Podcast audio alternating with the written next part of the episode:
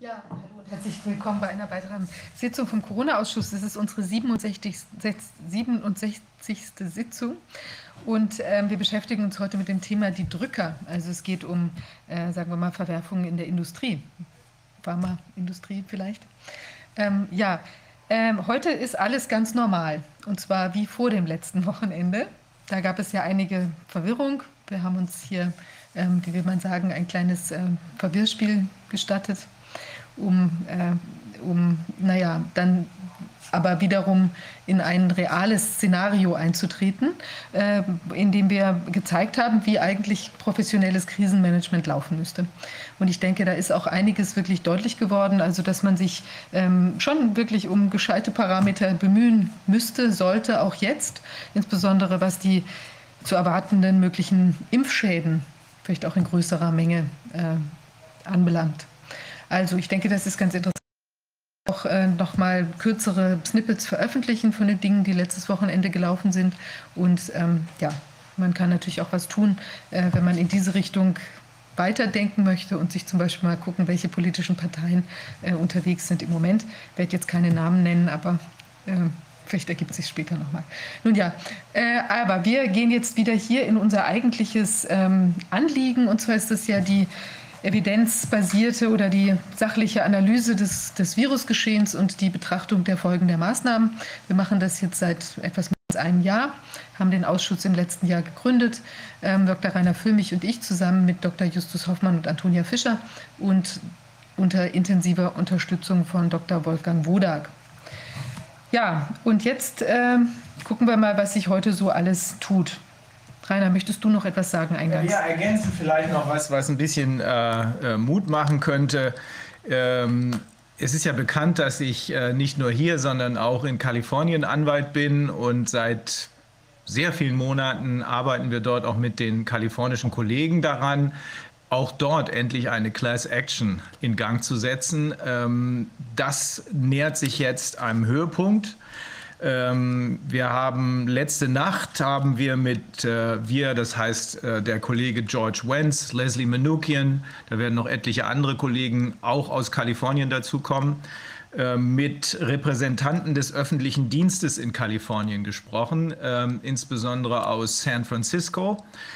Ähm, das sieht so aus. 500 von 1500 äh, Mitarbeitern des, ähm, äh, Los, äh, des äh, San Francisco äh, Dep äh, Police Department mh, wehren sich gegen die Impfzwänge, die jetzt ausgesprochen werden. Die machen da nicht mit. Die werden eine Klage ähm, in eine Klage eintreten.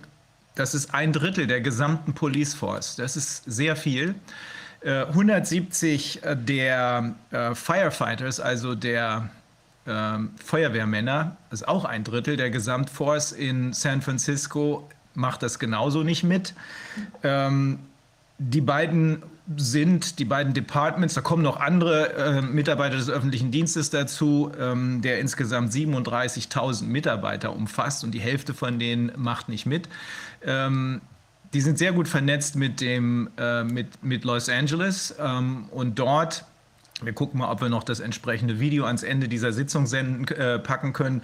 Und dort sind von 60.000 Mitarbeitern des öffentlichen Dienstes 30.000 nicht mehr bereit, das mitzumachen. Sie empfinden das, ein Chief des ähm, Los Angeles Fire Department bringt das sehr, sehr deutlich auf den Punkt. Die empfinden das, was hier jetzt passiert, als reine Tyrannei und sagen, wir müssen aufstehen. Ähm, das wird, äh, so wie ich das sehe, eine Lawine in Gang setzen. Hinzu kommen die mindestens 220.000 Postal Workers. Ähm, insgesamt sind es knapp 500.000 im ganzen Land, aber mindestens 220.000, vielleicht noch viel mehr, äh, die ebenfalls sagen, wir machen hier nicht mehr mit. Also, da bahnt sich was an. Ähm, das wird auch nicht mehr aufzuhalten sein. Die Entschlossenheit äh, dieser Leute, äh, aber auch gleichzeitig die Konzentration darauf, dass es nicht zu Gewalt kommen darf. Die Entschlossenheit und die Konzentration dieser Leute sieht man insbesondere, vielleicht schaffen wir das mit Corvins Hilfe noch, ähm, dieses Video ans Ende der Sitzung zu legen, aus einem ähm, Auftritt des Chiefs des ähm, Los Angeles Fire Department. Also es passiert was und es passiert noch viel mehr. Ja, Dann fangen wir an. Ja, mhm. Also, wir haben als erstes Frau Elisabeth Linder hier. Frau Linder, Sie sind ehemalige Pharmareferentin. Ich habe ein Video von Ihnen gesehen, ähm, das äh, ich äh, früher erschreckend gefunden hätte, jetzt nicht mehr. Jetzt überrascht es mich nicht mehr so sehr. Ich hatte Ihnen ja eben noch kurz vor der Sendung gesagt, ich habe früher, ich habe lange Jahre in der äh, damals größten entsprechenden Forschungsstelle für Arzt- und Arzneimittelrecht in der Uni Göttingen gearbeitet. Ähm, da hat man noch dem Narrativ der Geschichte vertraut, äh, die Pharmaindustrie will das Gute für den Menschen. Ähm, Sie haben in der Zwischenzeit, äh, nachdem Sie lange Jahre als Pharmareferentin gearbeitet haben, Ihre Meinung geändert, äh, die ursprünglich wohl positiv war und dann im Laufe der Zeit immer schlechter wurde. Ist das so? Frau Linder? Ja, ich höre Sie, aber ich höre mehr die Übersetzung. Ah, die Übersetzung sollte gar nicht da reinfunken. Ähm, das muss die Technik mal schnell klären. Äh, Regie, könnte man das stoppen, dass die Leute im Zoom irgendwie die Übersetzung hören? Muss der Ton machen, ne? Also wir haben nämlich eine Neuerung, das hat sich auch aus unserem Basiscamp am Wochenende ergeben. Und zwar ist es so, dass wir die englische die englischen Texte jetzt oder die, die mit den englischen Gesprächspartnern jetzt auf Englisch hier kommunizieren, aber nicht mehr übersetzen müssen, weil es simultan ins Deutsche übertragen wird. Und wer das dann auf Englisch angucken möchte, der kann dann dem englischen Kanal folgen. Denn das liegt, äh, und umgedreht aber auch. Unsere deutschen Sachen werden ins Englische übersetzt, genau. nicht immer sofort, aber ähm, wenn es geht, sofort. Denn äh, wir äh, sehen, dass wir inzwischen nicht nur in Deutschland, sondern weltweit mindestens zwei Millionen äh, Viewer haben, wahrscheinlich noch viel mehr. Und äh, viele davon sprechen eben kein Deutsch, deswegen diese englische Übersetzung, die dazukommt. So, jetzt hoffe ich mal, das ja. geht's jetzt, Frau Linder? Jetzt höre ich Sie ganz gut, ja. Okay, also ich hatte gefragt, äh, ist es so, dass es, ähm, das ist mein Eindruck aus dem Video, was Sie gemacht haben, ist es so, dass Sie ursprünglich natürlich äh, mit gutem Willen und besten, ähm, besten äh, Voraussetzungen angefangen haben, in der Pharmaindustrie zu arbeiten und dass sich dann das Bild, was sich Ihnen im Laufe der Zeit ergeben hat, immer mehr verschlechtert hat? Das ist absolut richtig. Also als ich angefangen habe, äh, gab es ja auch noch ganz wenig Impfstoffe. Äh, ja, angefangen mit Tetanus, Diphtherie, Polio, Pertussis, da konnte ich auch dahinter stehen. Und dann im Laufe der Jahre wurde das ja immer weiter, äh, also gab es ja immer mehr Impfstoffe. Und dann, ja, dann hat sich das entwickelt und ich habe gemerkt, äh, dass das nicht mehr so die Arbeit ist, die ich gern machen möchte. Gab es da einen konkreten Anlass oder waren das, war das eine schleichende Entwicklung? Äh, haben Sie immer mehr negative Sachen wahrgenommen, die Sie am Ende zu dem Schluss gelangen ließen, dass das nicht wirklich wahr ist, äh, dass die Pharmaindustrie sich um, der, um die Gesundheit der Menschen kümmert? Also der erste Anlass war in jedem Fall, als umgestellt wurde, ich weiß gar nicht mehr wann das war, in welchem Jahr, von der äh, Schluckimpfung auf die Impfung zum äh, injizieren, also das Polio gespritzt werden sollte. Und da mhm. haben wir als Vorgabe gehabt, äh, dann den ersten näher zu bringen, dass sie äh, Todesfälle hatten aufgrund der, der Schluckimpfung und die Menschen hätten sich angesteckt und es hätte ganz viele Poliofälle oder vermehrt Poliofälle gegeben. Und das wurde auf einer Tagung mal näher gebracht da waren auch sehr viele STIKO-Mitglieder anwesend und dann hat es gehalten, dass eben jetzt ab sofort äh, injiziert wird. Und das war natürlich ein Unterschied vom Preis von, naja, gut 45 damals Mark. Und äh, da ich ja nie was anderes gehört hatte, also dass jetzt große Vorkommen waren, dass äh, die Menschen sich mehr angesteckt hätten oder geschweige denn gestorben wären nach der Polio-Schluckimpfung, habe ich gedacht, das finde ich aber jetzt ein bisschen merkwürdig. Ja, da ging das so los.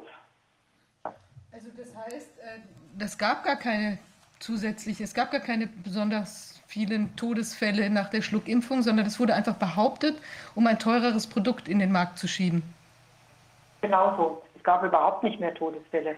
Äh, das war einfach das, äh, ja, ein Unterschied von, was hat die Schluckimpfung damals gekostet? Ich glaube 9 Mark und noch was, 9, ja, so um den, um den Dreh rum und dann die injizierbare dann 49 Euro. Und das war natürlich ein Unterschied. Und deshalb, äh, ja, das kann man sich ja ausrechnen, wenn man bedenkt, wie viele Menschen die Schluckimpfung bzw. dann äh, den Polioimpfstoff äh, als äh, Spritze bekommen haben. Und kann das aber andere Gründe gehabt haben, zum Beispiel, dass die Technologie, die dann verwandt wurde, irgendwie eine andere war oder weniger gefährlich oder? Nein, überhaupt nicht.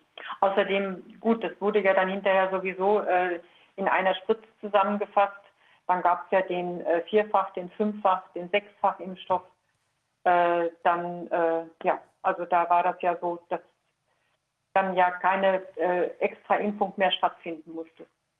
Ich habe hier gelesen, dass Sie ähm, festgestellt haben im Laufe Ihrer Tätigkeit, dass die Pharmaindustrie keineswegs die Gesundheit der Menschen im Auge hat, sondern Märkte schafft. Märkte schafft offenbar für neu geschaffene Produkte. Äh, wie ist das zu verstehen?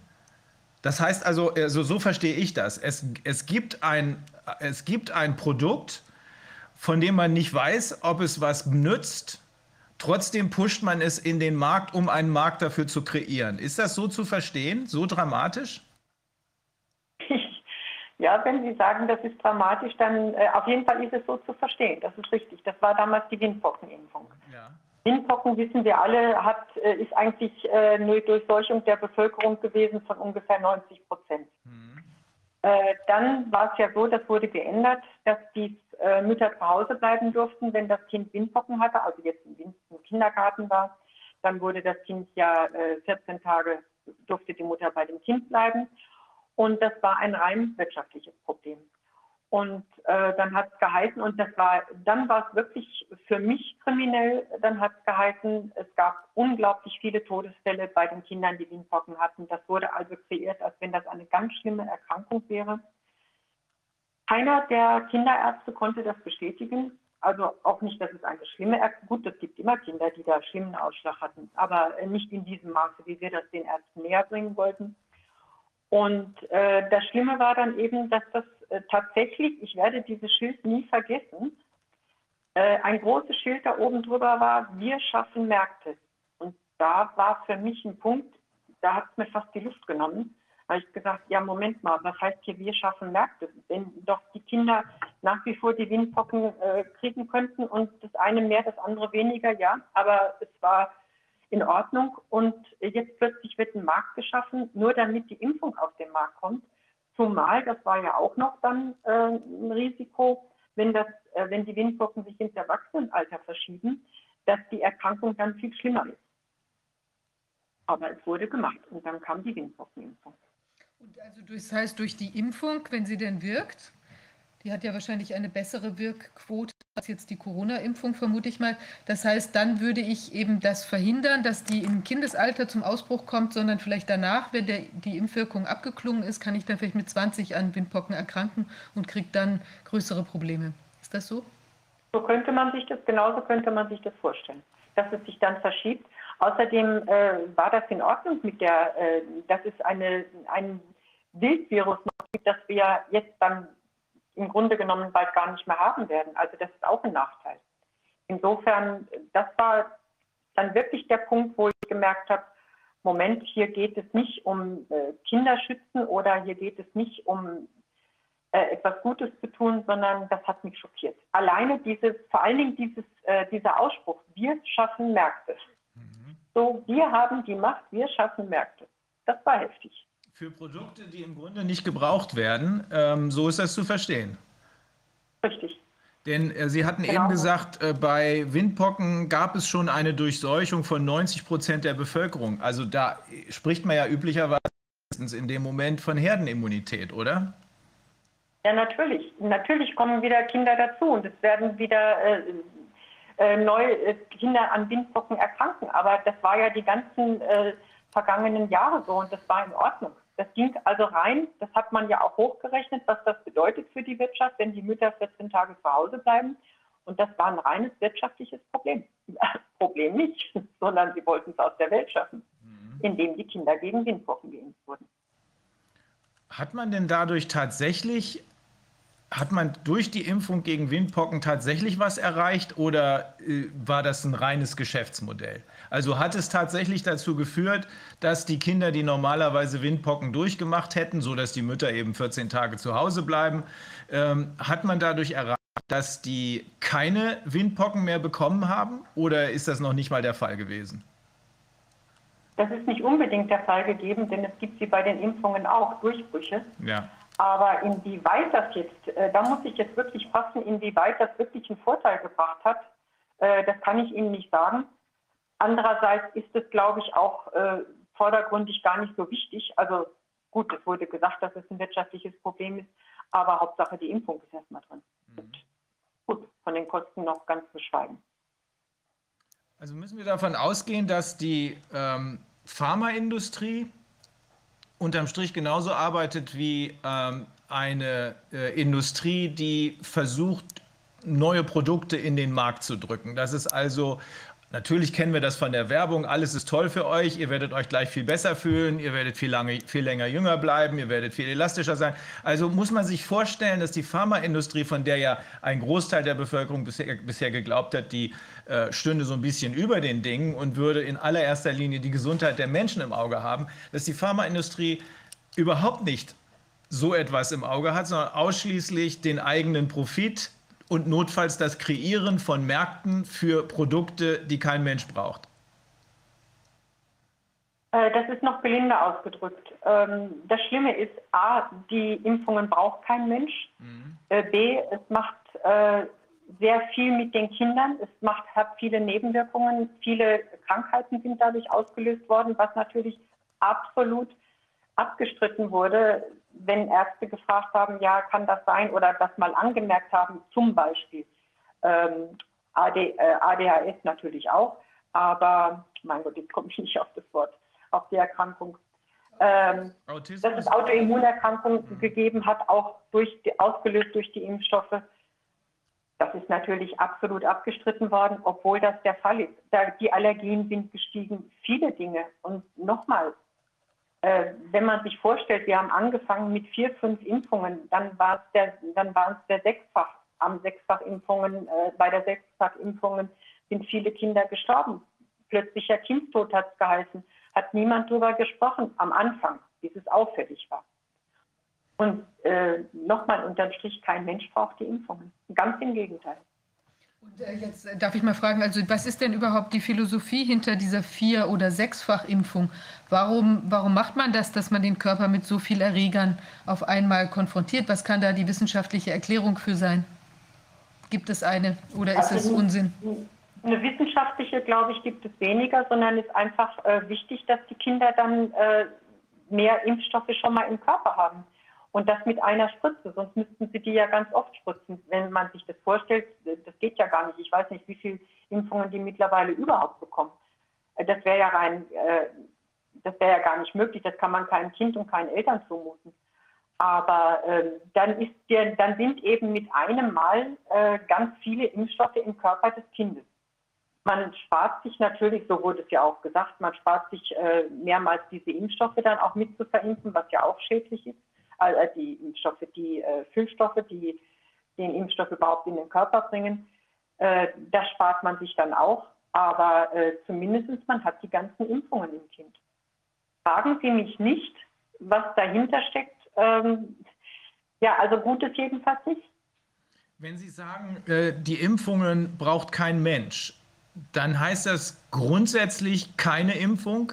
Ist aus Ihrer Sicht also jede Impfung aus Ihrer beruflichen Erfahrung und aus Ihrer Einschätzung, ich nehme an, Sie haben sich auch weitergehend informiert, auch im Gespräch mit Ärzten, äh, ist aus Ihrer Sicht die Impfung grundsätzlich nicht erforderlich? Überhaupt keine. Ich bin mittlerweile auf dem Standpunkt, dass überhaupt keine Impfung mhm. erforderlich wäre.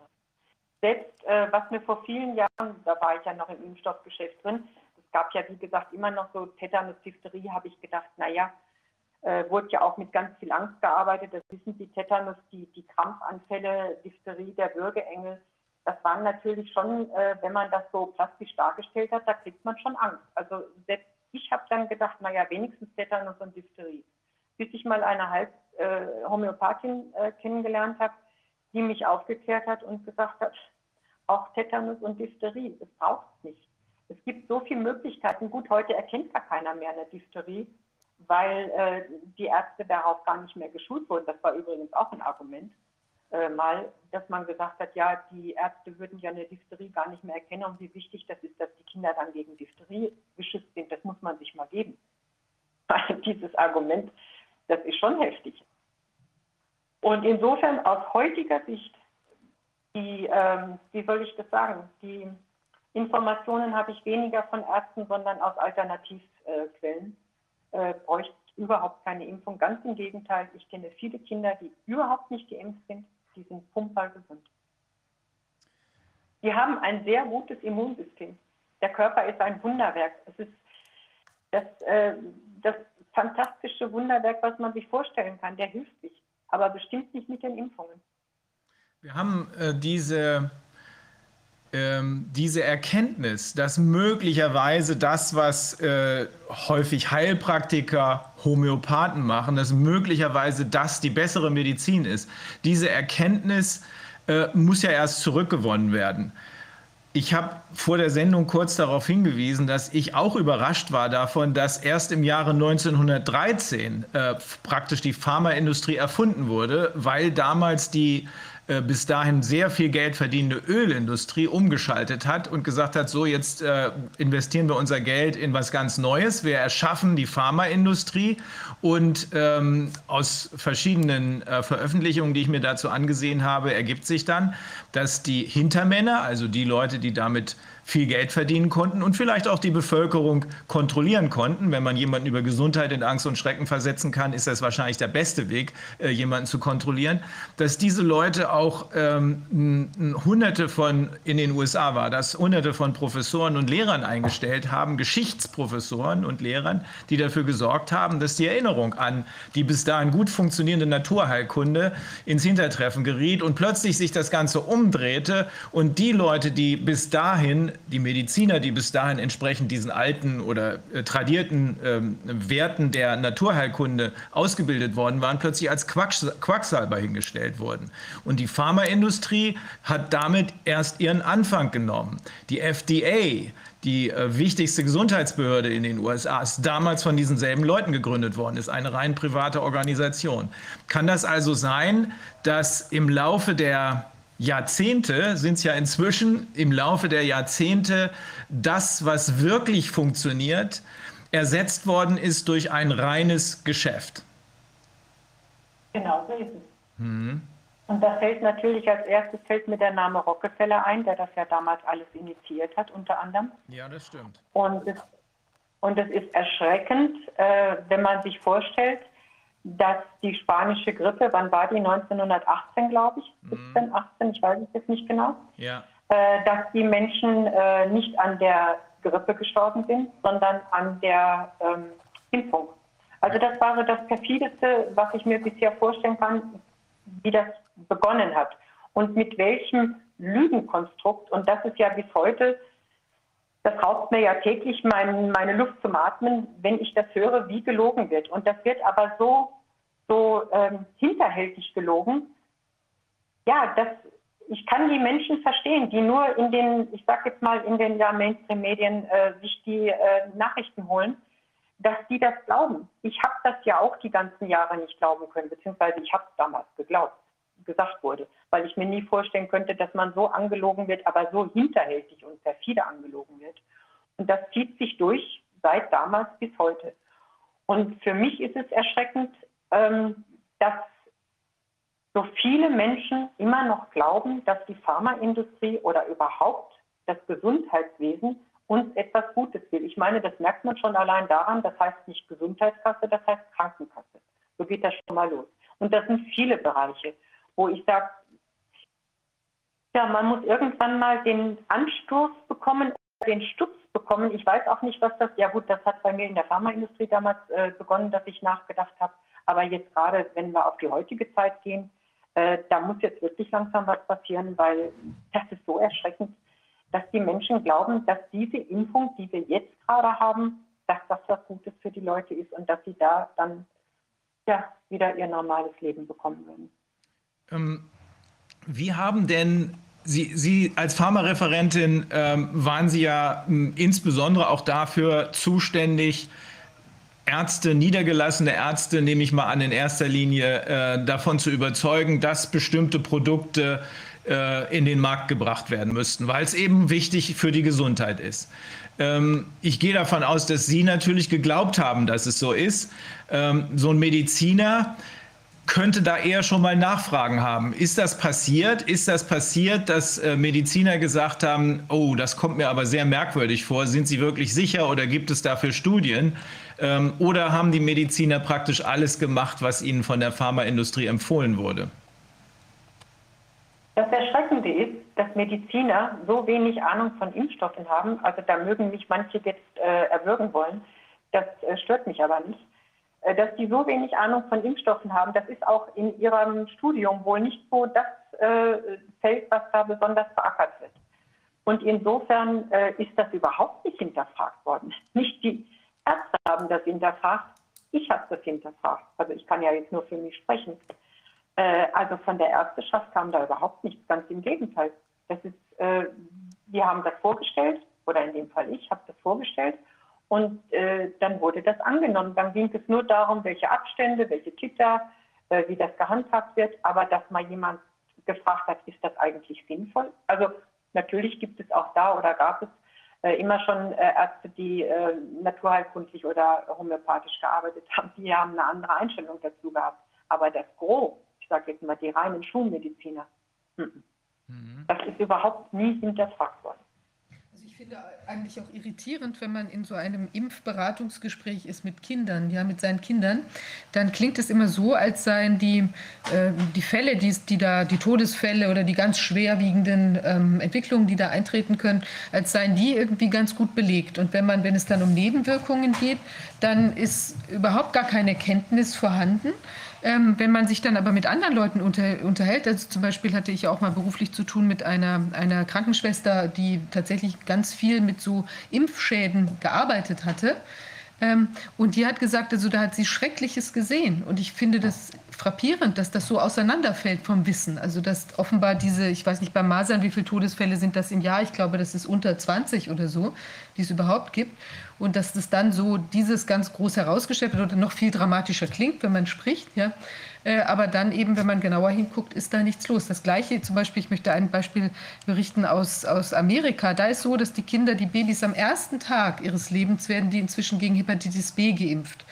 Und ähm, die Begründung dafür ist, dass es eben sein kann, dass es, ähm, sagen wir mal, Familien gibt, die vielleicht Drogenkonsum äh, haben und äh, wo dann vielleicht ein, ein Baby auf so eine Spritze fallen könnte, so ungefähr ist die Argumentation, äh, und sich da vielleicht Hepatitis B holen könnte. Also ich meine, wie wahrscheinlich ist das? Also das ist doch so, so unwahrscheinlich, dass sowas passieren könnte oder dass jetzt ein Baby eine Transfusion zum Beispiel nach einem Unfall äh, brauchen könnte und dann zufälligerweise an eine verseuchte Konserve beispielsweise geraten könnte. Also wie, wie kann das sein? Ähm, dass man mit so einer unglaublich geringen Wahrscheinlichkeit der, der Schädigung ähm, dann alle Kinder in Amerika am ersten Tag der Geburt, wo ja noch wirklich quasi gar kein eigenes Immunsystem oder ganz wenig eigenes Immunsystem vorhanden ist, äh, äh, also damit konfrontiert. Ich kann das inhaltlich überhaupt gar nicht nachvollziehen. Äh, das ist äh, grausam. Das ist, äh, mir fehlen da die Worte. Damals war das noch nicht so, dass die in, der, in dem äh, am ersten Tag wenn Sie das sagen, dann wird das jetzt so sein. Das war damals nicht. Die haben ja dann den Sechsfach-Impfstoff erst äh, in, in, der ersten, in den, nach vier Wochen, glaube ich, bekommen. Ich weiß es gar nicht mehr. Aber gehe ich nochmal auf die Nebenwirkungen zuerst zurück, was Sie angesprochen haben. Äh, die Nebenwirkungen, das wird einfach ignoriert. Es gibt keine Nebenwirkungen. Wenn man sagt, das äh, Kind hat das und das nach einer Impfung, ja, dann hat das Kind eben jetzt gerade eine Erkrankung oder es ist jetzt gerade äh, hat eine Autoimmunerkrankung bekommen oder jetzt gerade ist es ein autistisches Kind geworden.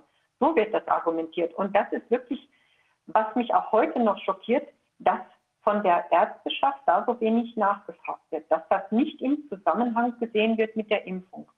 Und was Sie mit der Hepatitis B-Impfung sagen, das ist sowieso ein Verbrechen in meinen Augen.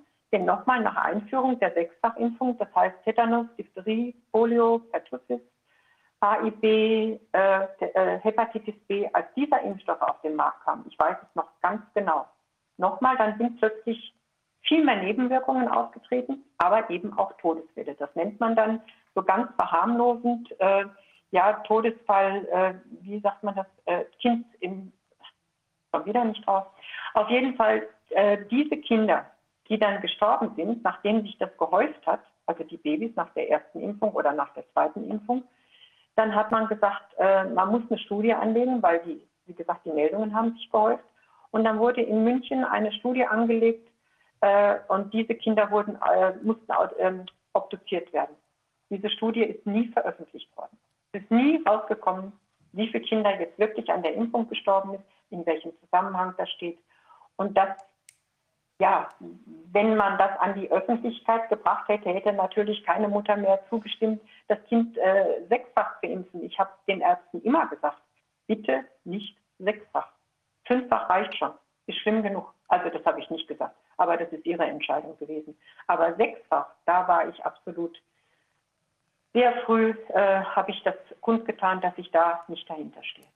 Wenn ich das so höre, ähm, Sie sagten eben die spanische Grippe, auch da wird ähm, äh, in der Öffentlichkeit und von den sogenannten Mainstream-Medien, also die, die uns ständig berieseln, ähm, gelogen. Die spanische Grippe war nicht so katastrophal, weil die Grippe so katastrophal war, sondern das waren Impfstoffe. Äh, können Sie das noch ein bisschen genauer erklären? Was ist da passiert? Ähm, die spanische Grippe, die sind an der Impfung gestorben. Das waren ja fast Experimente. Die haben dann ihre ganzen Truppen damals, haben die, äh, ich kann das nicht mehr genau rekonstruieren, was ich jetzt alles darüber gelesen habe, weil es einfach so viel war und so schockierend. Die haben auf jeden Fall die Soldaten dann alle geimpft und diese Soldaten sind reihenweise gestorben nach der Impfung. Das wurde aber natürlich nicht im Zusammenhang mit der Impfung gebracht, sondern man hat das auf die Grippe geschoben, dass die Bevölkerung sich dann eben auch impfen lassen sollte, weil wenn die Soldaten nach Hause kamen, damit die sich ja nicht anstecken und dann wurde eben auch die gesamte Bevölkerung geimpft. Und so wurde das unterm äh, Teppich gehalten, dass diese Impfung äh, das Heilbringende ist, genau zu, parallel zu dem, was wir heute erleben. Und äh, so hat man damals die Menschen ähm, ja, reihenweise sterben lassen. Bewusst, ganz bewusst. Das heißt, die Industrie hat damals genauso, schon genauso gearbeitet wie heute?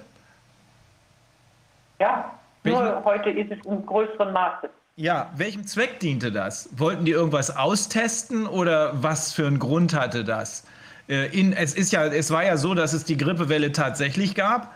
Und äh, soweit äh, ich das aus dem äh, Studium beziehungsweise meiner beruflichen Tätigkeit äh, in, diesem, in der Forschungsstelle für Arzt- und Arzneimittelrecht weiß, man impft nicht in eine Pandemie hinein. Aber das ist da offenbar passiert oder in eine Epidemie, sagen wir mal besser.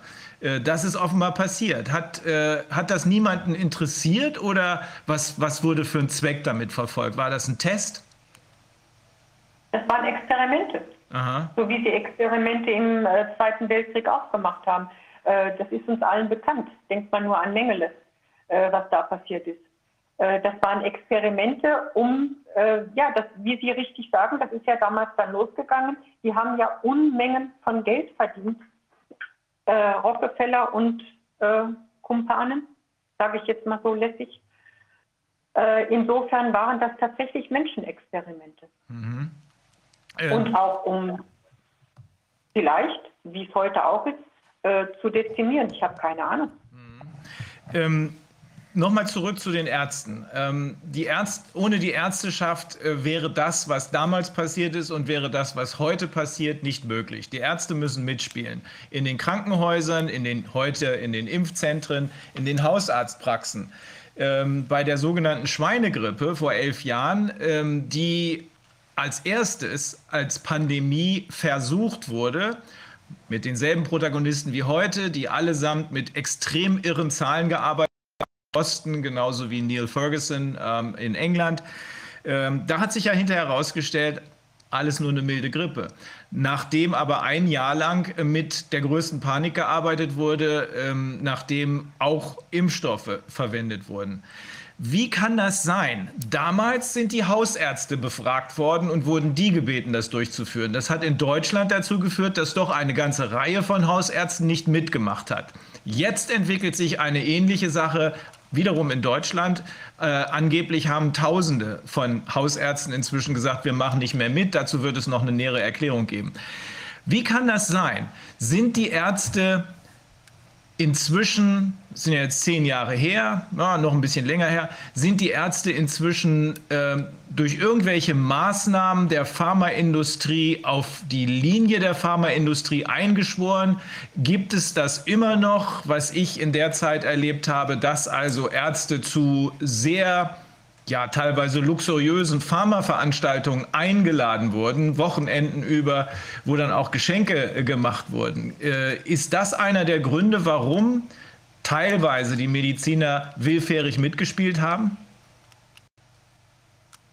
König, ich kann Ihnen das nicht sagen. Äh, Nochmal, es mag sein, dass die Ärzte nicht genügend über die Impfstoffe aufgeklärt waren oder dass das in ihrem Studium keinen großen äh, Raum bekommen hat. Aber ähm, Vielleicht gab es auch tatsächlich Ärzte, die gedacht haben, sie tun etwas Gutes, weil sie eben nicht äh, sich genügend aufklären äh, lassen haben. Mhm. Aber im Grunde genommen, was der Hintergrund ist, dass so viele mitmachen, das wäre reine Spekulation und das kann ich wirklich nicht sagen. Gibt es. Gibt es und gab es denn diese, oder gibt es die vielleicht immer noch, diese berühmten oder berüchtigten Pharma-Veranstaltungen? Also ich habe das miterlebt ähm, in einer, ich habe mal in einer äh, Wohnanlage gewohnt, wo überwiegend Ärzte äh, wohnten und die freuten sich dann immer drauf, dass da ein paar Mal im Jahr solche Veranstaltungen stattgefunden haben. Ähm, die Veranstalter waren ähm, wichtige Protagonisten aus der Pharmaindustrie. Ähm, ist das so? Und warum wurden solche Veranstaltungen gemacht, wenn es die so gegeben hat? Naja, das ist ja ganz einfach, um die Ärzte bei der Stange zu halten. Ich meine, wenn ich eingeladen werde, das ist doch ganz klar, dann äh, tue ich auch für denjenigen etwas oder fühle mich zumindest vielleicht ein bisschen moralisch verpflichtet, dann auch den Impfstoff zu verwenden. Es ging ja auch um das Konkurrenzdenken. Es gab ja nur ein paar Pharmafirmen. Mhm. Das waren wir ja nicht die einzigen. Und wenn ich eingeladen werde, nochmal, dann, das ist ja wie im menschlichen Leben überhaupt, dann fühle ich mich verpflichtet, dann tue ich für den auch was Gutes. In Anführungsstrichen. Äh, die Veranstaltungen bzw. die Einladungen damals, das war schon. ich habe mal gesagt, ich könnte auch bei einer Reiseveranstaltung beim Reisebüro arbeiten. Es gab unheimlich viele Veranstaltungen in großen Fahrten. Das nannte sich alles Fortbildung. Äh, mit den Frauen dazu mit äh, einem Wochenende in, was weiß ich, in Leningrad waren wir öfter, in Dubrovnik waren wir öfter. Dann fühle ich mich vielleicht als Person, wenn es dann ein bisschen ein Gewissen gibt, wobei das Gewissen natürlich nicht in Ordnung ist, äh, verpflichtet, dieser Pharmafirma treu zu sein. Da geht es jetzt aber nur, dass ich der Pharmafirma treu bin. Da geht es ja noch nicht darum zu hinterfragen, ob der Impfstoff überhaupt Sinn macht. War das so? Also ich erinnere mich, so war das. Fortbildung, so hieß das. Aber ich weiß auch, genau. dass die Ehefrauen mitkamen. Natürlich nicht bei denen, die was anderes vorhatten, ohne ihre Ehefrauen. Die wurden dann zu Hause gelassen. Ähm, aber das nannte sich Fortbildung. Worin bestand denn die Fortbildung? Letzten Endes äh, ist ja fast eine rhetorische Frage. Letzten Endes kann es doch nur darum gegangen sein, die eigenen Produkte des jeweiligen Pharmaveranstalters anzupreisen. Ja, nur darum. Natürlich wurde, äh, um den Schein zu wahren, äh, vielleicht Referenten eingeladen, klar. Mhm. Aber die wurden natürlich auch bezahlt. Äh, aber ansonsten ging es nur darum, den Schein zu wahren. Ansonsten waren das einfach, um sich die Leute, sage ich jetzt mal ein ganz fieses Wort, gefügig zu machen. Das mhm. ist doch äh, mhm. nichts anderes. Ich meine, das kann man auch nicht schönreden. Das war so. Die, Sie haben eben gesagt, äh, dass unterm Strich nach Ihrer doch ziemlich langen Erfahrung in der Branche ähm, aus Ihrer Sicht Impfungen insgesamt keinen Sinn machen, ähm, sondern dass in aller Regel die Nebenwirkungen wesentlich schwerwiegender sind, als würden die Menschen, die, äh, sagen wir mal, äh, äh, Windpocken durchmachen. Statt Windpocken durchmachen, impft man und im Ergebnis sagen sie, sind die Nebenwirkungen, die daraus resultieren, schwerwiegender, als wenn man die Windpocken durchmacht. Kommt so hin, oder? Was? Und dann, hatten Sie, und dann hatten Sie gesagt, und das ist wirklich wichtig für mich, ähm, dann hatten Sie gesagt, ähm, es gibt da auch Studien zu. Ähm, zum Beispiel nach den Sechsfachimpfungen habe es viele Todesfälle gegeben, bei, auch bei Kleinkindern. Also das wird wohl der plötzliche Kindstod gewesen sein. Ähm, Danke für das Wort, genau das plötzliche mm, Kind. Ja, ich habe das, ich, ich habe mich damit mal beschäftigt. Ähm, äh, ich habe ich hab ja mal eine ganze Weile mit jemandem zusammengearbeitet, ähm, er war der Chef der äh, Gerichtsmedizin, der Rechtsmedizin in Göttingen und das war sein Spezialgebiet. Das heißt, es gab so viele Nebenwirkungen, dass das nicht mehr zu verheimlichen war, insbesondere auch so viele Todesfälle, sodass man eine Studie gemacht hat. Und diese Studie das Ergebnis ist nie veröffentlicht worden. Ähm, das wurde gesagt, dass eine Studie gemacht wird. Nochmal, die Studie äh, oder das Ergebnis ist ja nie veröffentlicht worden. Und äh, es ist auch nie rausgekommen, wie hoch die Rate war und ob wie, wie viel Zusammenhänge es direkt mit der äh, Sechsfachimpfung gegeben hat. Mhm. Das ist ja nie publik gemacht worden. Mhm. Ähm, ich meine, das muss man sich mal geben. Alleine, dass überhaupt der Verdacht besteht, dass es mit der Impfung in Zusammenhang gebracht werden könnte, hätte ja bei den Ärzten, ich meine, das haben die ja auch mitgekriegt, man redet ja auch untereinander oder äh, das ist ja auch äh, publik gemacht worden, hätte doch bei den Ärzten einen Aufschrei machen müssen, zu sagen, na, dann lassen wir das mit der Sechsfachimpfung. Das braucht auch überhaupt nicht, was die Frau Fischer eben auch gesagt hat. Was muss ein Baby mit Hepatitis B geimpft werden? Das ist ja wohl ein Witz. Dann, ach so, da wurde uns noch gesagt, äh, das würde deshalb gemacht werden, ähm, weil die Kinder ja dann später nicht mehr habhaft würden, wären, wenn sie dann äh, größer würden und damit die dann schon mal gegen Hepatitis B geschützt wären. Ich meine, das muss man sich mal auf der Zunge zergehen lassen. Also man schnappt Jeder normal denkende Mensch muss da sich Gedanken machen und muss sagen, da kann ja wohl was nicht stimmen. Ein Baby kann sich nicht anstecken oder was weiß ich denn, eins zu einer Million, ja, wenn die Mutter Drogen genommen hat, ja, alles, gibt's alles, ja. Aber doch nicht, dass man deshalb ein Baby mit Hepatitis B impft. Ähm, die Studien, die immer wieder angesprochen werden, ähm, müssen wir davon ausgehen, dass äh, Teile der Studien, die erstellt werden, um gegebenenfalls dem Verdacht nachzugehen, da stimmt was nicht mit dem Medikament, dass Teile dieser Studien von der Pharmaindustrie gekauft sind? Meinen Sie, dass die nicht veröffentlicht wurden oder was meinen Sie? Das könnte einer der Gründe sein oder wenn äh, die Ergebnisse geschönt werden. Wir, also der Grund, warum man äh, solch, also ein Melderegister hat, ist ja nicht, äh, dass damit gleichzeitig schon die Kausalität bewiesen werden soll, sondern der Grund dafür, dass man ein Melderegister wie in den USA VAERS hat, äh, ist der, dass man wissen möchte, ob im Zusammenhang, im zeitlichen Zusammenhang mit einer Impfung schwere Folgen auftreten, um dann erst zu ermitteln, meinetwegen auch per äh, äh, äh Post-Marketing-Studie, äh, um dann erst zu ermitteln, kann das sein, dass die Impfung daran schuld war. Das heißt, wir verlangen für die Meldung nicht den Nachweis der Kausalität. Das wäre ja Blödsinn, das geht gar nicht. Aber wir verlangen für die Meldungen einen gewissen zeitlichen Zusammenhang zwischen der Impfung und den beobachteten Nebenwirkungen. So, wenn das also nicht mehr zu verheimlichen ist, so wie es jetzt in den USA gerade überhand nimmt, wo wir hatten Dr. Selenko hier, äh, wir hatten verschiedene andere Mediziner hier, wo wir inzwischen von mindestens 500.000 Toten nach Impfung ausgehen müssen. Wenn das also nicht mehr zu verheimlichen ist, dann wird man ja typischerweise eine Studie machen.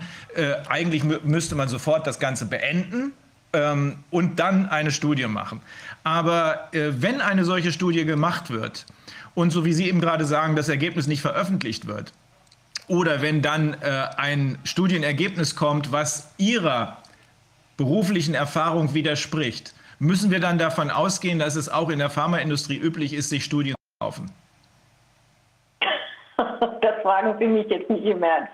Äh, oder ich, ich will nicht sagen, das ist eine rhetorische Frage, aber äh, gehen Sie davon aus, dass es so ist? Ja, natürlich gehe ich davon aus. Mhm. Ja, wir haben äh, Dr. Wodak hier in der Leitung, ähm, der als äh, sehr erfahrener Mediziner die ganze Szene auch lange beobachtet hat. Äh, Wolfgang, ähm, hast du dazu Erkenntnisse?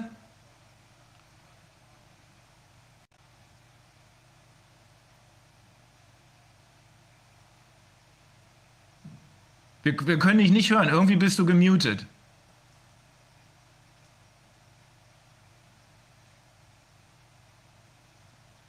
Wolfgang, wir hören dich nicht. Wir hören dich nicht. Muss mal gucken, ob der das Mikro.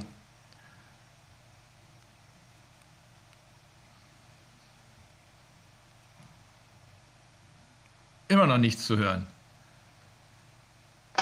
So, jetzt. Jetzt. Ja, aber sehr leise. Können Sie mich jetzt hören? Jetzt können wir dich hören, ja. Okay, ja, also nochmal guten Tag alle. Ja, ich habe natürlich als äh, Amtsarzt, als Leiter eines Gesundheitsamtes, habe ich ja die, äh, auch den schulärztlichen Dienst und habe auch die, da gibt es ein, eine Impfabteilung, die dann auch äh, den Impfstatus der Bevölkerung erfasst. Und ich hatte einen Kinderarzt, der impfeifrig, der war sehr dahinterher und ich hatte oft, äh, ja, hatte oft Konflikte mit ihm. Aber das ist so, dass man dort äh, dann immer mit beiden Seiten konfrontiert ist. Da sind auf der, auf der einen Seite sind es die, äh, sind es die Behörden oder sind es die, äh, ja, sind es die, ist es die Literatur, die dann sagt, hier gibt es eine neue Impfung und da kann man, da hat man eventuell Nutzen davon. Und auf der anderen Seite gibt es dann diejenigen, die dann Angst davor haben vor dieser Impfung und auch sehen, dass es da möglicherweise Risiken gibt. Also man sitzt immer zwischen diesen beiden Fronten. Und es ist unheimlich schwer, sich da ein objektives oder, oder ein Bild zu machen, sodass man sicher ist in seinen Entscheidungen. Bei Tetanus war ich mir ehrlich gesagt lange nicht sicher. Ich selbst habe mich immer gegen Tetanus impfen lassen und war der Meinung, ja, das ist eine fürchterliche Erkrankung und äh, habe die Literatur einfach nicht gesehen, die dann äh, auch dann, die es ja auch gibt und die dann sagt, äh, Tetanus wäre auch ohne die Impfung wahrscheinlich kaum noch vorhanden. Und, äh, das ist etwas, was da, da ist man selbst als Arzt, läuft man, macht man es sich manchmal leicht. Und man kann deshalb auch viele Ärzte verstehen, selbst solche, die ehrlich sich Mühe geben, dass sie nicht alles mitkriegen. Und dass diese, die Veröffentlichungen, die es gibt, die dann äh, für neue Produkte, das heißt für neue Impfstoffe Werbung machen, die sind erschlagend. Überall im Ärzteblatt, in, den, in allen, in allen äh, Medien, da sorgt die Pharmaindustrie dafür, dass dann eine richtige große Kampagne gefahren wird, die den Ärzten ein schlechtes Gewissen macht, wenn sie nicht mitmachen, so wie wir das jetzt auch wieder erleben. Und das ist also sehr, sehr erdrückend, sehr, sehr schwierig. Ich bin dann Mitglied geworden bei den Ärzten, äh, die sagen, mein Essen zahle ich selbst, also die unbestechlich sein wollen, also MEZIS, diese Organisation von Ärzten. Das ist eine Organisation, die inzwischen ganz schön, die sehr viele Mitglieder schon hat und die den Anspruch haben, das alles zu durchschauen und nicht, und nicht darauf reinzufallen, auf diese Bestechungsversuche. Aber ich glaube, selbst da, selbst wenn man bewusst ist, ist es unheimlich schwierig. Selbst wenn man kritisch an die Sache herangeht, ist es schwierig. Und andererseits, wenn man es sich leicht macht und sagt, alle Impfungen sind schlecht, da kann man auch Fehler machen. Also man kommt nicht umhin, äh, sich um die Details zu kümmern. Und das ist sehr mühsam. Und deshalb bin ich eigentlich sehr begeistert, dass es so dass es Ärzte gibt, die, das, die sich dieser, dieser schwierigen Aufgabe stellen, die dann eine, eine Impfberatung machen, eine individuelle Impfberatung, die, die das Pro und, und Contra dieser einzelnen Impfungen sehr gut kennt und die dann versuchen, mit den Eltern gemeinsam eine Lösung in dieser großen Unsicherheit zu finden. Wir haben in, in der letzten Zeit habe ich mich, sehr, mich sehr darum bemüht, dass äh, alle Studien veröffentlicht werden. Wir haben ja äh, die, es ist die Tatsache, dass Studien die nicht, den, die nicht das Ergebnis bringen, was der Sponsor gerne hätte, der die Studie bezahlt, dass die einfach in die Schublade getan werden und nicht veröffentlicht werden. Das ist sehr häufig der Fall gewesen. Und es erst in letzter Zeit gibt es eine Initiative, die heißt All Trials. Und diese Initiative, die hat sich zum Ziel gesetzt und macht politischen Druck auch, auch bei der Europäischen Union, dass sämtliche Studien in ein Register kommen und in übersichtliche Register kommen, sodass man jederzeit nachgucken kann und dann auch innerhalb einer bestimmten Zeit veröffentlicht werden müssen. Und diese, diese Organisation stellt dann alle Studien an den Pranger, äh, die nicht in der, in der Zeit veröffentlicht werden, in der Mindestzeit. Und äh, das kann man dann nachlesen und bei All Trials. Und da gibt es eben noch sehr, sehr viele Studien, die einfach nicht veröffentlicht werden. Da ist zwar dieser Druck, aber das ist inzwischen schon wieder so ein bisschen durch Corona und durch andere neue Themen gerät sowas schnell immer wieder in den Hintergrund. Das ist aber eigentlich, worauf man unbedingt bestehen muss. Ich habe mich ja, äh, als es um, um die, als es losging mit der mit der ganzen Corona-Hype da im Februar vorigen Jahres und als man dann sagte, wir müssen, wir müssen da was tun und wir müssen die müssen behandeln. Da gab es ja äh, noch nicht die Idee, dass man viel, oder wurde noch nicht darüber geredet, dass die Leute sich impfen lassen wollten. Oder hat man das Hydroxychloroquin dann in einigen äh, Studien dann versucht zu untersuchen und hat dann ja diese riesig, hat dann innerhalb von kürzester Zeit, von einem Vierteljahr, waren da plötzlich tausend Studien mit Hydroxychloroquin im Register. Und da habe ich gedacht, oh, das Register scheint ja doch zu funktionieren. Dann habe ich sehr davon profitiert. Ich konnte in diesem Register sehen, dass die Dosen von Hydroxychloroquin, die man da dann empfohlen hat, dass die ein Vielfaches von dem waren, was der Mensch eigentlich vertragen kann. Und habe dann ja Alarm geschlagen. Also das war, das heißt, hier habe ich mal wieder dieses Register benutzt und das Register scheint inzwischen besser zu sein. Aber die Frage, ob die Studienergebnisse, die dort im Register dann, oder die Studien, die im Register dann angemeldet werden, wo dann die Ergebnisse bleiben, das ist immer noch fragwürdig. Manchmal verschwinden die einfach und manchmal ja, kann man nirgendwo was finden, was denn daraus geworden ist, ob die Studie abgebrochen wurde und weshalb sie abgebrochen wurde. Und das ist ja unheimlich wichtig, weil da natürlich Menschen ihre, ihre Gesundheit opfern, zur Verfügung stellen für diese Studien. Und äh, wenn diese Studie nicht veröffentlicht wird, dann kann es sein, dass, die, dass das ein schlimmes Ergebnis war, dass das nochmal gemacht wird von einer anderen Firma. Das heißt, dass da unnötig Leid entsteht. Das ist unverantwortlich. Also das ist das Mindeste, was man machen müsste. Die Transparenz bei allen Studien, jede Studie registriert, jede Studie muss veröffentlicht werden, egal was dabei rauskommt, ob sie abgebrochen wird oder ob sie schlechte Ergebnisse oder gute hat. Und das eine, eine, eine, zweite Sache ist natürlich, dass wenn wir Impfstoffstudien machen würden, staatliche Impfstoffstudien in staatlicher Hand, wenn wir das nicht der Industrie überließen, sondern wenn wir öffentliche, transparente, staatliche Studien machen würden, dann würde man, dann würde das erstmal veröffentlicht werden und dann wäre da auch nicht dieser Druck. Wenn die Impfung kein Geschäft ist, sondern eine Last ist, wie es früher war, früher als der Staat den Impfstoff selbst herstellte, oder selbst und, und selbst bezahlt hat, da war der Impfstoff eigentlich, ja, da kostete das Geld und da hat, hat keine Firma dran verdient. Und dann hat man sich mehr Mühe gegeben, hier kein, kein Geld aus dem Fenster zu schmeißen und keinen Unsinn zu finanzieren. Und heute, wo das ein Riesengeschäft ist und wo man noch nicht mal haften muss für, für Impfschäden, da ist das explodiert, dieser Blödsinn natürlich. Und da kann man sehr, muss man mit, mit Recht, kann man da misstrauisch sein. Und ich denke, wir müssen das gesamte Impfwesen, dass die Industrie mit Impfungen jetzt Geld verdient, da müssen wir uns von staatlicher Seite überlegen, ob wir das so zulassen. Ich bin dagegen, dass man das so macht. Ich denke, das muss viel transparenter und viel stärker in die öffentliche Verantwortung zurückgeführt werden. Und äh, dann wird sich möglicherweise herausstellen, dass da sehr viel Schindluder getrieben wurde. Ich bin der Meinung, dass es unmöglich ist, wenn, wenn man das sieht, dass jetzt Kinder über 10 bis 15, 20 Impfungen kriegen im, im Kindesalter. Das weiß kein Mensch, was dabei rauskommt. Und dass das nicht gut ist für das Immunsystem, welches ja jahrtausende lang mit all diesen Erregern fertig geworden ist. Wir haben gesehen, dass, die, dass zum Beispiel die Influenza äh, und die Grippetoten, das, das ist ja nicht nur Influenza, sondern es sind die Grippetoten insgesamt, das heißt alle Atemwegsviren, dass die kaum noch Schaden angerichtet haben bei jungen Menschen, nachdem, nachdem die, die Antibiotika erfunden wurden und dass man die Superinfektion behandeln konnte und die Tuberkulose dann auch behandelbar wurde.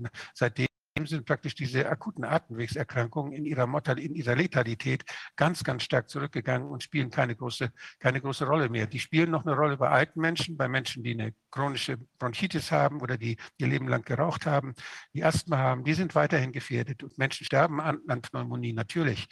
Aber das, was man mit der Impfung versucht zu verhindern, das hat man schon längst verändert dadurch, dass man die Lebensumstände der Menschen in vielen Ländern bereits verbessert hat. Und dort, wo sie nicht verbessert wurden, die Lebensumstände, da sterben die Menschen weiterhin an der Schwäche. Und sie sind Opfer dieser Infektionskrankheiten, weil sie körperlich zu schwach sind und nicht, weil ihnen die Impfung fehlt. Kann man sagen, wie groß die, die Impfsparte in den, in den Pharmafirmen ist? Ist das so, dass jede große Pharmafirma so eine Sektion hat? Und Nein. gibt es da Erkenntnisse, wie, wie massiv da die, also prozentual, wie die, wie die Umsätze, Gewinne aus diesem ja. Bereich sind? Nein, das kann ich, da kann, dazu kann ich nichts sagen. Ich weiß, dass wir bei der Schweinegrippe war es damals so, dass da 18 Milliarden im Gespräch waren. Ich kann das immer nur verfolgen in den, in den Börsennachrichten und in den Zeitschriften, wo die, die Industrie selbst sich rühmt, wie viel Geld sie verdient damit. Da kann man immer ganz gut sehen, äh, was dort in der, in der Pipeline ist, was sie so sich vorstellen, welche Geschäfte da kommen und man kann auch die Ergebnisse einigermaßen sehen. Das tue ich aber nicht systematisch. Äh, ich habe dafür habe ich äh, mir bisher noch nicht genug Zeit genommen. Aber die, äh, dass, dass die Impf, das Impfgeschäft immer wichtiger wird, das ist deutlich zu sehen. Das ist auch deshalb eine sehr lukrative Geschichte, weil gerade bei diesen Atemwegsviren jetzt, da kann man im, Vorher, im Voraus ja gar nicht sagen durch die klinische Studie, ob die Impfung nützlich ist oder nicht. Man kann das immer nur hinterher sagen, weil diese Atemwegserreger, die ändern sich ja jedes Jahr. Und wenn man mal Glück gehabt hat mit einer, mit einer Impfung und dadurch bestimmte Viren keine Chance hatten, dann ist erstens der Effekt, habe ich schon ein paar Mal gesagt, dass die anderen Viren dann mehr Platz haben und dann die anderen Viren anfangen gefährlicher zu werden. Das ist erwiesen.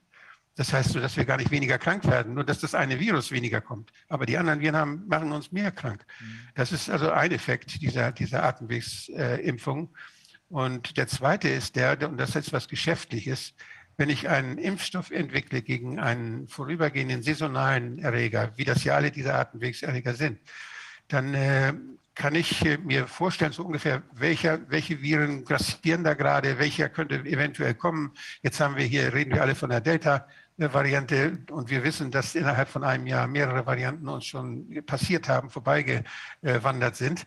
Äh, wenn der Impfstoff fertig ist, haben wir wahrscheinlich die Epsilon, Eta, Theta oder weiß nicht welche Variante dann schon.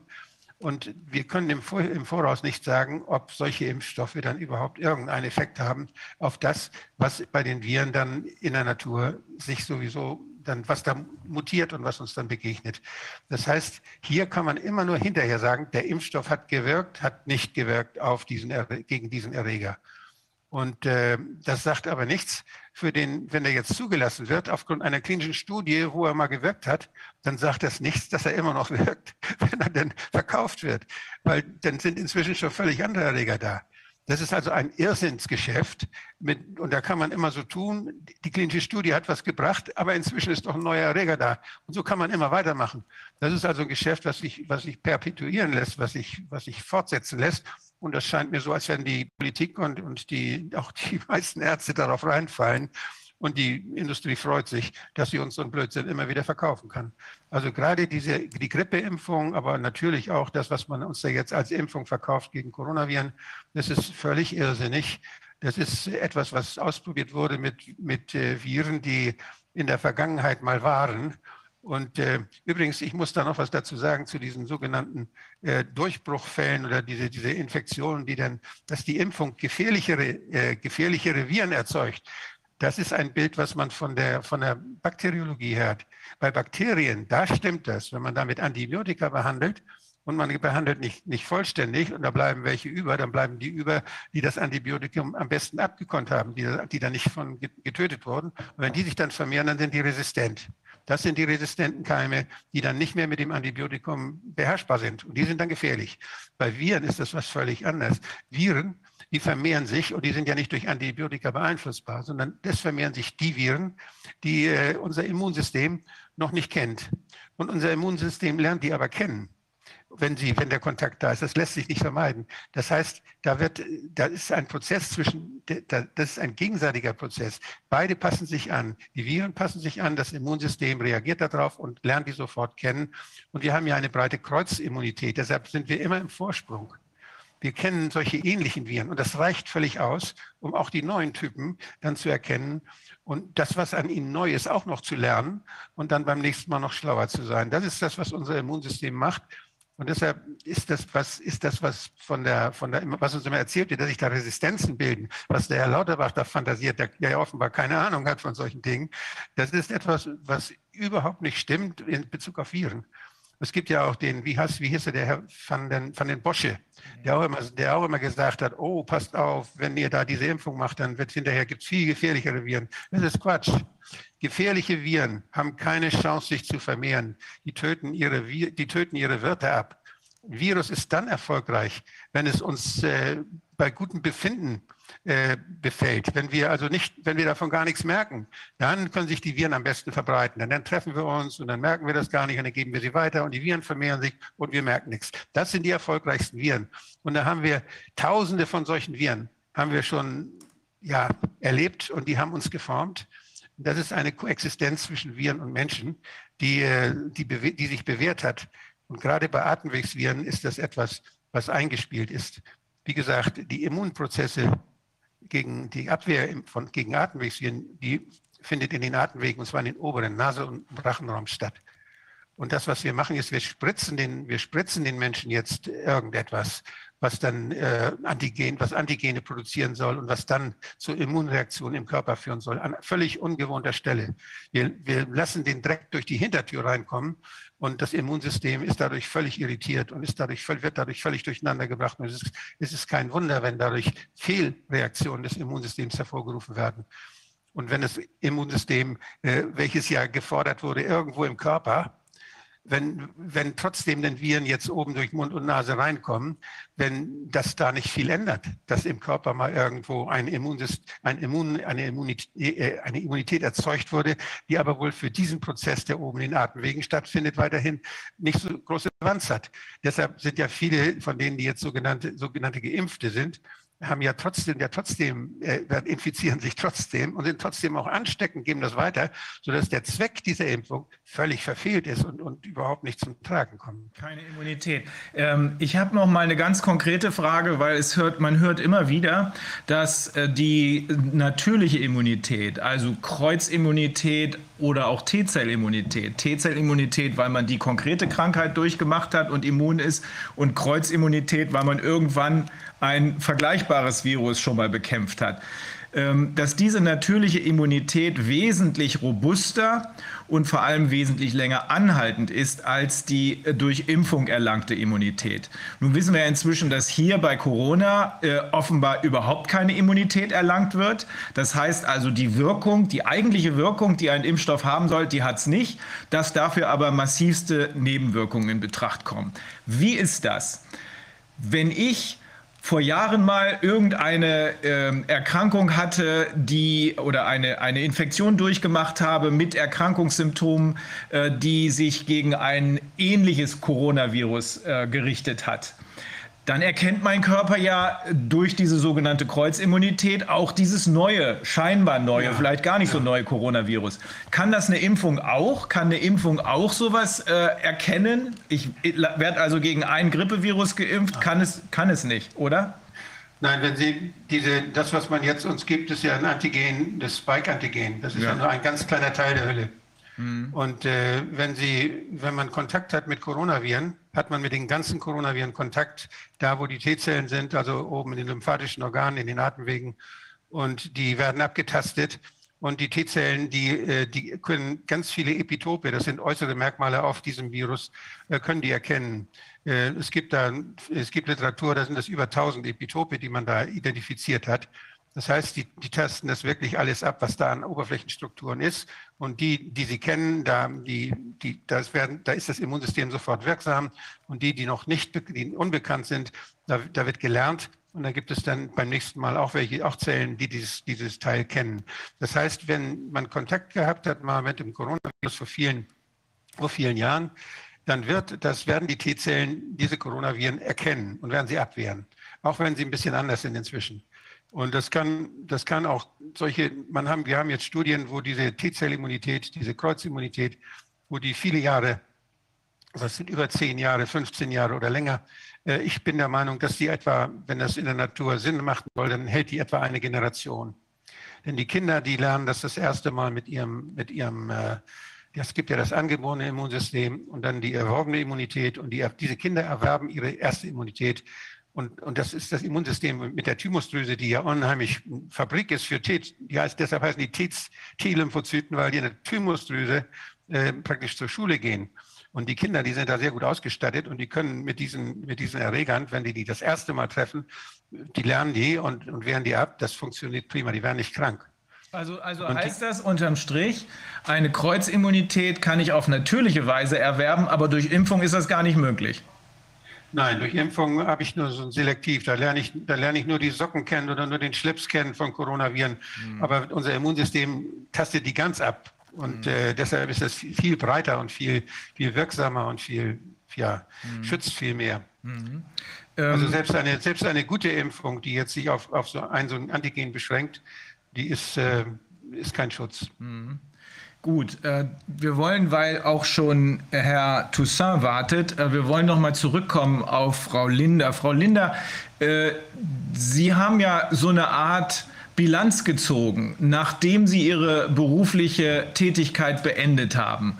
Ähm, Trotzdem kam Ihnen ja zumindest immer mehr im Laufe Ihrer beruflichen Tätigkeit äh, der Sinn oder kamen Ihnen Zweifel am Sinn dessen, was Sie tun? Und ist Ihr Verdacht immer größer geworden, dass Sie für eine Industrie tätig sind, die im Gegensatz zu Ihren Behauptungen, die äh, nichts mit der Gesundheit der Menschen am Hut hat? Wenn ich Sie jetzt im Nachhinein frage, jetzt äh, sind Sie ja schon in Rente, wenn Sie damals, als Sie angefangen haben, als Pharmareferentin zu arbeiten, wenn Sie damals gewusst hätten, in welches Geschäftsfeld Sie sich begeben, hätten Sie dann gesagt, nee, das mache ich nicht? Tausendprozentig. Hm. Das hätte ich mit meinem Gewissen nicht vereinbaren können. Das am Anfang, äh, wie gesagt, das ging noch, aber mit dem, was ich heute erfahren habe, und vor allen Dingen, es geht ja nicht nur darum, dass so viel Schäden dadurch entstanden oder immer noch entstehen bei den Menschen, im speziellen Fall jetzt auch bei den Kindern. Äh, das hätte ich nicht mit meinem Gewissen vereinbaren können, weil ich die ganzen Hintergründe damals natürlich auch nicht gekannt habe. Ich kannte das jetzt nur von der Pharmaindustrie, äh, dass das jetzt keine ähm, Wohltätigkeitsveranstaltung ist, das war mir schon früh klar. Aber dass es äh, solche Kreise zieht und wie perfide und wie wie bösartig, anders kann ich das gar nicht sagen, und wie verbrecherisch das äh, gehandhabt wird, nein, das hätte ich nicht gemacht. Ja also aus heutiger Sicht.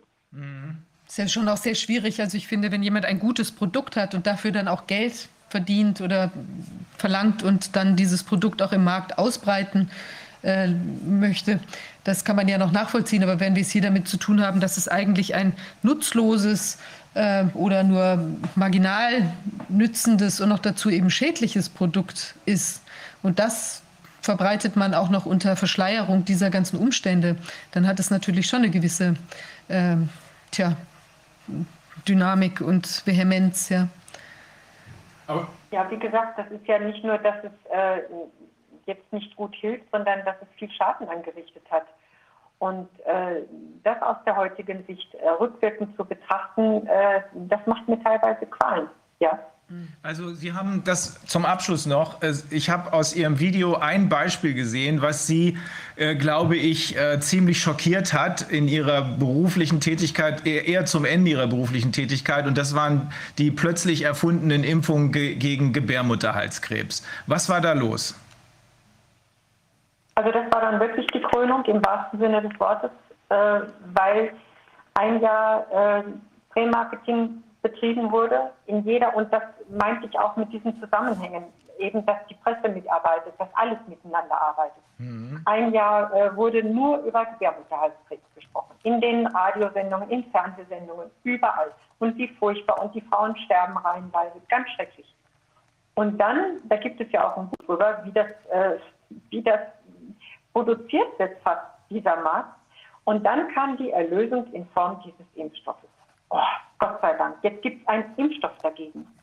Und als ich das gemerkt habe, wie das aufgebaut wurde und dann der Impfstoff, der eine Katastrophe war, ich habe das von einigen mutigen äh, Gynäkologen gehört, die wussten, wie das zustande kam. Und den zu vertreiben, das habe ich nicht mehr geschafft.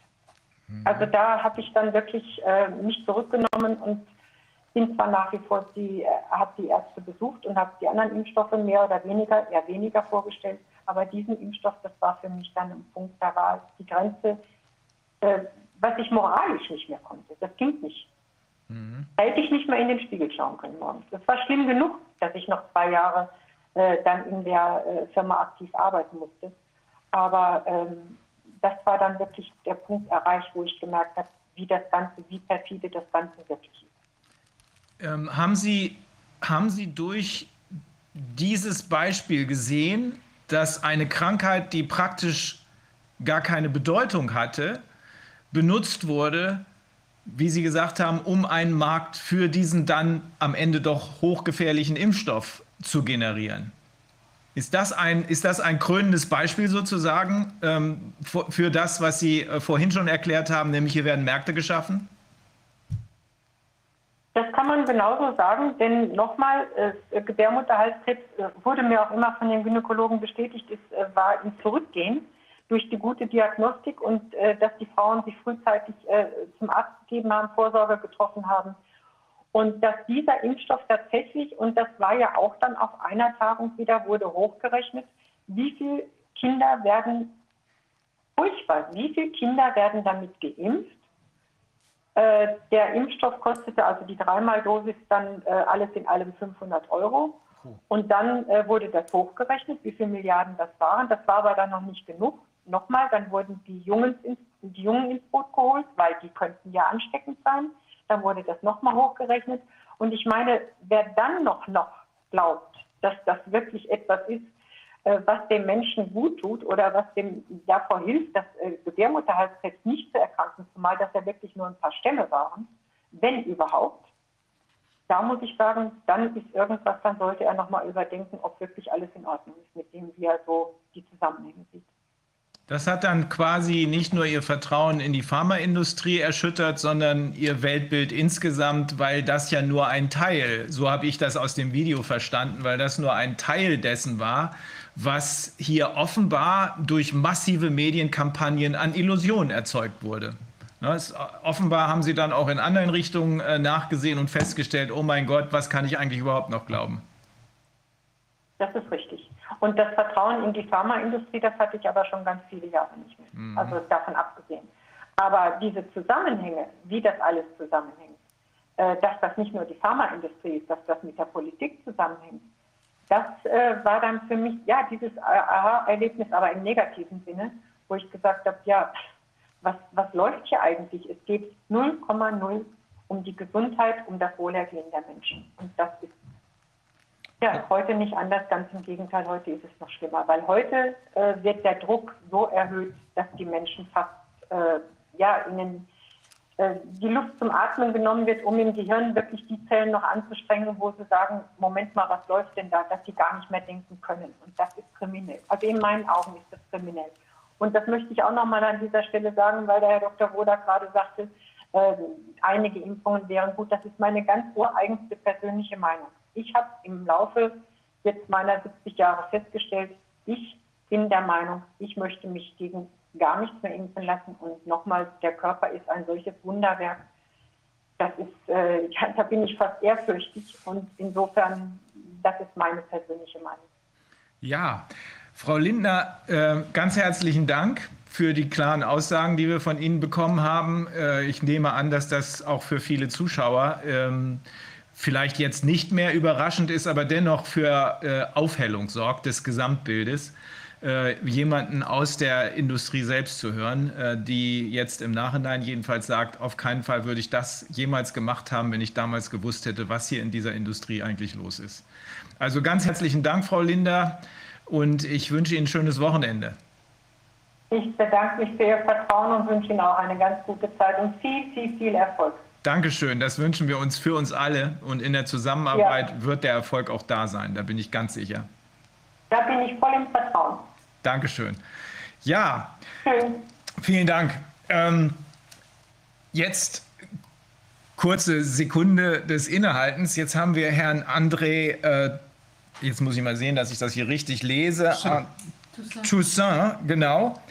Herr Toussaint, Sie sind Apotheker und seit 30 Jahren aber eben nicht nur als Apotheker in verschiedenen Bereichen der pharmazeutischen Industrie tätig, sondern Sie verfügen auch über Spezialkenntnisse, und das ist für uns von besonderer Bedeutung, äh, zur Behandlung der Narkolepsie. Denn das war ja eine der Nebenwirkungen, die bei der letzten sogenannten Pandemie, die keine war, die kann man inzwischen wirklich als Plandemie bezeichnen, äh, die bei der letzten Pandemie durch die Impfungen ähm, aufgetreten sind. Die letzte Pandemie, die Schweinegrippe, war die, die äh, Dr. Wodak sozusagen äh, durch seine politische Macht noch gerade so eben beenden konnte und als milde Grippe enttarnen konnte. Äh, können Sie uns noch ein bisschen mehr über sich erzählen, Herr Toussaint? Das kann ich gerne machen. Ähm, also wie gesagt, also ich bin in der pharmazeutischen Industrie seit 30 Jahren tätig in verschiedenen Positionen und bin momentan Geschäftsführer in einem Forschungsunternehmen, was sich speziell auf die Erforschung seltener Erkrankungen äh, konzentriert, insbesondere seltene Schlaferkrankungen. Dazu gehört die Narkolepsie und auch andere Schlaferkrankungen. Wir sind ein nicht börsennotiertes Unternehmen. Das ist für mich ein ganz wichtiger Aspekt, den ich hiermit erwähnen möchte. Ähm, denn das macht auch ein Stück den Unterschied. Ähm, denn die meisten Unternehmen, was jetzt auch hier die Frau Linda dort geschildert sind, sind ja meistens Unternehmen, die börsennotiert sind, die extrem ähm, kursfokussiert äh, sind und die nur die Zahlen und nur die Umsätze und nur die Bottomline im Kopf haben. Mhm. Das ist ein Unterschied. Äh, das äh, sage ich nicht nur so, sondern ich hatte das, das Vorrecht, mich in meinem Leben immer entscheiden zu können, äh, für nicht börsennotierte Unternehmen zu arbeiten, die ähm, hohe ethische Standards anlegen und denen die Forschung und die Entwicklung sinnhafter Arzneimittel wirklich am Herzen liegt und lag. Und ähm, deswegen ist es für mich wichtig, hier aus meiner Sicht ja auch vielleicht eine differenzierte Sichtweise, was das Thema Pharmaindustrie an den Tag äh, also anbetrifft, auch wirklich ähm, hier mit in die Diskussion einzubringen. Ähm, eine pauschal ähm, Verurteilung oder beziehungsweise der, der pharmazeutischen Industrie würde ich persönlich so nicht stehen lassen wollen. Wir wissen alle durch die Fälle, und da ist die Schweinegrippe ein bestes Beispiel, GSK, einer der großen äh, Sharks in dem großen börsennotierten Bereich, sich dort begibt und ähm, dass man dennoch ähm, die, die Impfkampagne angeheizt hat. Glücklicherweise 2009 war es eben noch nicht so, stark, ähm, dass die Systeme, auch insbesondere in Deutschland, hier ähm, die, die Menschen gezwungen haben, und wenn es nur durch die Hintertür ist, sich impfen zu lassen. Aber es sind in Europa immerhin fast 31 Millionen ähm, Menschen geimpft worden gegen eine sinnfreie Geschichte. Das, das, das muss man einfach so sagen. Also da, da bin ich äh, völlig äh, bei Frau, Frau Linder. Und wir können eigentlich historisch noch ein Stück zurückgehen. Ähm, zehn Jahre vorher, 1999, kam, kam es zur sogenannten Vogelgrippen-Epidemie äh, ähm, in, in China, Hongkong etc. Glücklicherweise hat es den Sprung dann nicht nach Europa geschafft, sodass es dann eben nicht zu diesem Debakel kam. Zehn Jahre später kam dann die Schweinegrippe und man muss ja einfach sagen, wenn man das so weiterspielt, zehn Jahre weiter später sind wir jetzt in der Corona-Krise. Ich weiß nicht, was wir 2029 erwarten können von, von den Kameraden, äh, die sich dort, äh, muss man ja wirklich sagen, ähm, die Taschen voll machen wollen. Ihnen geht es ja hier, da bin ich äh, auch völlig bei Ihnen, ähm, geht es ja nicht darum, um die Gesundheit, sondern hier geht es darum, ähm, Umsätze zu generieren. Das ist natürlich eine sehr gute Story, ein sehr gutes Narrativ, was ich. Ähm und das haben wir eben auch an der Schweinegrippe gesehen. Man hat auch damals mit dem Angstnarrativ gearbeitet. Aber das ist glücklicherweise in Deutschland eben nicht so massiv durchgedrungen. Deswegen sind die Schäden auch noch übersichtlich geblieben. Ähm, das, das äh, ist zum Glück, muss man sagen. Aber wir haben natürlich diese fatalen Folgen im Bereich der Autoimmunerkrankungen, die wir jetzt ja auch äh, bei den Corona-Erkrankungen, äh, Corona-Impfungen sehen können. Äh, wir haben Guillain-Barré-Syndrom, was ja schon in den meisten der, der Fachinformationen und Beipackzettel der Impfstoffe jetzt gelabelt werden musste, nachdem hier äh, rote Handbriefe veröffentlicht worden sind. Also wir haben es hier äh, mit einer ja, äh, sehr, sehr schwierigen Lage zu tun. Und vielleicht an diesem Beispiel der, der, der, Schwein, äh, der, der Schweinegrippe und der Korrelation oder der, der, der Verbindung zur, zur Narkolepsie einfach nochmal ihn vor, vor Augen zu führen, was damals eigentlich passiert ist. Denn das war ja eigentlich eine nachgelagerte äh, Nebenwirkung, die erst zeitversetzt kam, weil der Impfstoff, und das ist eindeutig auch ein Versäumnis und ist ein Totalversagen der Firma und auch der EMA, dass man das äh, zu wenig auf dem Schirm hatte. Und ich habe äh, das Vorrecht gehabt, in den letzten sechs Jahren nichts anderes zu machen, als mich mit Narkolepsie zu beschäftigen. Und äh, musste äh, feststellen, äh, wie wenig äh, auf die galenische und auch die Entwicklung dieses Impfstoffs eigentlich Wert gelegt worden ist. Man hat da etwas zusammengeschustert, und äh, Herr Wodak wird mir recht geben, äh, wenn ich sehe, äh, mit der, welcher dünnen Begründung äh, die Firma GSK dann ihre Zulassung weltweit bekommen hat, ähm, dann, dann schaudert es ein. Wenn ich sehe, welche Auflagen ich erfüllen muss als pharmazeutischer Unternehmer, wie lange ich bestimmte Dinge entwickeln muss, welche Sicherheitsstudien ich einbringen muss. Und dann bekommt ein Hersteller auf einer sogenannten Mock-up-Zulassung, sprich also einer Musterzulassung, die damals mal für die Vogelgrippe äh, avisiert worden ist, eine Zulassung für einen ganz anderen Impfstoff. Und das ist weltweit geschehen. Und das muss man sagen, das ist natürlich eine, eine absolute Katastrophe. Und das hat letztendlich Tür und Tor geöffnet für diese ganzen Sicherheitsimplikationen, die eigentlich schon nachdem man äh, diese Pandemie, äh, WHO getrieben, muss man auch sagen, Stufe 6 ausgerufen, dann dazu führte schon im November 20, äh, 2009, 2009 beziehungsweise dann bis zum Dezember ran hatte man schon einen Sack voll Sicherheitssignale, die hätten äh, damals alle Leute im Prinzip äh, hätten dort Alarm schlagen müssen. Aber äh, man hatte sich äh, in der EU und auch in den anderen Staaten wie Kanada und auch in den USA eben für Pandemrix entschieden. Ein Schelm, der Böses dabei denkt, ich sage nur eins, da ist mit Sicherheit ein Lobbyismus gelaufen, weil es gab ja Alternativen. Und ähm, diese Alternativen sind aber nur punktuell genutzt worden. Ja? Also ein Beispiel dazu nur zu nehmen, also will da auch, wenn es von Interesse ist, da auch ein bisschen ins, ins Detail einsteigen, warum es eigentlich zu diesen schwerwiegenden Nebenwirkungen kam. Man hat also im Prinzip eine Zulassung ähm, gemacht, ähm, wo man Virusproteine letztendlich nicht standardisiert ähm, eingesetzt hat. Und äh, man hat äh, festgestellt, dass eine erhöhte Konzentration dieser Virusproteine eben auch zu einer überschießenden Immunreaktion geführt hat, was dann letztendlich den Narkolepsie-Patienten dann ihre Orexin-Rezeptoren gekostet hat. Und beziehungsweise, die waren ja damals noch keine Narkolepsie-Patienten, sie waren ja ganz normale Menschen, die eine Impfung bekommen haben. Man hat äh, diese, diese Patienten oder diese Menschen letztendlich einem Risiko ausgesetzt, äh, was sie heute, und das muss man ganz deutlich sagen, komplett aus dem Leben katapultiert hat. Ein um Ihnen da vielleicht einfach auch noch ein paar Aspekte an, an die Hand zu geben. Ein Narkolepsie-Patient ist chronisch krank, die Krankheit ist nicht heilbar.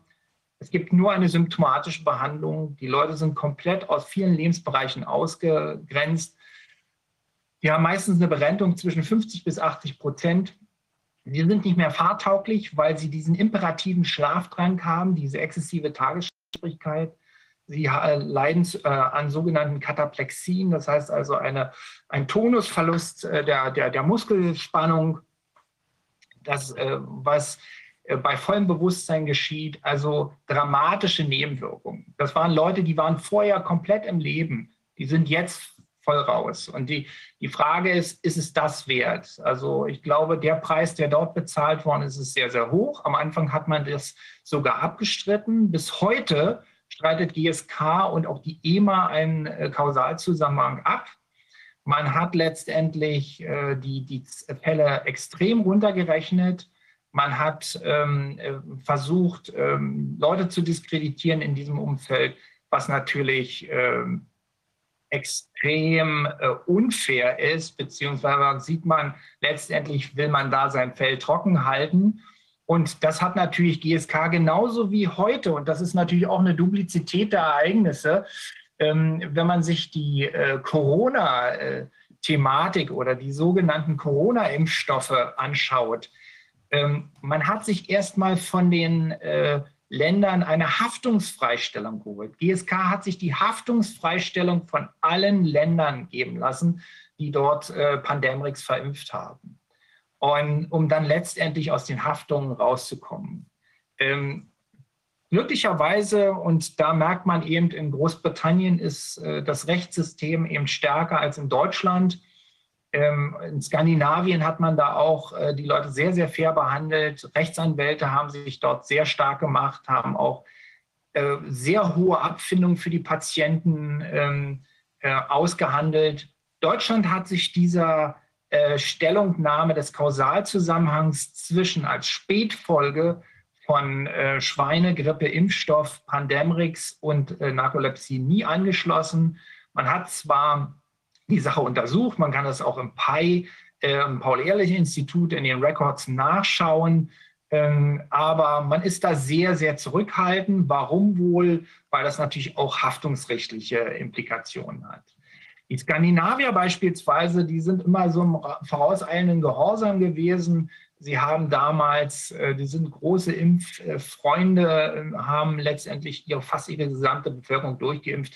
Deswegen sehen wir natürlich auch diese Ausschläge in der Epidemiologie äh, der Erkrankung extrem ähm, äh, stark und äh, für kleine Länder wie Finnland und Schweden von der, von der Population her gesehen doch ähm, eine wirklich signifikante ähm, Anzahl von Patienten, die aber dann im Nachhinein, weil die Regierung das eingestanden hat, dann eben auch ähm, mit entsprechenden Rentenzahlungen versehen worden sind. In Deutschland muss man sagen, ähm, gibt es ja nur anerkannte 84 Fälle.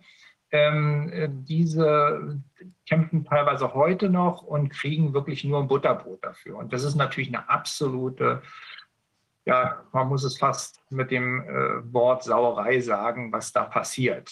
Herr Toussaint, das ist, ähm, das ist äh, eine, Sie sprechen jetzt gerade auch die rechtliche Situation an, das ist ein Symptom für eine Krankheit, äh, die wir alle, die wir schon ein bisschen länger im Geschäft sind, in den Gerichten äh, nur mit Korruption er erklären können. Und damit meine ich nicht das blanke, ich gebe dir jetzt mal Geld dafür, dass du ein falsches Urteil machst, sondern äh, das geht weit darüber hinaus. Äh, Korruption wird von Transparency definiert als den Missbrauch anvertrauter Macht für äh, private Zwecke sozusagen. Also wenn ich meine Karriere damit fördere, ist das auch Korruption. Wir haben das beobachtet ähm, bei VW, bei dem Dieselbetrug. Äh, da hat sich die Justiz, die natürlich beeinflusst ist von der Politik, da hat die Justiz sich jahrelang geweigert, äh, das zur Kenntnis zu nehmen, was dann irgendwann in den USA mit krachender Gewalt im Rahmen von Beweisaufnahmen und durch Whistleblower ans Licht kam, nämlich das hier mit Absicht, mit Absicht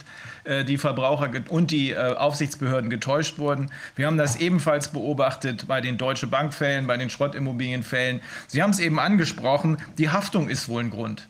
Man weicht äh, der Anwendung des eigentlich anzuwendenden Rechts aus, weil hier könnte ja jemand ins Trudeln geraten, der so große Betrügereien veranstaltet hat, dass er selbst damit nicht mehr klarkommen kann. Ähm, Sie haben recht, das ist im angloamerikanischen Rechtssystem völlig anders. Müssen wir denn davon ausgehen, Herr Toussaint? Sie sind ja offenbar für ein Unternehmen tätig, was äh, als, als Unternehmer bezeichnet werden kann. Ne? Also mit privater Verantwortung für die Mitarbeiter und für das Wohlergehen der gesamten Firma. Im Unterschied zu Konzernen, wo niemand mehr Verantwortung für irgendwas hat, außer dafür, sich möglichst hohe Boni am Ende des Jahres in die Tasche zu schieben.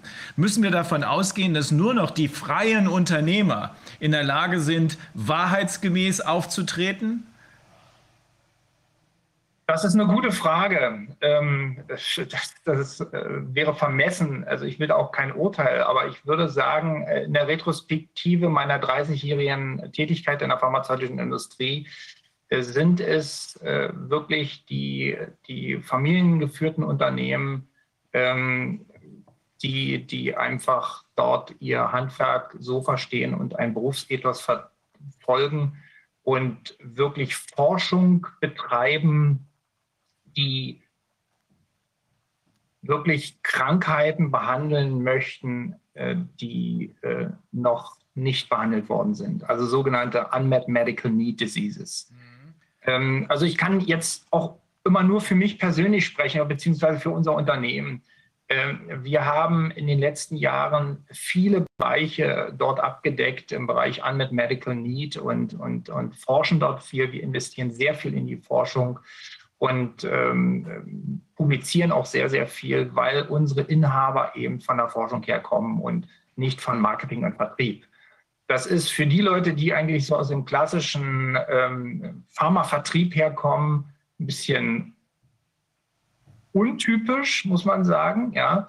Aber wir stellen fest, dass das gerade äh, in, in der Ärzteschaft, äh, die wir betreuen, und das sind überwiegend Neurologen ähm, und äh, Allergologen zum Beispiel, das ist auch noch so eine seitliche Arabeske, dass wir momentan sehr viel in Aktivitäten investiert haben, um über das allergene Potenzial von Covid-19-Impfstoffen aufzuklären. Wir hatten das große Glück, äh, mit einem der, der großen Koryphäen in Deutschland, dem Professor Klimik aus Wiesbaden, zusammenarbeiten zu dürfen, der selber der Präsident der AEDA ist, ähm, der Allergologischen Gesellschaft in Deutschland und ähm, auch der Deutschen Allergiegesellschaft dort ähm, vorsteht und wir haben gemeinsam eine Aufklärungskampagne gemacht, um den Ärzten, den Impfärzten einfach da auch das entsprechende Handwerkszeug an die Hand zu geben. Wenn ihr schon impft, dann bitte vorbereitet und äh, seid bitte euch bewusst, dass wir hier bei den bisher nicht ausreichend erforschten Impfstoffen ein zehnfach höheres Risiko an Anaphylaxie, also diesem allergischen Schock, ähm, ähm, muss man darauf vorbereitet sein. Die Zahlen hat er ähm, auf, den, auf der Basis der US-Zahlen ausgewertet und hat darauf sofort Alarm geschlagen und gesagt, Leute, wir müssen hier was tun. Wir sind als Allergologen in Deutschland dafür verantwortlich, dass äh, Gefahr abgewendet wird von den, äh, von den Patienten oder den, den, den Menschen, insbesondere wenn sie jetzt einer äh, großen Impfkampagne hier unterzogen werden. Und ähm, das, das lässt schon aufhorchen, ähm, wenn, wenn Leute, die nun alles andere als Impfgegner sind, ähm, hier ganz deutlich äh, sich positionieren und sagen, hier muss etwas passieren. Und da haben wir der, jetzt im letzten Jahr also extrem viel darauf verwandt, gerade die Allergologen, ähm, und auch die Impfärzte in den Impfzentren aufzuklären und ihnen Informationen äh, an die Hand zu geben, um letztendlich vorbereitet zu sein, wenn es zu sogenannten allergischen Reaktionen vom Soforttyp kommt, die letztendlich, wenn sie nicht adäquat versorgt werden, in Form eines Adrenalinschubs, also in Form einer Injektion oder eines Pens, äh, tödlich ausgeht. Und äh, wir wissen das von den, von den äh, mRNA-Impfstoffen. Wir wissen, äh, dass die, die Polyethylenglykole, also die Matrix, wo die mRNA eingebettet ist, letztendlich äh, Allergentreiber ist. Wir wissen vom Trometamol im, im äh, moderner Impfstoff äh, Spikevax, hundertprozentig ähm, ein Allergentreiber. Und in den beiden, ähm, die jetzt momentan nicht mehr so die große Rolle ähm, spielen, äh, die, die ähm, Vektorimpfstoffe von, von hm, Janssen, also Johnson Johnson und ähm, auch der Vektorimpfstoff von AstraZeneca, das Vaxzevria, dass da letztendlich ähm, äh, das Polysorbat 80, ein Emulgator drin ist, der letztendlich auch dafür bekannt ist, äh, Allergien auszulösen. Und ähm, darauf muss man vorbereitet sein. Aber die meisten der Ärzte, die sich hier äh, an vorderster Front ähm, als Impfärzte zur Verfügung stellen, waren darüber nicht aufgeklärt. Und die waren sehr dankbar dafür, dass wir ihnen haben diese Informationen zuteil werden lassen, dass letztendlich da auch äh, noch zusätzliche Gefahr, die da droht von der Seite der Allergien beziehungsweise eines allergischen Schocks, hier ähm, letztendlich äh, präventiv eingegriffen werden konnte. Ich habe eine Freundin, mit der ich äh, damals in dieser eben schon erwähnten Forschungsstelle für Arzt- und Arzneimittelrecht gearbeitet habe. Die ist inzwischen Fachanwältin äh, in, äh, im Norden von Deutschland und betreut eine Reihe von Unternehmen im Sinne von den eben von Ihnen beschriebenen Unternehmen. Ich will noch mal die Frage wiederholen, weil Sie haben vorhin gesagt, Sie würden nicht so in Bausch und Bogen die Pharmaindustrie verurteilen. Ist das im Ergebnis darauf zurückzuführen, dass Sie eben unterscheiden zwischen Konzernen und diesen privaten Unternehmen, die ja, so wie ich sie verstanden habe, noch mit einem gewissen Ethos und bestimmten Moralvorstellungen arbeiten. Ist das der Unterschied, den man hier machen ja. muss? Okay. Ja, den, den würde ich hier ganz klar äh, ins Feld führen wollen. Äh, was ist damals? Weil wir natürlich letztendlich kein Shareholder, äh, natürlich haben wir auch Shareholder, Inhaber haben wir auch, mhm. äh, die letzt aber äh, letztendlich selber aus der Forschung kommen und selber noch Hand anlegen.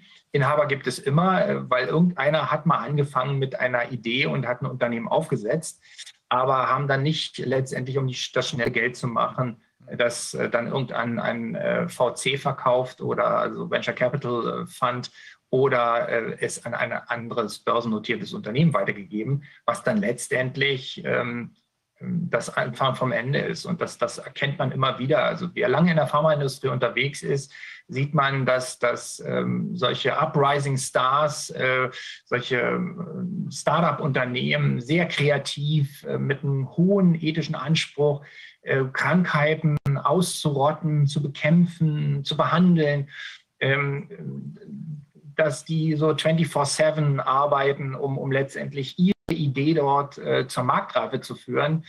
Ähm, sobald diese dann irgendwo auf dem Radar erscheinen und dass äh, die Idee irgendwo halbwegs tragfähig ist, dann schlagen die großen Sharks zu und kaufen das dann meistens auf.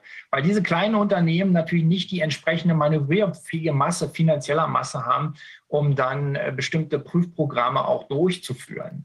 Also ähm, das ist ähm, immer wieder, das, das müssen wir auch uns eingestehen, dass wir oft äh, klinische Prüfprogramme eben nicht bis zum Ende durchführen können und wir dann eben auch bestimmte Moleküle und Entwicklungen an Big Pharma weiterverkaufen müssen, damit wir letztendlich unsere eigene Forschung für unser eigenes kleines Unternehmen dann eben einfach auch mitfinanzieren können. Wie sehen Sie denn in diesem Zusammenhang diese Firmen, die da jetzt im, bei Corona so in Erscheinung getreten sind? Also Moderna, BioNTech und so, das sind ja ganz kleine Firmen, die plötzlich oder die aus dem Nichts quasi oder, oder sagen wir mal nach jedenfalls sehr äh, frustraner, langjähriger oder weiß nicht, jedenfalls Jahre länger, genau, also sie haben eigentlich überhaupt gar kein Produkt auf dem Markt, forschen da vor sich hin, sind vielleicht auch in irgendeiner Weise ja auch VC finanziert und plötzlich kommen sie jetzt mit so einer Sache, aber es wirkt ja schon ein bisschen merkwürdig, also dass man, dass da so ein ich weiß auch nicht, dass man sich dann plötzlich auf ein ganz anderes Feld wirft und plötzlich auch das Know-how hat, angeblich diese ganzen Sachen dann auch wirklich zur Marktreife zu führen es ist ja auch etwas irritierend. Ja, wie zum Beispiel, ich will es mal konkreter formulieren. Äh, wir wissen, dass äh, BioNTech äh, gar nichts auf die Reihe gebracht hat, sondern nur Verluste erzielt hat. Und dann im September 2019 investierte irgendein Gates-Unternehmen 54 oder so Millionen in diese Firma. Wie ist das zu erklären aus Ihrer Sicht? Das ist natürlich schwierig. Ich bin jetzt kein Insider von, von ähm, den Unternehmen, aber so wie sich für mich darstellt, ähm, sind dann natürlich übergeordnete Interessen, äh, die eine Rolle spielen. Ähm, äh, Im Hintergrund äh, werden da natürlich Strippen gezogen und da spielt sicherlich Herr Gates mit seiner Gates Foundation ähm, und seiner Gavi eine ganz große Rolle. Er, er hat sich ja immer äh, als ähm, ja, Gralshüter und als äh, Philanthrop aufgespielt, um letztendlich weltweit äh, alle Menschen impfen zu wollen. Das klingt ja alles ganz schön, aber wenn man die Hintergründe sieht, was da teilweise für Schweinereien in Afrika auch gelaufen sind, die sind schon in anderen Corona-Ausschüssen äh, des Öfteren äh, gestriffen worden. Deswegen möchte ich ja gar nicht weiter darauf eingehen. Aber das ist natürlich ein Momentum, was wir jetzt hier sehen. Ähm, was getrieben ist. Und deswegen, äh, also ich gehöre jetzt nicht zu den Verschwörungstheoretikern, aber wenn ich mir das retrospektiv äh, anschaue, 1999 die Vogelgrippe, 2009 die Schweinegrippe, 2019 ähm, äh, Covid-19, 2029, na, welche Pandemie hätten Sie denn gerne? Ähm, immer mit dem Vorlauf, dass auch eine WHO hier ordentlich das äh, Angst-Narrativ äh, drückt und sagt, wenn ihr euch nicht impfen lasst oder wenn da nicht was passiert, wenn wir nicht die Pandemie eindämmen, dann passieren ja schlimme Dinge. Ähm, und in diesem Fahrwasser hat man natürlich dann auch ähm, bestimmte Firmen gebraucht. Äh, und deswegen waren eben auch die klassischen Impfstoffhersteller erstmal noch nicht so im Fokus. Wir sehen ja wie lange die jetzt brauchen, was mich natürlich auf der anderen Seite auch wieder froh macht, weil man sich sicherlich in den Unternehmen ein bisschen mehr vielleicht Gedanken macht äh, bei der Entwicklung der, der, der sogenannten Impfstoffe. Ähm, aber diese kleinen, äh, abhängig von VC-Geld beziehungsweise von, von ähm, anderen Investoren, ähm, nicht institutioneller Art, ähm, die sind natürlich leichte Opfer dafür. Und man sieht ja, wie schnell die Großen dann, als sie sahen, dass der Zug rollt, ähm, äh, dass ähm, beispielsweise bei BioNTech relativ schnell Pfizer aufgesprungen ist. Wir sehen es bei Q, wir, wir sehen es bei CureVac, äh, ist die Firma Bayer aufgesprungen und Novartis. Nun momentan haben die natürlich das kürzere Streichholz gezogen, weil sie die, die Wirksamkeit nicht haben nachweisen können oder beziehungsweise dass äh, letztendlich die unter 50 Prozent liegen von der, von der Wirksamkeit, was natürlich inakzeptabel ist. Meinen Sie, nicht auch, dass da, meinen Sie nicht auch, dass da eventuell deshalb die kleinen Firmen weniger Möglichkeiten haben, weil die großen Firmen diese Verbindungen, die Lobbyverbindungen zur Politik äh, kontinuierlich ja pflegen können und pflegen, weil sie ihre Leute da installieren und weil sie da ganz ja. enge äh, personelle Verknüpfungen ja. dann auch haben. Ja. Und äh, wenn man das will, das sieht man ja, wenn man jetzt so eine Kampagne startet. Das war ja bei der Schweinegrippe schon so. Frau Merkel hat damals Novartis und Glaxo jeweils 10 Millionen oder 100 Millionen, ich weiß nicht, jedenfalls eine ganze Menge Geld gegeben, um ihre Werk, diese Werke da aus dem Boden zu stampfen. Mhm. Und äh, Sarkozy hat das gemacht beim Werk in Mexiko für, für Sanofi. Und äh, das ist also, das ist immer dann, diese sind immer die Großen, die den Zugriff auf die Politik haben, die dann von der Politik das Geld holen, damit solche Dinge dann auch umgesetzt werden können. Die Kleinen haben dann nicht den Zugriff auf die Politik und deshalb hat das so viel mit, mit institutioneller Korruption zu tun. Ich glaube, die, die, an den langen Hebeln der Korruption sitzen die Großen. Und deshalb geht das über die Großen sowas. Absolut, völlig d'accord, äh, Herr Wodak. Ähm, ähm, das, das sehe ich genauso. Und man sieht ja, wie durch die Hintertür die Großen dann wieder dabei waren. Äh, die Firma BioNTech hatte bis dato ja gar kein Produktions-, keine Produktionsstätte. Die hatten noch nicht mal Hersteller äh, richtig langfristig unter Vertrag, äh, die ihnen die Lipide liefern ähm, für ihren mRNA-Impfstoff. Die Polyethylenglycol, die kommen von Merck, die kommen von ähm, anderen Herstellern ähm, große, die haben beispielsweise die Produktionsstätte äh, von, von Novartis Beringberg in Hamburg gekauft, also weil sie jetzt ja momentan die Kassen voller Geld haben. Man sieht eben, äh, die Großen äh, verdienen momentan durch die Hintertür. Das ist so. Aber sie stehen natürlich mit ihren eigenen äh, Entwicklungen in Startlöchern. Aber da muss man natürlich auch wieder ganz genau hinschauen. Also da kann ich nur wieder aus äh, Erfahrung mit der Schweinegrippe ähm, davor warnen. Ähm, man hat ähm, bei der Firma Sanofi Pasteur, die sich mit GSK zusammengelegt hat, bei der Entwicklung ihres jetzt im Januar eventuell auf den Markt kommenden Impfstoff sich für, den, äh, für das Adjuvans, also den Wirkverstärker AS03 wieder entschieden. Und das ist natürlich äußerst kritisch einzuschätzen, weil AS03 ist eindeutig und das ist selbst im PI-Report nachzulesen, ähm, sehen wir hier, ähm, dass das Alpha-Tocopherol als Antioxidant, also das Vitamin E, eigentlich eine völlig harmlose Substanz, aber in der Konstellation des Booster-Effekts eben diese nach äh, ähm, äh, Effekte bei vielen Patienten ausgelöst hat und letztendlich dann die Narkolepsie ausgelöst hat. Ich hatte damals den Eindruck, dass es zwei verschiedene äh, Strategien gab, um ausreichend schnell dann viel solchen Impfstoff herzustellen. Das eine, das war die Strategie von Novartis, die dann versuchte, über Bioreaktoren und nicht über Hühnereier möglichst mhm. viel Antigen zu produzieren, äh, was ja auch seine dann entsprechende Risiken mit sich bringt durch die Verunreinigung Mhm. Und äh, die dann ja auch dann das zurückgezogen, der Vertrag wurde dann ja von Herrn Professor Löwer dann auch äh, ja, zurückgezogen. Und das hat ja, hat ja die Warnung, hat ja geholfen damals. Aber ja. die, äh, aber die äh, andere Strategie ist ja, dass man wenig Antigen hat, herkömmlich ist und dass man das einfach dadurch boostert, dass mit weniger Dosis, deren man, wo man Wirkverstärker dazu tut, dieses, diese kleine Dosis trotzdem diese immunogene äh, Wirkung haben soll. Wenn wir jetzt eine Technik hätten, die Antigene in großer Menge herstellt, da brauchte man doch eigentlich gar keine, keine Booster mehr, keine Immunbooster mehr. Das ist völlig wozu, richtig. Ja, wozu macht man das denn immer noch? Das ist, denke ich mal, auch eine Frage der Profitmaximierung. Sie haben es ja gerade angeführt, äh, dass man die Antigene das ist ein aufwendiges Verfahren, die Aufreinigung. Und wir sehen ja, wie schlampig AstraZeneca gearbeitet hat. Die Uni Ulm hat da ja eine Publikation rausgebracht zu den Eiweißbeistoffen, die da eigentlich gar nicht reingehören. Das hat etwas mit fehlender Aufreinigung zu tun. Und ähm, wir haben jetzt, das ist, glaube ich, gestern über den Ticker gegangen. Die Japaner haben ja ein sehr, sehr hohes Sicherheitsbedürfnis und stellen ja die Sicherheit vor die Wirksamkeit sogar ja, und haben jetzt, haben jetzt moderner Impfstoff gesperrt, ja. weil da eben auch Beiprodukte drin sind, die nicht deklariert bzw. nicht äh, zuordnenbar sind.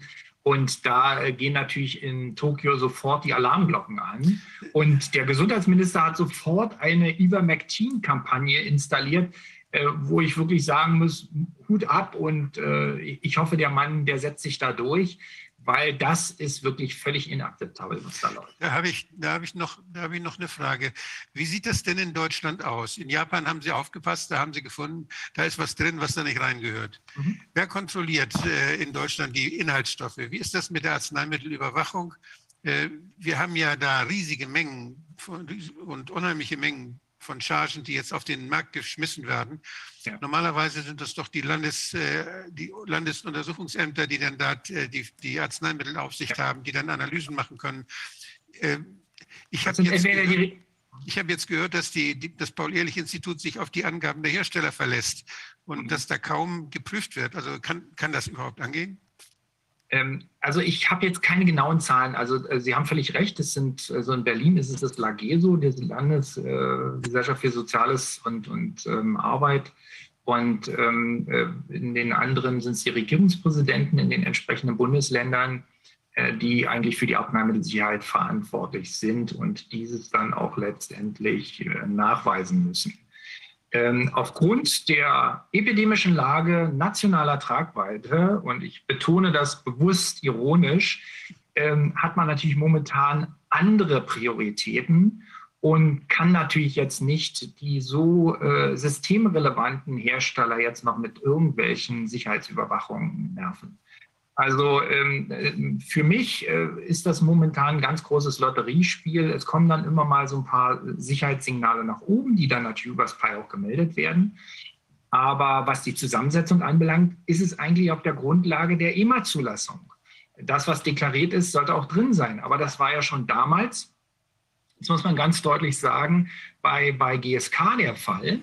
Da gibt es ja die, die äh, berühmte Publikation, die das British Medical Journal am äh, 20. September 2018 publiziert hat, wo man nochmal ganz deutlich gezeigt hat, äh, dass da etwas nicht stimmen kann in der Zusammensetzung der, äh, und das spricht eben auch für unterschiedliche Herstellwege und Herstellmethoden und Herstell, Herstellungsorte dass man zum Beispiel ähm, ähm, zwischen dem äh, äh, kanadischen äh, Pendant und äh, dem, dem Original Pandemrix eben ein sechs- bis siebenfache höhere Nebenwirkungsrate im Pandemrix festgestellt hat und äh, ein neun- bis zehnfach höheres Risiko schwerwiegender Nebenwirkungen eben festgestellt hat.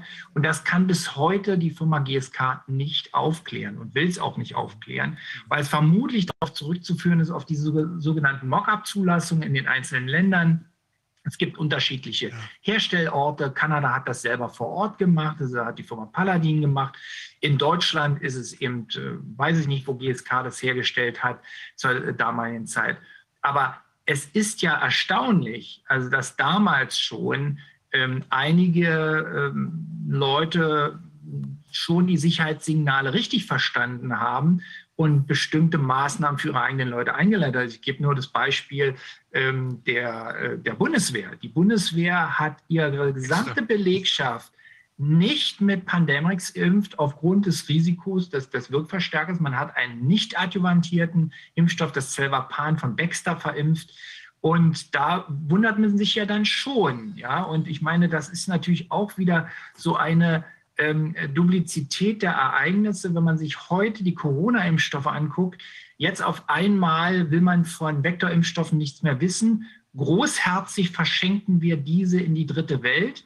Was für ein unethischer Approach, muss man sagen, wenn wir der Meinung sind, dass die nicht sicher genug sind und wir uns jetzt komplett auf mRNA fokussieren, dann müsste man ja eigentlich fairerweise sagen, können wir euch eigentlich nicht mit ruhigem Herzen empfehlen. Aber nein, was machen wir?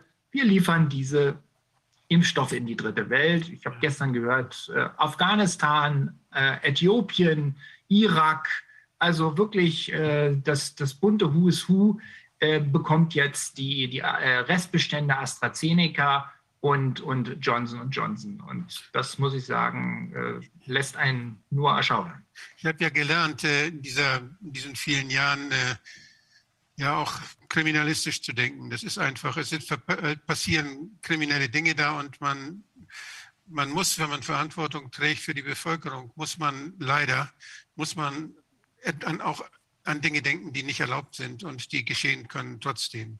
Deshalb wegen dieser Intransparenz bei der, bei der Arzneimittelkontrolle, bei dieser Generalerlaubnis dort was völlig Neues herzustellen, was auch sehr schwer zu kontrollieren ist. mRNA, das sind, das sind genetische Informationen, die da gegeben werden. Man muss die sequenzieren und die Sequen man, man muss, wenn man das weiß, welche, welche Sequenzen dort überhaupt in mRNA gespritzt werden, was da vielleicht noch dabei ist, was man da noch an Informationen dazu tun kann, das sind ja das sind ja völlig neue Techniken der Arzneimittelüberwachung. Ich kann mir gar nicht vorstellen, dass die Landesuntersuchungsämter dem überhaupt gewachsen wären. Das weiß ich nicht. Aber diese, diese, erstmal das Sequenzieren, damit ist es ja nicht getan, sondern man muss ja mhm. das ganze Know-how auch haben. Äh, was bedeuten denn diese Sequenzen? Was, wie wirken die sich aus, wenn die in den Körper kommen?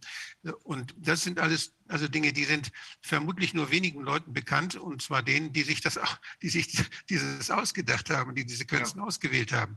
Wenn jetzt diese Menschen aber neue Dinge ausprobieren wollen, und dass ich weiß, ich habe die letzten 10, 15 Jahre verfolgt, was dort alles für Ideen sind in Bezug auf mRNA, in Bezug auf diese Impfstoffe, sogenannten ja. Impfstoffe dann gibt es da sehr viel Fantasien, angefangen von, von, von Verbesserung der Menschen, der, der, der Funktionen, dann bis zu selbstdisseminierenden Impfstoffen. Das heißt, äh, das sind praktisch Impfstoffe, die sich wie Viren selbst vermehren. Die muss man nicht mehr spritzen, sondern die werden dann von einem Menschen auf den anderen übertragen. In der Veterinärmedizin wollte man das machen, zum Beispiel bei Tollwut. Und äh, das konnte aber beim Menschen nie ausprobiert werden, weil es völlig unethisch war, weil es viel zu gefährlich war. Jetzt allerdings wissen wir nicht, was in den Impfstoffen drin ist. Jetzt ist die Möglichkeit für all diese Spinner, die dort diese Dinge ausprobieren wollen an Menschen, die könnten jetzt ausprobieren, die könnten einfach Chargen machen, wo sie solche Dinge, die sie gerne ausprobieren wollen, hineinmischen. Und sie könnten gleichzeitig die Nullgruppen machen, damit es nicht so schlimm wird. Sie können also auch dann anderen Menschen wieder was geben, wo nichts drin ist. Das ist theoretisch möglich. Ich sage das als Kriminalist in der Medizin jetzt. Mhm. Und wie kann ich das ausschließen? Wer kontrolliert, dass sowas nicht passiert? Der Riesenappetit der Investoren, endlich mal sowas ausprobieren zu können, um neue Märkte später mal erschließen zu können, der ist da. Das können Sie in der Literatur, Literatur deutlich verfolgen. Selbstdiskriminierende Impfstoffe, das ist ein Riesenthema, schon die ganze Zeit gewesen. Jetzt könnte das sein, dass man es ausprobiert, dass plötzlich Geimpfte andere anstecken aber vielleicht, weil, das, weil, es so, weil man sowas ausprobiert. Wir wissen, das können wir nur herausfinden, ob solche kriminellen Dinge passieren, wenn wir die Inhaltsstoffe der Impfstoffe in guter Qualität kontrollieren können, wenn es dort Leute gibt, die wissen, wie man, äh, wie man das erkennt, ob sowas dabei ist oder nicht. Meine Frage ist, wo wird das gemacht? Wer schützt uns davor, vor solchen menschenunwürdigen und vor solchen verbrecherischen Experimenten? Ich denke, wir haben ein Recht davor, das zu wissen, wer uns dafür schützt, wie wir wieder diese Dinge geprüft wurden, wo das dokumentiert wird, wo wir das einsehen können, die Ergebnisse dieser Arzneimittelüberprüfung, wo sind sie? Ich will mhm. sie sehen. Ja. Und das ist, das ist eine, eine, darauf können wir insistieren. Aber brauchen, das, sind, das, sind, ähm, das ist eine grundsätzliche Frage, die ich dir vorhin schon stellen wollte, Wolfgang. Ähm, es hat ja eine Zeit gegeben, die du noch miterlebt hast, offenbar, äh, in der die Impfstoffherstellung, zumindest die Impfstoffkontrolle in staatlicher Hand gelegen hat. Was ist wann passiert? Dass das geändert äh, wurde. Wann hat man es den privaten, den Konzernen letzten Endes überlassen, erstens herzustellen und zweitens sich selbst zu kontrollieren? Wo, was war der Auslöser? Das, das ist immer dasselbe. Da kommen, da kommen kluge Leute ins Ministerium und die sagen, dass dass die alles besser können und viel besser können und überzeugen die Ministerialbeamten und die Ministerialbeamten gehen dann zum Minister und sagen, da sind welche, die können uns das viel besser machen, lass uns das die doch machen lassen. Und schon hat das Paul-Ehrlich-Institut den Fieberimpfstoffproduktion abgegeben und macht, lässt das durch irgendeine Privatfirma machen. Also das sind, das sind, äh, also das ist eine schleichende das sind immer. Prozesse. Das ist die Entwicklung, die nennt man Public-Private Partnership und die hat das, da ist die, die Private, die haben immer die, die haben immer, sitzen immer am längeren Hebel dabei, weil sie nämlich den, die, den Public-Sektor erpressen können. Mhm. Der Public-Sektor verliert an Know-how, der kann das gar nicht mehr selbst. Der kann das, wir sind abhängig von der Wirtschaft in allen Bereichen. Wir haben, wir haben unsere staatlichen Organe haben wir versüffen lassen die ganze Zeit. Die haben wir abhängig werden lassen von privaten Investoren, sodass sie uns auch nicht mehr schützen können, wenn die uns missbrauchen. Das ist ein, eine, eine fatale Entwicklung. Und da ist, muss gar keine Korruption mehr sein. Wir sind erpressbar, wir sind abhängig. Das ist das, was schlimm ist. Das hat, hat was damit zu tun, dass wir dürfen unsere Behörden nicht schlecht machen, sondern wir müssen sie gut machen. Okay. Ähm, ja, völlig d'accord. Diese, ja. wenn jetzt, sagen wir mal so, diese, diese Impfstoffe werden da verspritzt nach ähm, eben im, im, Altenheim und sonst wo. Ähm, wir haben aus Amerika, gibt es wohl eine, eine Auflistung, dass äh, 75 Prozent der Nebenwirkungen bei lediglich 10 Prozent der Chargen aufgetreten sind. Wie würde denn jetzt aber hier eine, eine, wie könnte denn ein Tracking dieser Nebenwirkungen jetzt passieren? Wird das denn schon alles gemeldet? Also das, was in den Impfzentren läuft, wird das direkt an die Pharmafirmen zurückgemeldet, die da äh, die Materialien geliefert haben? Also ich äh, weiß jetzt nicht en Detail, wie es läuft ähm, für, für die, die Corona-Impfstoffe. Wir wissen nur eins, dass es gibt ja den Sicherheitsbericht, den gerade den aktuellen von, von, äh, vom Paul-Ehrlich-Institut, äh, der meines Erachtens nach völlig untertrieben ist. Also jetzt, was, was die Kausalzusammenhänge anbelangt, bei den Todesfällen beispielsweise. Aber schon alleine die, die nackten Zahlen lassen einen ja schon erschaudern, wenn man das sieht. Ähm, da gibt es eine sehr schöne Vergleichskolumne, äh, ähm, die ich Ihnen gerne zukommen lassen kann. Ähm, das ist eine Auswertung aus den, äh, den letzten 30 Jahren äh, genutzten ähm, äh, Impfstoffen, normalen Impfstoffen und dann die Nebenwirkungsrate und Todesrate bei den seit 27.12.2019 äh, verimpften Corona-Impfstoffen. Aber um Ihre Frage zu beantworten, äh, wird das getraced? Ja, es, es wird äh, nicht proaktiv äh, forciert. Es, die Ärzte ähm, versuchen das klein zu halten und sagen dann, dass ja, das ist doch gut, wenn es wirkt und dass sie da ein bisschen Nebenwirkungen ist ja klar. Also sie wird ja eine Immunantwort ausgelöst und dass sie da ein bisschen müde sind oder dass sie vielleicht ein bisschen Fieber bekommen, ist auch in Ordnung. Aber das ist ganz normal, das ist im Rahmen der Möglichkeiten. So hält sich natürlich ein Impfarzt äh, die Meldung ähm, bei den entsprechenden äh, Behörden beziehungsweise beim Hersteller äh, aus seinem Verantwortungsbereich. Und ähm, es müsste eigentlich viel proaktiver ähm, aufgefordert werden, ähm, die, die Menschen auch, ähm, selbst wenn sie es jetzt nicht über ihren Arzt machen, auch selber proaktiv diese Nebenwirkungen in die Systeme melden zu können. Da gibt es jetzt mittlerweile schon private Apps, aber das ist natürlich alles ganz schwierig. Ich, ich gehe immer davon aus, dass ein Patient ähm, das gute Recht hat, wenn ich eine medizinische Dienstleistung in Anspruch genommen habe und ich bin damit nicht zufrieden, dass ich das auch monieren kann und dass das entsprechend an den Hersteller zurückgemeldet wird. Der Hersteller muss das in seinen Pharmakovigilanz-Reports ähm, auflisten und bei Schwerwiegenden natürlich dann auch entsprechende weitere Maßnahmen einleiten. Also wenn ich mir überlege, wie für viel weniger Todesfälle und viel weniger schwerwiegende Nebenwirkungen Arzneimittel in Deutschland und auch weltweit vom Markt gezogen worden sind. Ähm, und jetzt winkt man das alles aufgrund der epidemischen Lage nationaler Tragweite durch. Das ist ähm, wirklich äh, eine völlig abstruse Situation. Deswegen die, die Frage von, von, von Herrn Wodak, wer überprüft das? Äh, weiß ich nicht, beziehungsweise aufgrund des momentan auch noch nicht klar geklärten Rechtsstatus dieser Zulassung als bedingte Zulassung ist ja auch die Frage, ist ja noch nicht vollständig äh, zugelassen. Es fehlen bestimmte Studien. Es sind äh, keine Farmtalk-Studien gemacht worden. Äh, Langzeitsicherheitsdaten fehlen gänzlich. Ähm, Wirksamkeitsdaten. Mir fehlen einfach so ein bisschen auch das, was ich von einer Firma dann erwarte. Wir sind jetzt fast ein Jahr lang unterwegs. Ähm, wo, wo, sind die Daten? Wo, wo, wo, können die Hersteller jetzt einfach mal Real-World-Data, wie man es so schön nennt, ähm, ähm, bitte mit reinbringen? Also ich als Hersteller, also wir haben beispielsweise 2006 ein, ein neuartiges ähm, Mittel für die Behandlung der Narkolepsie auf den Markt gebracht.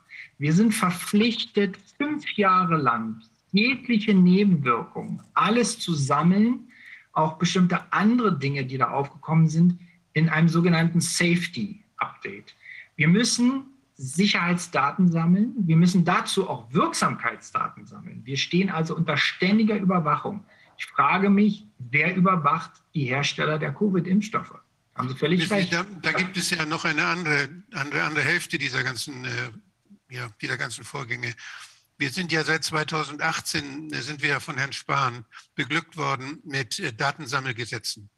Wir haben die gesund, elektronische Gesundheitsakte. Wir haben sehr, sehr viel mehr Daten äh, aus der ärztlichen Arztpraxis, die jetzt zentral meldet müssen, als ja. welche alle Verschreibungen, alle Krankenhausdiagnosen, alle Diagnosen in der Arztpraxis, Befunde sollen da sogar gesammelt werden.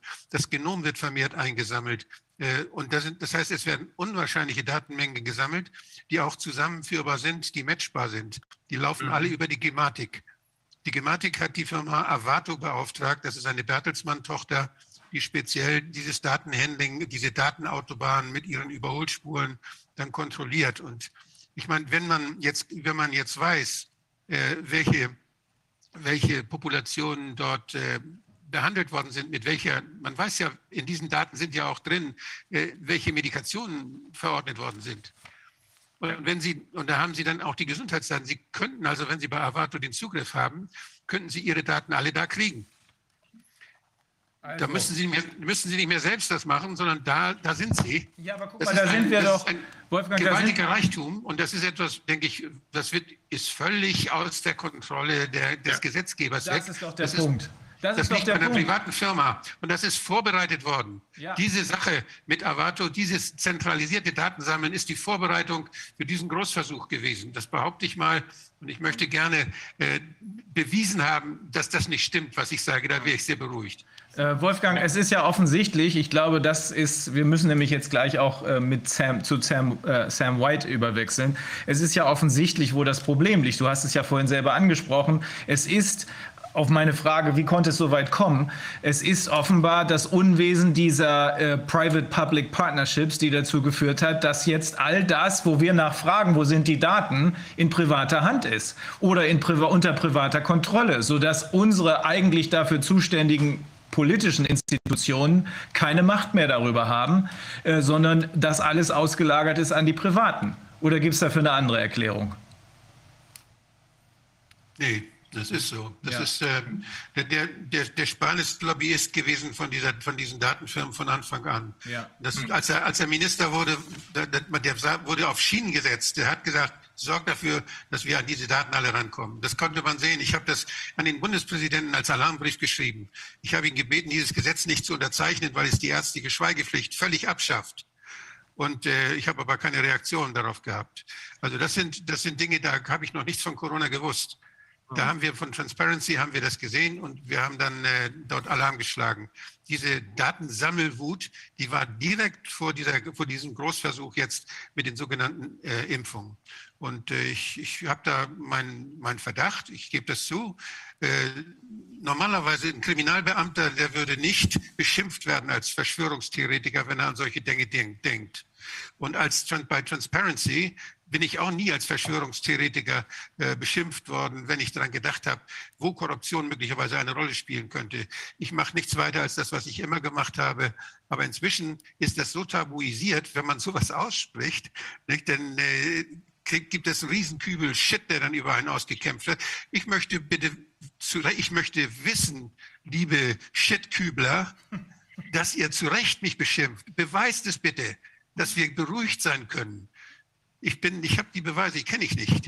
Wolfgang, ich habe gestern, hab gestern in deiner Sache die Replik geschrieben, wir werden rausfinden, wo der Shit herkommt, weil die Leute, die das versuchen, insbesondere auch mit dir gemacht haben, die müssen das jetzt erklären. Wir ja, wenn man Kriminalbeamten beschimpft, weißt du, dann wird das Verbrechen dadurch nicht beseitigt, wird es nicht beseitigt.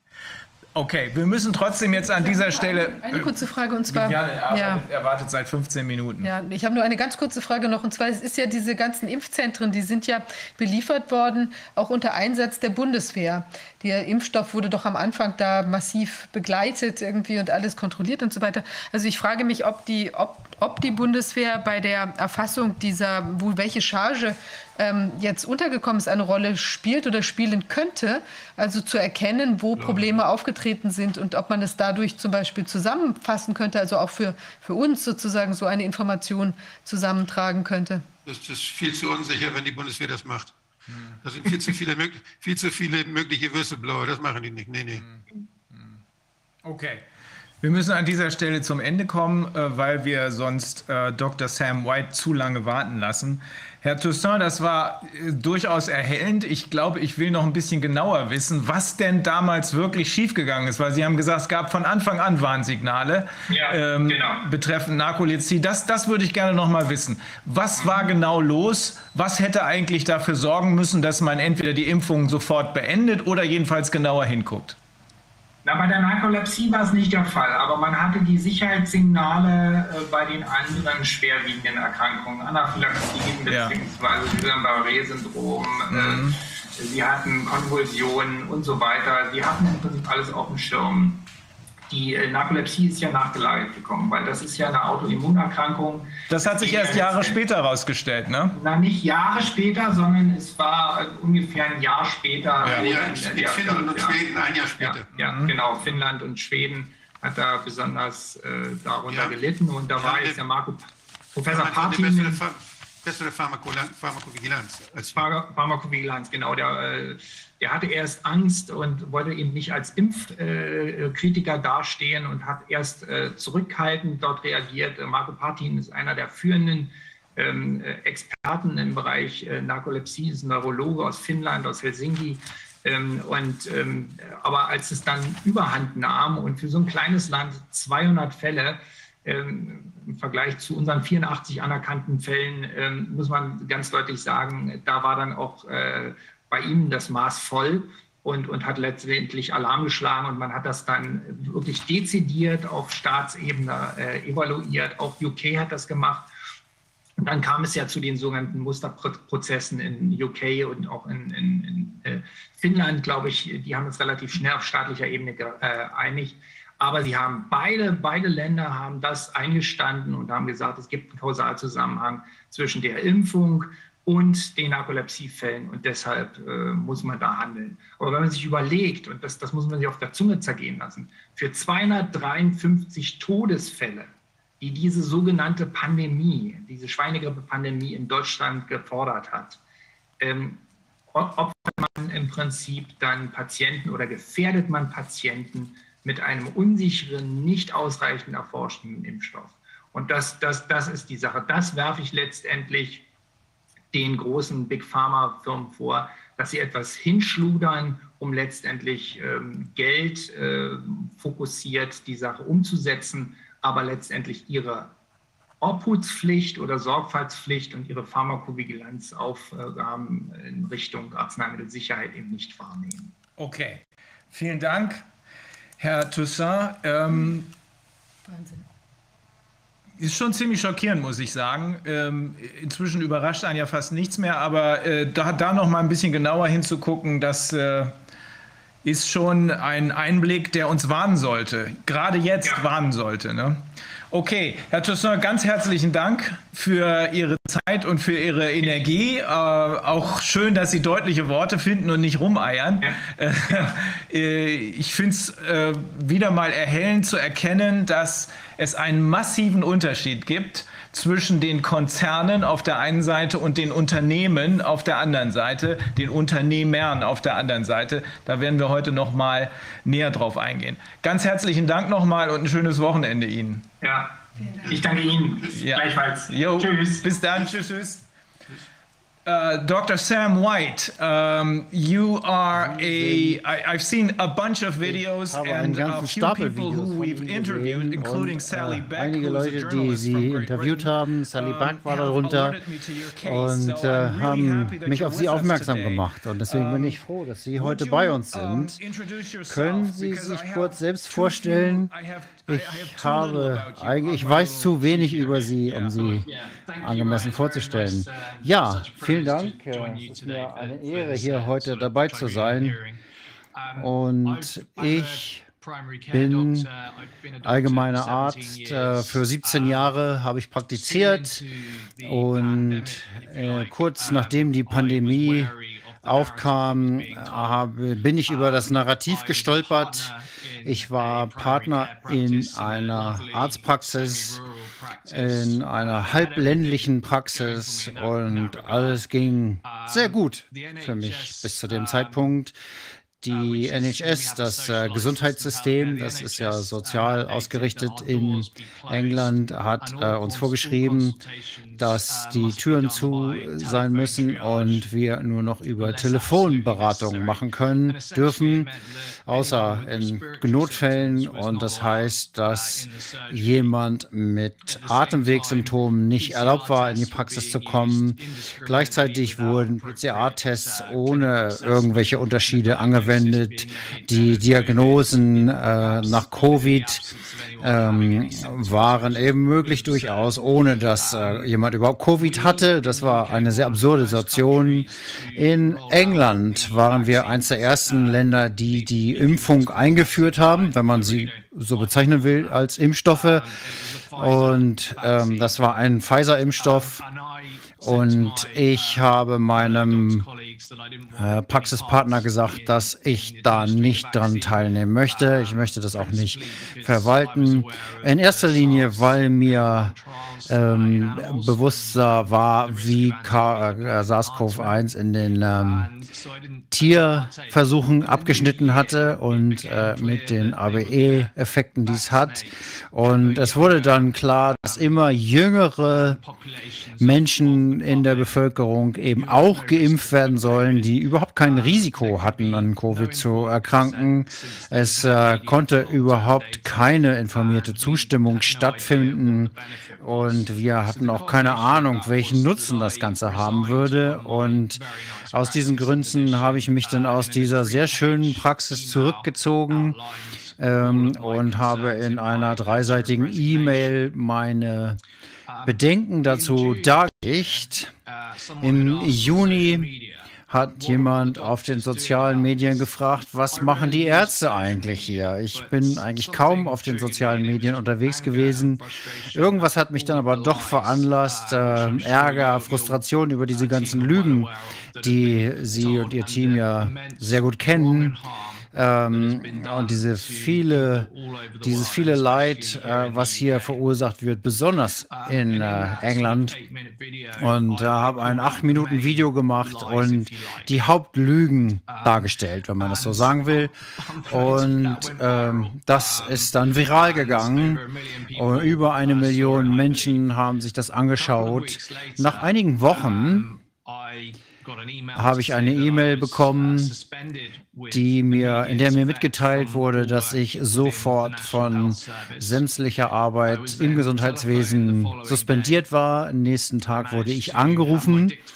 Ich hatte glücklicherweise mein äh, Diktaphon dabei und konnte das aufnehmen. Ich wurde von einem äh, leitenden Angestellten, äh, Angestellten des Gesundheitssystems angerufen und ähm, Sie hat mir dann mitgeteilt, dass es Bedenken gibt, dass ich ein gesundheitliches Problem habe. Und äh, es war dann klar, dass ich nicht in irgendeiner Form physikalisch oder physisch beeinträchtigt war. Also haben sie äh, festgestellt, dass es mir mental nicht gut geht und ähm, durch den äh, die freiheitlich verfügbare Information wurde festgestellt, dass ich äh, mental sehr verwirrt bin aufgrund der Dinge, die ich in meinem Video erklärt hatte. Letzte Woche hatte ich ein äh, Tribunal dazu und das wurde von dem von der allgemeinen Gesundheitsberatung, was ungefähr der Ärztekammer in Deutschland entspricht. Und das heißt, es ist ähm,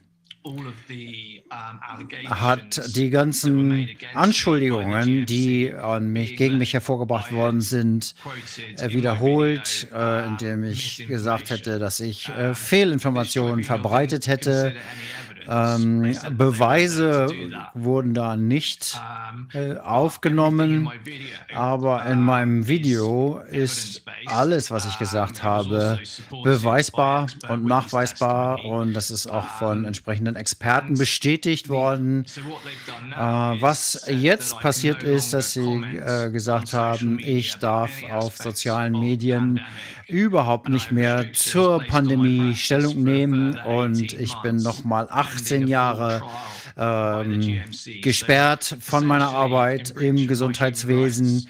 Und damit sind natürlich eigentlich meine Menschenrechte der freien Rede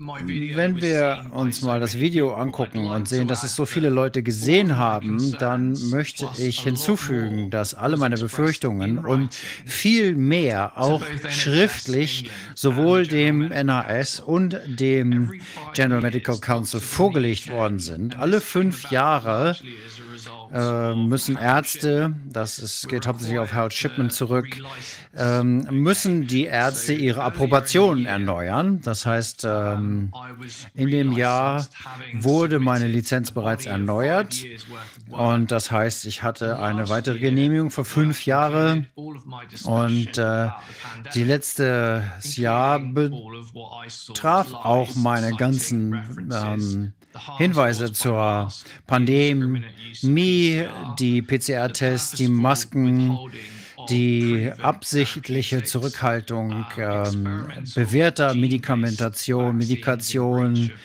und das Vorbringen von Impfen ohne ähm, informierte Zustimmung. Ähm, ich habe selbst das äh, World Economic Forum zitiert und äh, gesehen, dass dort Ärzte einfach unfreiwillig für diese äh, Agenda dort benutzt werden. Das habe ich dem äh, der General Medical Council äh, gegeben.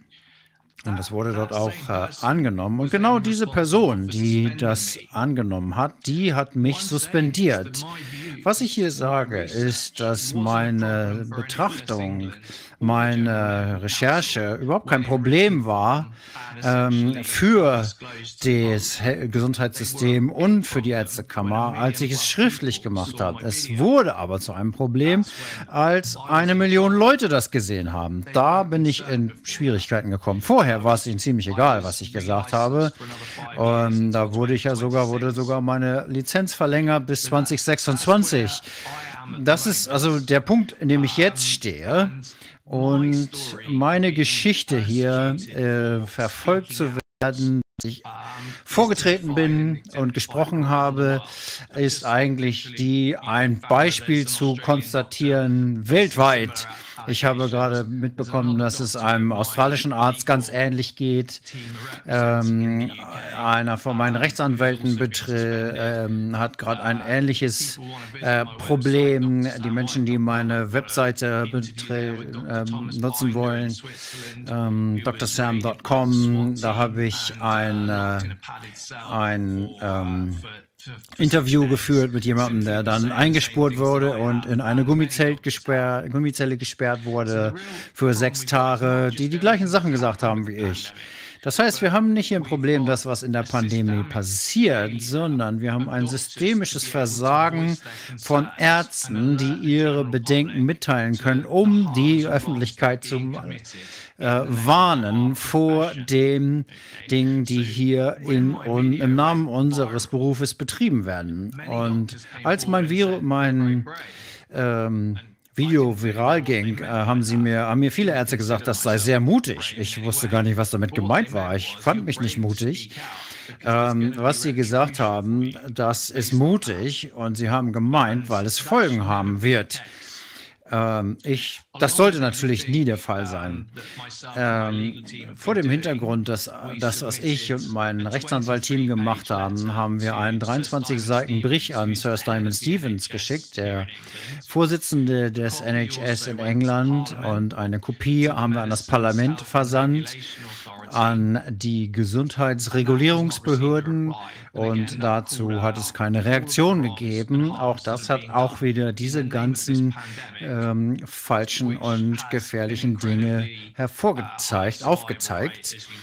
Und die Menschen in diesem Land sind einfach als äh, im Grunde genommen für Experimente benutzt worden. Wir gehen jetzt in den Herbst und in den Winter.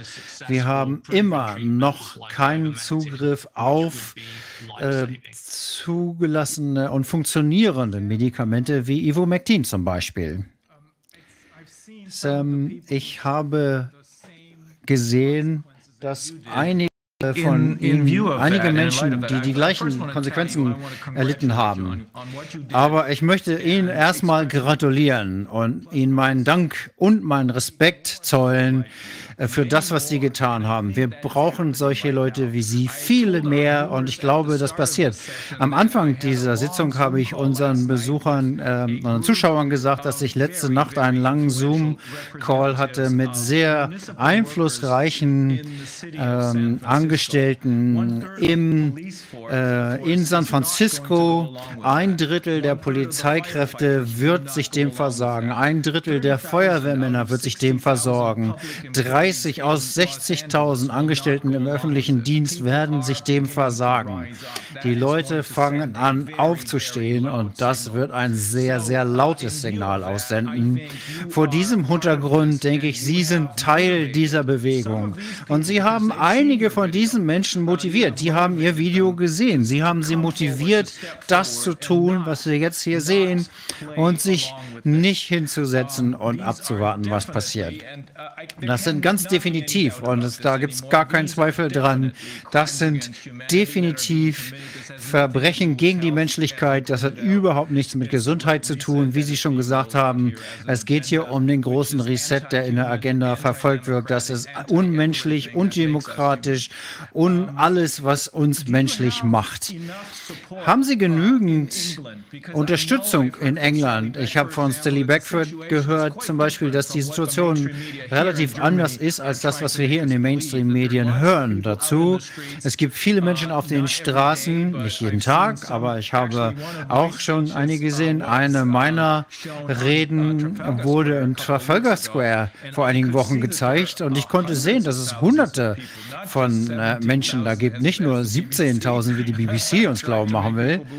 Ähm, haben Sie da genügend Unterstützung von den Menschen in England und natürlich auch von Anwälten? Ich hatte eine überwältigende Menge an Zuspruch von der Öffentlichkeit, das muss ich sagen und das kann ich sagen. Eines der Themen ist, dass im Laufe der 17 Jahre hatte ich Tausende und Tausende von ähm, Angebote für ähm, eine Versicherung, eine Haftpflichtversicherung. Die habe ich allerdings nie gebraucht. Aber in dem Moment, wo ich ähm, hier jetzt dieses äh, äh, Thema hatte, habe ich sie angerufen und die haben mir natürlich gesagt, das ähm, passiert nicht. Äh, die helfen nicht, obwohl ich Tausende von Pfund über die Jahre bezahlt habe. Ähm, das ist ein Verhaltensthema. Das hat nichts mit Fahrlässigkeit oder ärztlicher Tätigkeit zu tun. Und ähm, das war bisher nicht so. Ähm, ähm, Ärzte, die beispielsweise Themen hatten, in denen sie sich selber Drogen verschrieben haben, denen wurde schon geholfen. Das scheint also hier ein koordiniertes Vorgehen zu sein, dass die Rechtsschutzversicherungen Ärzten nicht helfen, die in den sozialen Medien äh, sprechen. Und äh, mein äh, Rechtsanwalt ähm, ist, äh, arbeitet mehr oder weniger ehrenamtlich und äh, wir haben hier eine einen Fonds gegründet, der mich hier unterstützt und der eben auch ähm, uns in die Möglichkeit versetzen soll, ähm, die Impfpässe beispielsweise zu hinterfragen, das ja ganz einfach durchs Parlament gegangen ist. Und ähm, dieses Thema Kinder zu impfen, ähm, das ist so, man muss sagen, es ist wahrscheinlicher, dass ein Kind vom Blitz getroffen wird, als dass es hier krank wird. Und ähm, da überhaupt eine klinische Studie zu machen, ist bereits schon äh, klinisch, äh, gleich schon kriminell. Ähm, ich würde Ihnen gerne die Anschuldigungen vorlesen, die mir gemacht wurden. Das war eben letztes Jahr in dem ähm, Tribunal letzte Woche. Das erste ist, ich habe gesagt, dass, dass die Regierung und die NAS, die NHS lügen. Und dazu stehe ich auch natürlich. Und ich erkläre dann warum und die ganzen Beweise, die ich dafür habe. Dazu haben wir ja auch noch Expertenaussagen. Die äh, nächste ist, dass ich sage, dass Ärzte und Krankenschwestern die Hände gebunden sind und äh, keine bekannten effektiven ähm, Arzneimittel einzusetzen.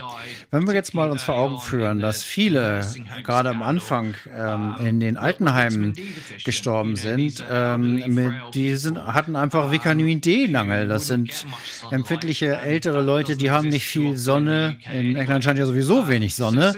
Das heißt, einfach Vitamin D würde schon großartig gewesen sein für sie.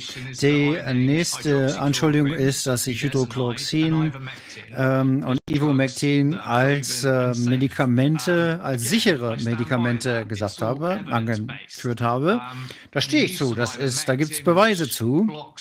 Und äh, das äh, blockiert die Bindung der äh, Spike-Proteine an die Körperproteine und das würde Millionen von Menschen in der Welt das Leben retten, aber die bekommen es nicht, die Menschen bekommen es. Ärzte dürfen noch nicht mal drüber sprechen. Die nächste Anschuldigung ist, dass ich ähm, die Sicherheit der Impfstoffe in Frage gestellt habe. Es gibt, soweit ich weiß, bereits jede Menge Beweise. Ähm, ich beziehe mich da auf Dr. Peter McCulloch, der sagt, wenn wir sie Impfstoffe nennen wollen, dann müssen die sofort unterbunden werden. Es hat genügend Tote gegeben, es hat genügend Verletzungen gegeben, schon lange, und die hätten überhaupt nicht zur Anwendung gebracht werden dürfen, äh, wenn es gleichzeitig bewährte Medikamente Kommunikation gibt. Der nächste Punkt war, dass ich äh, gesagt habe, die Leute müssen äh, geimpft werden und ich habe nicht die verschiedenen Impfstoffe genannt und äh, habe gesagt, dass es ein ähm, Code für das Spike-Protein einspritzt. Leider ist das der Fall. Alle Impfstoffe nutzen diese Spike-Proteine ähm, und äh, das ist ja gerade das, was die Menschen krank macht. Und die nächste Anschuldigung ist, dass 99 Prozent der Menschen, die Covid-19 bekommen, das überleben. Die meisten, die sterben, sind von multiplen Vorerkrankungen gestorben. Ähm, und da werde ich der Feilinformation äh, bezichtigt. Ähm, in dem Video, wo ich dann 99 Prozent gesagt habe, habe ich das eigentlich sogar sehr untertrieben. Die Sterberate ist 0,2 äh, Prozent. Das ist keine Pandemie. Wir hatten einfach keine Übersterblichkeit, keine übersterblichen, äh, keine Übereinweisungen in die Krankenhäuser. Das nächste ist, dass jeder seine eigene äh, Studien machen sollte. Und ähm, habe die gelben Karten in England angeführt und äh, die Datenbanken der EU, ähm, Europäischen Union und in Amerika genannt England. Äh, warum sollten die Leute da nicht nachgucken? Das sind öffentliche Datenbanken, äh, wo man weiß, dass hier die Nebenwirkungen ähm, da eingetragen werden, obwohl es natürlich nur ein Bruchteil der eigentlichen Nebenwirkungen ist, die da überhaupt ankommen. Und äh, dann äh, das, die äh, Tode und Nebenwirkungen, die durch die Impfstoffe verursacht werden, die Zahlen sprechen dafür sich. Das ist das größte medizinische Experiment, was je an der Menschheit durchgeführt wurde. In England haben wir das gelbe Kartensystem. Das wurde ähm, nach dem, ähm, nach dem Skandal äh, eingeführt. Äh, das ist nicht wissenschaftlich, um das richtig nachzu. Äh, der Kontergan, nach dem Kontergan-Skandal wurde das eingeführt. Das wird aber nicht richtig äh, durchgesetzt und ähm, umgesetzt. Und unterschätzt weitestgehend das, was wirklich passiert. Dann habe ich mich den PCR-Tests gewichtet und den hohen falsch positiven Raten. Und äh, der Betrug, der damit äh, stattfindet, der übertrifft einfach alles. Das ist einfach so. Wenn man einen Test benutzt, der niemals für den Einsatz in einer Pandemie oder einer Atemwegserkrankung entwickelt wurde und man ihn dann ohne klinische Diagnose einsetzt, was dann passiert ist, dass die Menschen ohne Symptome, nur ohne Krankheit, ohne akute Erscheinungen äh, zu Hause eingesperrt werden. Das, da geht es ja nicht um Medizin und uh, um Gesundheit. Und dann habe ich ähm, die äh, beschrieben, dass die Grundrechte der Menschen eingeschränkt werden durch die ähm, Regulation und da stehe ich nach wie vor zu. Ich denke, jeder hat ein Recht zu leben. Und der letzte Punkt äh, war, dass ich gesagt habe, die Masken bewirken gar nichts.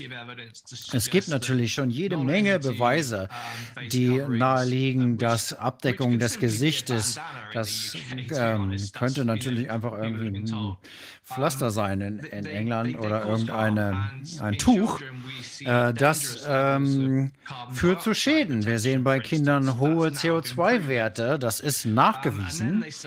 Und äh, sie sagen auch, dass ich ähm, eine mentale Störung habe, eine, dass ich geistig gestört bin. Übrigens ohne irgendwelche klinischen Untersuchungen, die äh, zu paranoidem Verhalten geführt haben. Und ähm, das heißt nicht nur um, das ist kein geringe Dings, sondern keine geringe Krankheit, sondern eine schwerwiegende Krankheit, der ich hier bezichtigt werde.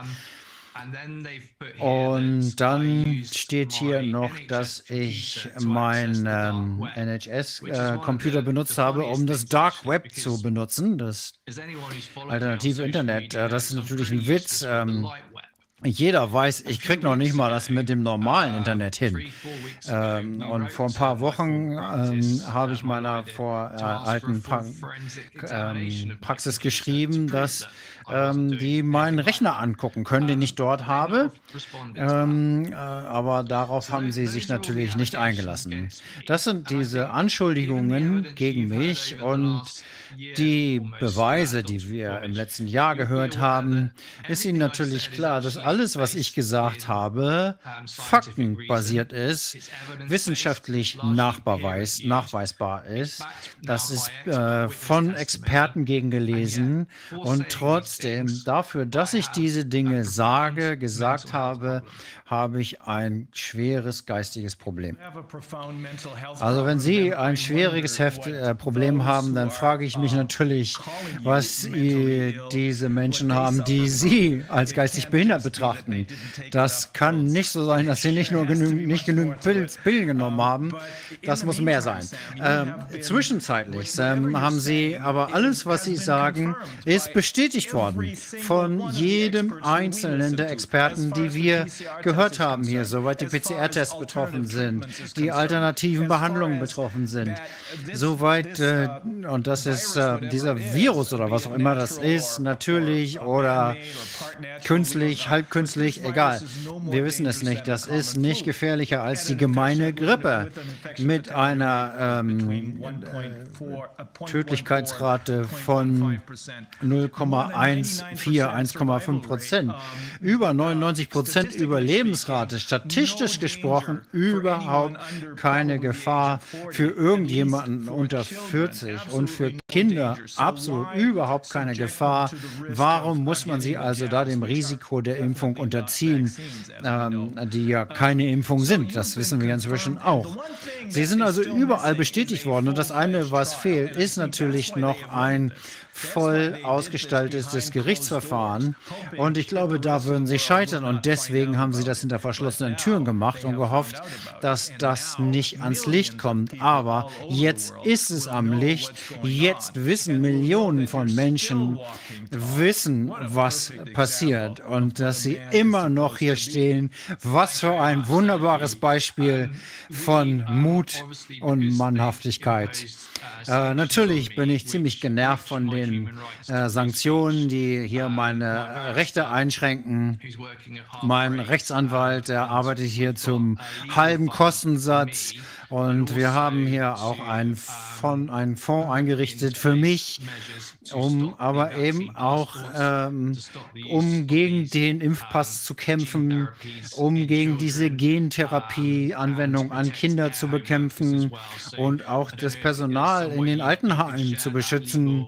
Vielleicht haben Sie die Möglichkeit, das ähm, mitzuverbreiten. Sie haben ein gutes, großes Publikum. Das würde uns helfen. Aber wenn mein äh, Grundrecht der freien Rede gebrochen wird, das ist natürlich falsch, aber das ist ein Präzedenzfall. Und leider ist es für die NHS und für den General Medical Council so, dass es schon ein äh, eine Geschichte haben, wie sie mit Whistleblowern umgehen, äh, die immer wieder äh, verfolgt werden und lange von der Arbeit ausgeschlossen werden. In vielen Fällen, wo das passiert ist, viele sind Ihnen natürlich bekannt. Dr. Shipman, äh, hier ein äh, Arzt vor Ort, der ähm, exzessiv Morphin eingesetzt hat, um Menschen umzubringen. In North Staffordshire gab es ein ähm, Krankenhaus mit sehr hohen Todesraten. Derjenige, der das ähm, öffentlich gemacht hat, ist sieben Jahre verfolgt worden. Das wissen Sie wahrscheinlich. Nur ähm, in diesen sieben Jahren haben natürlich, sind natürlich viele Leute gestorben noch, aber diese Person muss am Ende dann freigesprochen worden. Und gibt es äh, noch, äh, wissen Sie was von Ärzten, die noch nicht in der Öffentlichkeit sprechen? Ja und nein. Ich bin natürlich Mitglied in verschiedenen Studien- und Forschungsgruppen und das läuft relativ verdeckt im Moment. Aber als ich eben meine Approbation erneuert habe, ähm, wurde bemerkt, dass ich in diesen Gruppen bin. Und das ist eine, in diesem Fall eine Gruppe von Doktoren, Ärzten, die zusammenkommen, um sich auszutauschen. In England scheint es so zu sein, dass es relativ hohe kognitive Dissonanz in, der, in dem Medizinpersonal gibt, äh, was diese Impfstoffe betrifft und was passiert ist. Wenn wir uns an Dr. Andrew Wakefield erinnern, wie es dem ergangen ist, das äh, ging ja einige Jahre bis zu dem Punkt, wo die Menschen zu ängstlich sind, irgendetwas über die Impfstoffe zu sagen. Das andere, was wir bedenken müssen, ist, dass die Ärzte selber, die diese Impfung verschrieben haben oder verimpft haben, ähm, ohne informierte Zustimmung das wahrscheinlich selber unter diesem Vorgang äh, bekommen haben und genauso äh, geimpft worden sind und wahrscheinlich auch selbst Opfer sind. Was ist die uh, allgemeine Stimmung in der Bevölkerung? Verändert sich das? Steigen da Zweifel auf? Wenn man sich anguckt, die ähm, Demonstrationen in London, die werden größer und größer und größer. Aber wir haben immer noch die Mehrheit der Bevölkerung, die bereits geimpft ist. Und unter diesen Menschen, die geimpft sind, ist es wahrscheinlich sehr schwierig zu akzeptieren, dass sie betrogen worden sind oder dass sie ähm, im Herbst oder Winter sie einem höheren Risiko ausgesetzt sein werden. Und ich glaube, Sie haben auch schon über Dr. Teslori gesprochen in England hier ihre systemische, systematische Übersicht hat gezeigt, dass ähm, wir auf jeden Fall Hilfe brauchen werden, egal ob geimpft oder ungeimpft im Herbst. Wir haben gesehen, dass das Risikoreduktion, das absolute Risiko ist um fast nicht reduziert. Das heißt, ähm, dazu kommt natürlich diese große ähm, Menge schädlicher Nebenwirkungen. Ja, das ist ein großes Problem. Die Tatsache, dass nicht nur fast, sondern alle Experten, mit denen wir gesprochen haben, einschließlich Mike Eden, Professor Bakter, Dr. Wodaku, wer jetzt auch bei uns ist hier, alle stimmen, Luc Montagnier aus Frankreich, alle stimmen uns zu, dass es mindestens ein sehr, sehr hohes Risiko gibt, beispielsweise ADE äh, zu entwickeln und Autoimmun, Autoimmunprobleme zu entwickeln im Herbst, Winter, Frühling, über die nächsten Jahre. Ein sehr, sehr hohes Risiko. Und das bedeutet, dass zu dem Zeitpunkt ähm, äh, äh, das sehr viele Leben kosten wird und äh, auch sehr zerstörerisch sein wird. Was wir also im Winter, Herbst und Frühling brauchen, sind wahrscheinlich Ärzte und Krankenhäuser, die noch in der Lage sind, zu helfen. Und ich äh, fürchte fast, dass diejenigen, die geimpft worden sind, dann nicht in der Lage sein werden, noch zu helfen. Ähm, wir arbeiten übrigens gerade daran, eins oder sogar mehrere Krankenhäuser zu kaufen, die sich genau auf die Nebenwirkungen der Impfung spezialisieren. Wir sind da in Kontakt mit äh, Ärzten und Krankenschwestern, die nicht geimpft werden müssen und die sehr gerne dort arbeiten würden. Und äh, das ist das, was wir wirklich jetzt brauchen, worauf wir uns konzentrieren müssen. Das andere, was wir brauchen, ist, dass wir es vermeiden müssen, dass die andere Seite in die Lage kommt, die Gesellschaft weiter zu spalten. Das ist das, was in den USA passiert. Vielleicht nicht ganz so schlimm in, Engl in England oder sogar schlimmer, weil mehr als die Hälfte der Menschen ähm, in der offiziellen Linie sind. Hier wandelt sich das. Mehr und mehr Menschen bekommen langsam Zweifel, weil man eben diese ganzen Nebenwirkungen nicht verstecken kann. Vor allem, das ist das nächste große Ding, was ansteht. Wir müssen die Menschen den Menschen bewusst machen, dass das, was im Herbst, Winter und Frühjahr passiert, nicht das Ergebnis eines Virus ist, sondern ein Ergebnis der sogenannten Impfung. Das ist so, ja.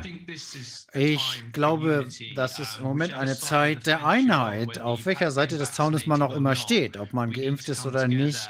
Wir müssen zusammenkommen und besonders die riesigen Risikopatienten, die funktionierenden Arzneimittel zur Verfügung stellen. Ich habe gestern mit Pierre Corrie und anderen gesprochen, wo wir diskutiert haben, welche Lösungen es geben kann, um die Nebenwirkungen abzumildern. Und äh, erstmal müssen wir äh, anfangen. Wir müssen da die Symptome sammeln. Das passiert noch nicht mal. Ist das verboten oder wie gehen die damit um? Wir haben Briefe von ähm, Rechtsanwälten bekommen äh, und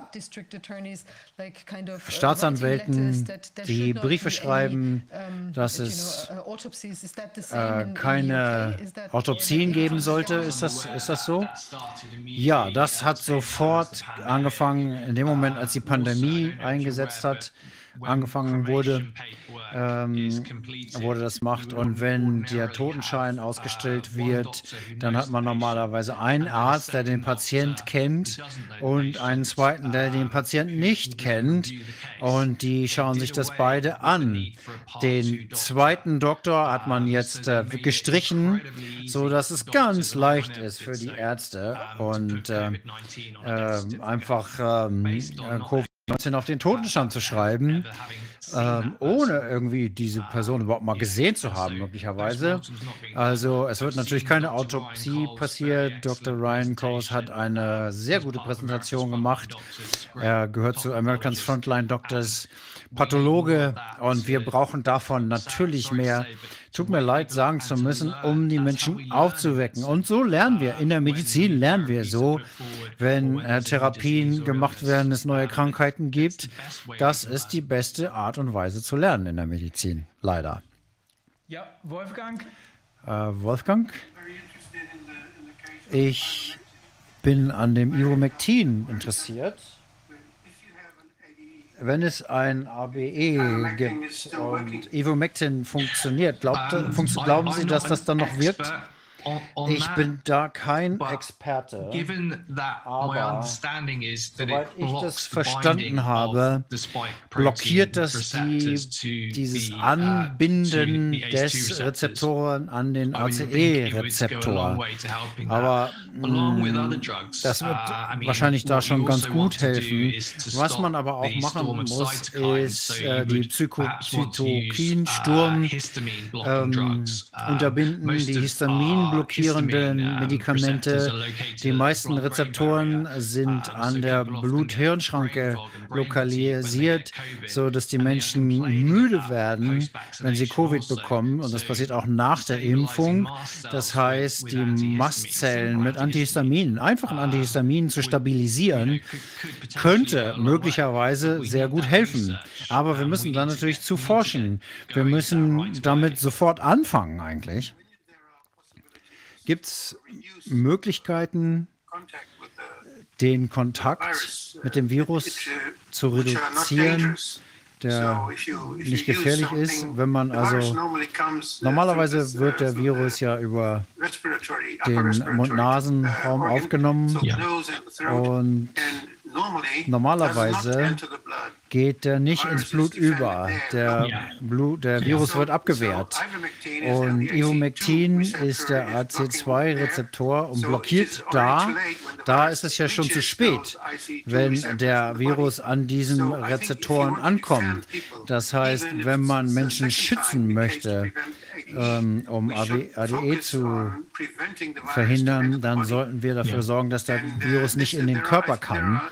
Und dafür gibt es wesentlich einfachere Methoden. Ja, das stimmt. Äh, um die Viruslast zu reduzieren, kann man äh, Pflanzenmittel, pflanzliche Mittel einsetzen. Vielleicht gibt es da verschiedene Möglichkeiten.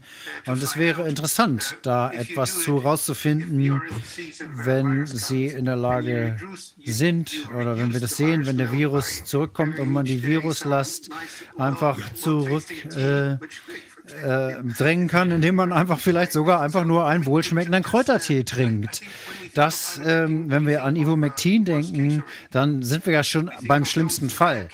Ähm, es gibt diese seltenen Fälle, wo der Virus das tatsächlich schafft, in den Körper einzudringen. Und wir wissen, dass wir normalerweise gar nicht krank werden an Coronavirus, weil der Virus das eben gar nicht schafft, normalerweise. Ja, das Immunsystem äh, funktioniert immer und das arbeitet für uns die ganze Zeit. Und ähm, in den letzten Stadien, wenn wir den Zytokinsturm haben und ähm, dann sind die Chancen, dass man dann natürlich über weitere Maßnahmen dach, ähm, äh, nachdenken müssen, über äh, blutverdünnende Maßnahmen. Das ist aber auch nicht ungefährlich. Gut. Ähm, uh, haben wir irgendwas äh, ausgelassen, was Sie unseren Zuhörern noch sagen möchte? Das ist eine wunderbare Zusammenfassung. Ich denke, der ganzen fehlenden Informationen, die mir hier, Fehlinformationen, die mir vorgeworfen wurde. Und das ist natürlich offensichtlich für uns, ja. Äh, Menschenverstand. Und äh, das können die Zuhörer sich selbst äh, ein Urteil bilden.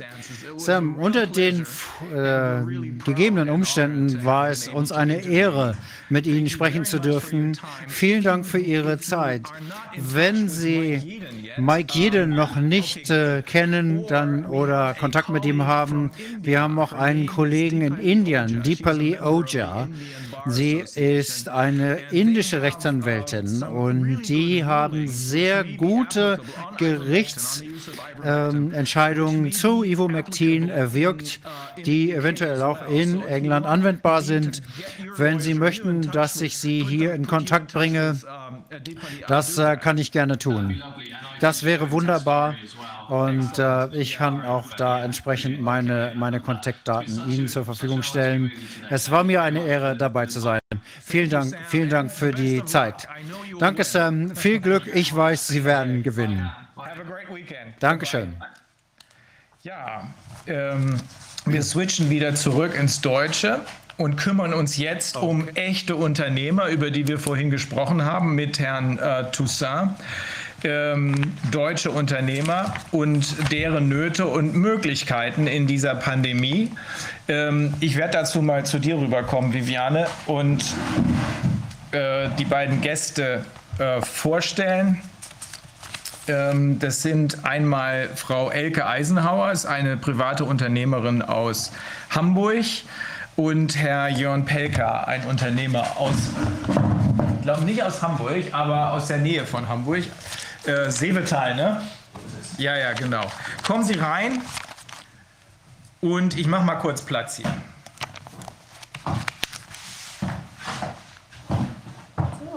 Tag, hallo. Hallo. Nehmen Sie Platz und wir haben auch ein wenig Wasser, das könnte helfen. Ja.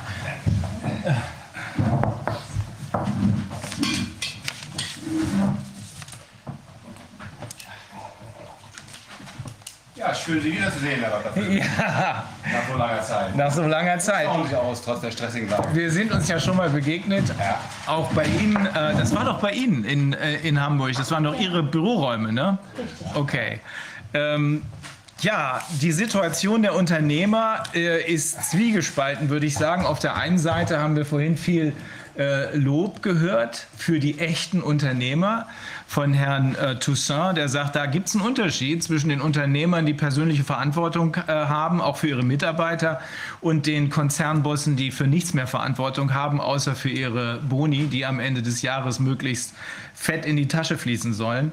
Ähm, wir wissen inzwischen natürlich alle, das ist ja nichts Neues, dass ähm, insbesondere die kleinen und mittleren Unternehmer hier, der Einzelhandel unter die Räder geraten ist, die Hotellerie, Gastro äh, äh, Gastronomie unter die Räder geraten ist. Aber es gibt ja noch ganz viele andere äh, Bereiche äh, des Mittelstandes, der mittelständischen Unternehmer. Wie ist denn die Lage da? Bei den Mittelständlern. Ja. Äh, äh, schlecht bis sehr schlecht. Also was wir gerade äh, feststellen, ist ja, dass mehr als 100.000 bereits ihre Geschäftstätigkeit aufgeben mussten. Und wir müssen dabei bedenken, es sind ja nicht nur 100.000 Unternehmer, sondern daran hängen ja auch eine ganze Menge Angestellte. Und viele merken immer mehr, dass, wir reden dabei von kleinen Unternehmern, auch Einzelunternehmern bis, sage ich mal, 500 500 ähm, Mitarbeitern, gibt viele dabei. Denen wurden ja gerade verstärkt Schlafpillen gereicht in Form von Corona-Zusatzgeldern, ja, äh, sodass sie das unmittelbar noch gar nicht merken. Das äh, ganze Elend, das ganze Leid ihres, ähm, ihrer, ihrer derzeitigen Situation. Aber vielen wird immer stärker klar, was es eigentlich bedeutet für die Zukunft. Mhm. Und das merkt man ganz deutlich in Gesprächen mit den Unternehmern. Äh, vor zwei, drei Monaten sah es noch ganz anders aus. Mittlerweile ist es so, dass jeder weiß, äh, äh wir haben es hier mit einem Phänomen zu tun, mit einer wahrscheinlich weltweit äh, professionellen äh, äh, Marketingaktion, die, vor der ich als Marketing-Spezialist eigentlich nur eigentlich nur den Hut ziehen kann. Ja? Aber jeder weiß ja mittlerweile, es geht hier nicht um Gesundheit. Es geht um ganz andere Dinge. Und das spürt der Letzte mittlerweile. Ja? Also das äh, äh, kann man gar nicht anders sagen. Wenn das, also das sind kleine und mittlere Unternehmer bis äh, 500 Mitarbeiter, sagen Sie, ne? Ähm, ich, ich weiß von einigen, gerade auch aus der Gastronomie und Hotellerie, die sagen sich, ach Mensch, so schlimm ist es ja alles gar nicht. Ich äh, kriege hier äh, nicht alle, ne, aber einige, ich kriege hier ja, äh, ja eine ganze Menge Geld. Je größer das Unternehmen, desto mehr Geld. Die ganz Kleinen, äh, die mussten teilweise ewig warten. Äh, aber ich kriege ja Geld ähm, und äh, ich muss eigentlich gar nichts mehr dafür tun. Ist, ist wohl eine trügerische Hoffnung. Äh, nach allem, was wir inzwischen gehört haben, steuert das Ganze zu auf eine digitale äh, Währung, die uns früher oder später aufgezwungen werden soll. Da läuft die Reise wohl hin, sodass ganz plötzlich das ganze Geld, was man in der Zwischenzeit verdient hat, völlig wertlos sein könnte. Ähm, ist, das den, ist das den Unternehmern so klar oder sagen die nur ganz pauschal, irgendwas stimmt hier nicht? Nein, also so klar ist es den meisten Unternehmern, gerade in diesem Bereich, bei dem wir sehr viele äh, Mitglieder mittlerweile auch bei uns haben und auch geschäftliche Kontakte gerade zu dieser Gruppe haben, ist es den meisten nicht. Viele befürchten auch eine, eine Hyperinflation und ähm, sonstiges. Äh, was die meisten, die meisten Unternehmer sehen ja erstmal nur ihre Situation, ihre eigene Situation und sagen, jetzt bin ich fein und äh, wenn ich ein bisschen Glück habe, dann rette ich, mich, rette ich mich damit noch in die Rente. Aber auf lange Sicht äh, sehen die Leute, dass ihnen die Basis entzogen wird. Das, und das, dieser, dieses Bewusstsein kommt immer stärker in die Köpfe der Leute. Was wir gerade erleben, ist ja eine gigantische, wahrscheinlich einmalige Umverteilung, wirtschaftliche Umverteilung von, von kleinen mittelständischen Unternehmen hin zu größeren Unternehmen. Und das Geld muss, so, so doof ist ja keiner, also sagen wir jetzt alles ab äh, Intelligenzquotient 95 aufwärts, wird ja verstanden haben, dass da irgendwo was nicht hinhauen kann, dass auf Dauer es nicht so weiterlaufen kann. Und das spüren die Leute immer mehr. Auch weil die Erkenntnis kommt, dass der kleine Covid ja eigentlich nur was Vorgeschobenes ist. Also ich kann Ihnen das sagen, weil wir einen sehr, sehr breiten Zugang zu Menschen haben, im privaten Bereich auch und äh, im geschäftlichen Bereich, auch über, über die Summen jetzt. Ähm, äh, der, der, Markt an gefälschten Impf Impfpässen, der boomt. Das ist vergleichbar mit DDR. Ja, wenn ich, wenn, ich, wenn ich dann immer so, ja, wir können heute, Sie können sehen, hätte ich gern BioNTech oder äh, äh, Johnson Johnson, die Moderna, Sie können, das gibt, dass noch keine Preislisten verteilt werden, das, wundert, das wundert mich. Ja. Es gibt mittlerweile Organisationen, die es organisieren, wie ihre Kinder gezielt angesteckt werden können. Weil die Leute Angst vor was haben? Vor der Impfung. Die Angst vor Covid darf man haben, vor der Impfung nicht. Die Angst vor der Impfung ist aber da. Und da passiert genau das, was damals in der DDR passiert ist. Äh, die Leute organisieren sich im kleinen Maße und schützen sich im kleinen Maße. Also wenn das äh, so läuft, ähm, diese wenn man sich gezielt ansteckt, das dient dann offenbar dem Zweck, Nachweis darüber zu haben, dass man die Krankheit überstanden hat und äh, immun ist. Da wird es im zweiten Schritt eine gerichtliche Entscheidung dazu geben müssen, denn es ist sehr zweifelhaft, ob das im Moment schon anerkannt wird. Es wird ja nach allem, was wir wissen, wir haben es eben wieder gehört äh, von einem englischen Arzt namens Dr. Sam White, es wird ja, äh, solange die sich sicher fühlen, dass es nicht die breite Öffentlichkeit mitbekommt, wird ja alles getan, um äh, die Legende, die Illusion aufrechtzuerhalten, hier geht es um eine gefährliche Krankheit. Und die gefährliche Krankheit soll angeblich, obwohl sie ja 99,97 Prozent Überlebensrate hat, äh, bei Kindern 100 Prozent, statistisch jedenfalls, äh, diese äh, Gefährlichkeit der Krankheit muss auch dadurch aufrechterhalten werden, dass hier die Definition der Herdenimmunität geändert wurde von der WHO. Früher gab es das, natürliche Immunität, die, ich habe das vorhin noch mal nachgefragt, die natürlich wesentlich robuster, wesentlich besser und wesentlich langanhaltender ist. Aber jetzt soll man angeblich nur noch durch Impfung immun werden können. Das heißt, es wird eine gerichtliche Entscheidung darüber geben müssen. Trotzdem ist das Vorgehen ja richtig, dass man sagt, jetzt äh, mache ich mich selber, jetzt infiziere ich mich, um äh, sofort danach quasi gesund zu sein und als geheilt zu gelten. Ähm, heißt vor allem, aus meiner Sicht, dass die Leute, die das machen, erkannt haben, und zwar definitiv erkannt haben, dass es nicht um Gesundheit geht und dass das Virus nicht wirklich das Problem ist, sondern die Impfung. Das war ja so ein bisschen auch in unserem Vorgespräch ein bisschen die äh, äh, Diskrepanz unter Ansichten. Die Leute sind weiter als viele, auch wahrscheinlich Spezialisten, das denken. Das haben die schon längst erkannt. Ich meine, die Fakten, am Anfang waren sie alle nervös, das ist auch verständlich. Auch ich habe ein, zwei Monate meine Mutter nicht umarmt. Ja, es hätte ihr was dran. Mittlerweile sehen die, sehen die Leute es. Die Leute sehen mittlerweile, dass sie kennen, jeder kennt mittlerweile einen, der irgendwelche Impfschäden hat. Der muss nicht gleich, der muss nicht gleich sterben. Aber die, die fragen sich auch untereinander. Deswegen die Kommunikation, die an der Presse vorbeiläuft, die ist ja viel aktiver als das, äh, die Politik sowieso nicht. Die, die Schnarchnasen merken das sowieso nicht. Aber äh, auch die Experten, äh, die äh, versuchen da die letzte Begründung noch herauszuwürgen, warum das schlecht ist. Die Leute sehen es. Die Leute sind weiter. Als Sie es wahrscheinlich auch äh, mit Ihren ganzen Spezialisten. Sie machen ja eine wundervolle Arbeit. Eine wundervolle Arbeit und haben wahrscheinlich Menschenleben gerettet. Hoffen wir es mal. Ich glaube, dass sie Menschenleben gerettet haben. Aber ich glaube, dass die Realität, dass die Realität selbst sie schon ein bisschen überholt hat. Das wäre weil, schön. weil die Menschen das mit, mittlerweile selber erkannt haben. Ähm, aber nicht aus den Mainstream-Medien. Ne? Also holen Sie auch die Leute, mit denen Sie zusammenarbeiten, die Unternehmer, mit denen Sie zusammenarbeiten, die holen sich ihre Informationen woanders her. Die holen sich das, äh, die Informationen daher, wo sie es gewohnt sind, im Gespräch mit anderen Leuten. Oh. Ja, Das ist die große Stärke des Mittelstandes. Da müssen wir kommunizieren. Ja. Als Mittelständler muss man mit jedem kommunizieren. Da muss man nicht nur äh, wie ein Politiker versuchen, nach unten Botschaften zu versenden oder als Beamter. Äh, Herr Wodak mag mir verzeihen, ja, äh, äh, muss nicht nur mit seinem Vorgesetzten kommunizieren, ja, oder als, als Angestellter in einem größeren Konzern müssen Sie mit, im Prinzip ja nur mit Ihrem Vorgesetzten kommunizieren und Ihrem, Ihrem Kunden, mehr nicht, ja. Wir Unternehmer, Mittelständler müssen kommunizieren mit Behörden, mit Vorgesetzten, so wie sie den haben, mit Untergebenen, müssen das Team äh, motivieren, wir müssen mit Einkäufern äh, äh, reden, wir müssen eigentlich mit jedem kommunizieren. Und das passiert gerade. Und der Mittelstand ist die stärkste Kraft in Deutschland. Sind die denn, sind denn, ist denn der Mittelstand, ähm, also insbesondere jetzt die kleinen und mittleren Unternehmen, ne, äh, sind die denn gut genug miteinander vernetzt, äh, dass sie sozusagen ihre Kraft auch einsetzen können? Nein, sind sie nicht. Und das ist genau die Mission unserer Arbeit. Äh, wir haben uns auch ein Jahr lang überlegt was, was, überlegt, was können wir denn machen. Wir haben auch die Hände über den Kopf zusammengeschlagen angesichts dieser äh, Entwicklung, die niemand von uns ähm, äh, ähm, für möglich gehalten hat. Und wir sind zu dem Schluss gekommen, Schuld hat, hat nur einer. Und das sind wir selber. Der Mittelstand hat selber Schuld. Der Mittelstand hat in den letzten 16 Jahren konsequent geschlafen und hat sich vollkommen aus der politischen Willensbildung herausgezogen und hat, ist davon ausgegangen, dass andere Leute äh, ihn so vertreten, äh, äh, wie sie sich selber vertreten. Und äh, wir haben es ja an, an, an bestimmten Beispielen in der, in der jüngeren Vergangenheit gemerkt. Da wird wochenlang darüber diskutiert, ob Annalena Baerbock ihren Corona-Zuschuss zu versteuern hat. Das, war ja, das war ja, ging ja ganz lange durch die Presse. Ja, das war die große Diskussion, ob der Corona-Zuschuss zu versteuern ist oder nicht. Es hat keinen interessiert, ob ein Corona-Zuschuss in einer Zeit, wo Tausende von Unternehmen den Bach runtergehen, überhaupt gerechtfertigt ist. So weit sind wir mittlerweile. Und das liegt eben daran, weil der Mittelstand im Moment noch nicht richtig äh, verzahnt ist, sondern jeder immer noch sein eigenes Süppchen braut und versucht, seine eigene Haut zu retten.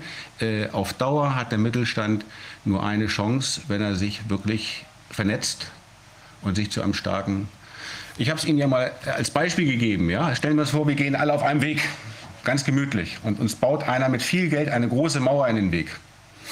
Ja? Und dann werden viele von uns wütend sein. Die werden einzeln gegen die Wand laufen, mit viel Schaum vom Mund. Was wird passieren? Nichts. Ja, viele platte Nasen. Wenn wir aber losgehen, fällen gemeinsam eine riesengroße deutsche Eiche, schön solide, und schnitzen daraus einen Rambock und heben den gemeinsam auf und laufen mit diesem Rambock gemeinsam los, idealerweise alle zur gleichen Zeit, dann wird die Mauer zumindest wackeln. Und das muss geschehen. Der Mittelstand muss sich organisieren. Wenn er sich nicht organisiert, ist der Mittelstand in Bälde Geschichte.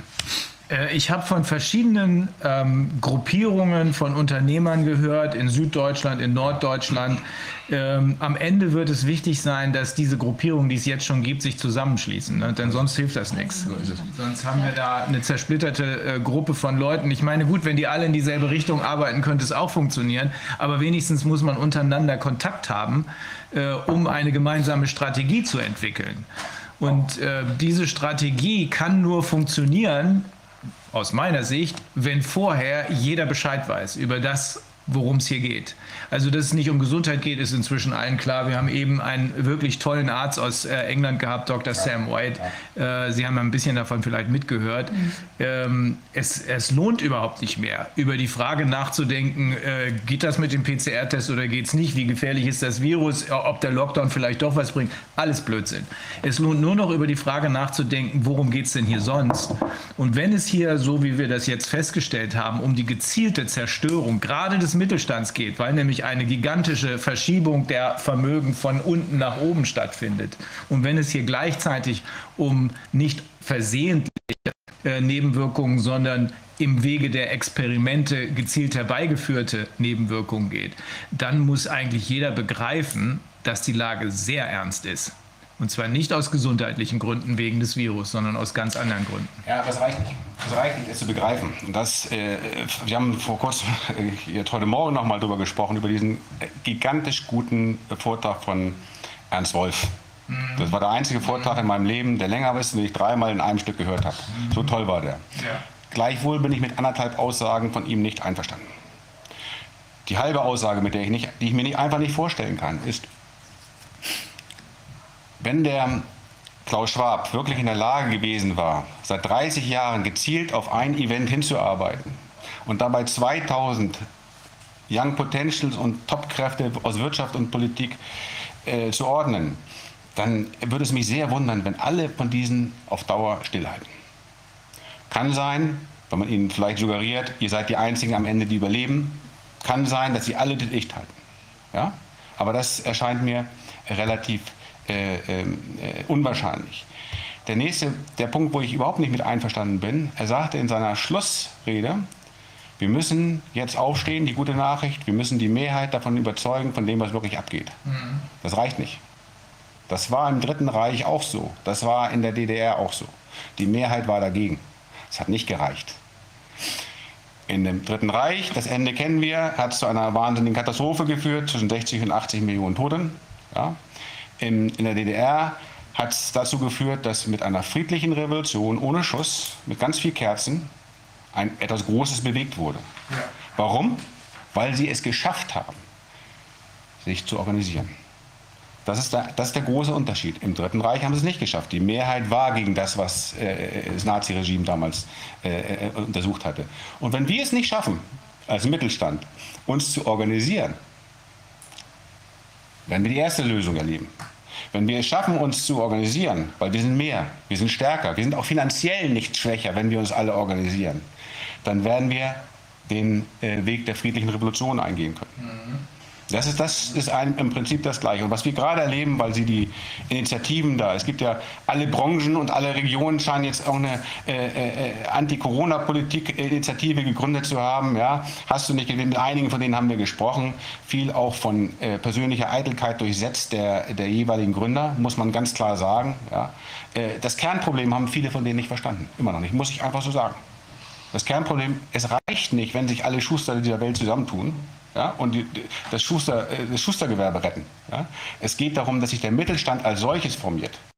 Und nur wenn wir das schaffen, haben wir eine, eine Kraft, haben wir einen Rambock, mit dem wir die Mauer einreißen können. Ohne diesen Rambock werden wir uns alle einzeln die, äh, äh, äh die, die, die, äh, das Gesicht platt machen an der Mauer. Wolfgang, man hört dich nur ganz leise. Irgendwas ist mit deinem Mikro. Ich würde, ich würde das gerne noch ein bisschen ausweiten. Ja. Und zwar, das hört der Mittelstand und hört der Unternehmer meistens nicht so gerne. Ich war 50 Jahre lang äh, Mitglied in einer Gewerkschaft. Und ich bin da ausgetreten, weil ich wahnsinnig enttäuscht bin darüber, dass es reicht nicht Mitglied zu sein, sondern da muss man aktiv dann auch sich engagieren. Und äh, in diesen mittelständischen Betrieben arbeiten ja viele Arbeitnehmer, die genauso betroffen sind dann. Es gibt also auch unter den Arbeitnehmern gibt es durchaus, durchaus Leute, die, die man überzeugen kann, dass sie das nicht tolerieren, was da jetzt passiert, dass sie sich auch organisieren, dass sie mithelfen, ja. den Rambock, den Sie nannten, aufzuheben. Ja, ja. Äh, nur in der Gewerkschaft ist es leider so, das habe ich festgestellt, dass man sich da auf die Funktionäre verlässt und dass man die genauso machen lässt wie woanders die Politiker, dass man sich um die nicht mehr kümmert dass man zwar Mitglied, seine Mitgliedsbeiträge zahlt, aber dann passiv ist, passiv bleibt. Und die Kraft, die da drin steckt, dass eine Belegschaft und dass Belegschaften sich auch organisieren, die darf, man nicht vergessen. Es sind also nicht nur die Leiter der Betriebe, die sich organisieren müssen, sondern die Belegschaften, die haben ein großes Interesse daran, dass die, dass die Betriebe bleiben, dass sie nicht platt gemacht werden, dass es nicht zu Dumpinglöhnen kommt, wie Amazon und wie, wie solche Firmen das machen. Das müsste die Gewerkschaft eigentlich wissen.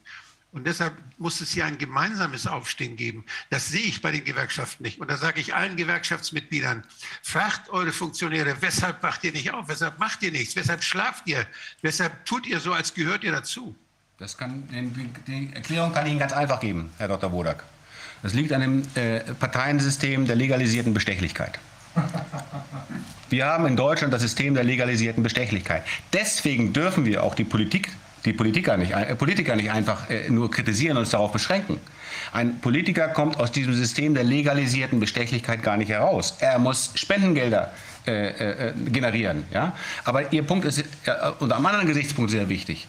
Äh, viele unserer Mitglieder treten ja nicht nur als Unternehmer ein, sondern sie nehmen ihre Belegschaft gleich mit. Ja.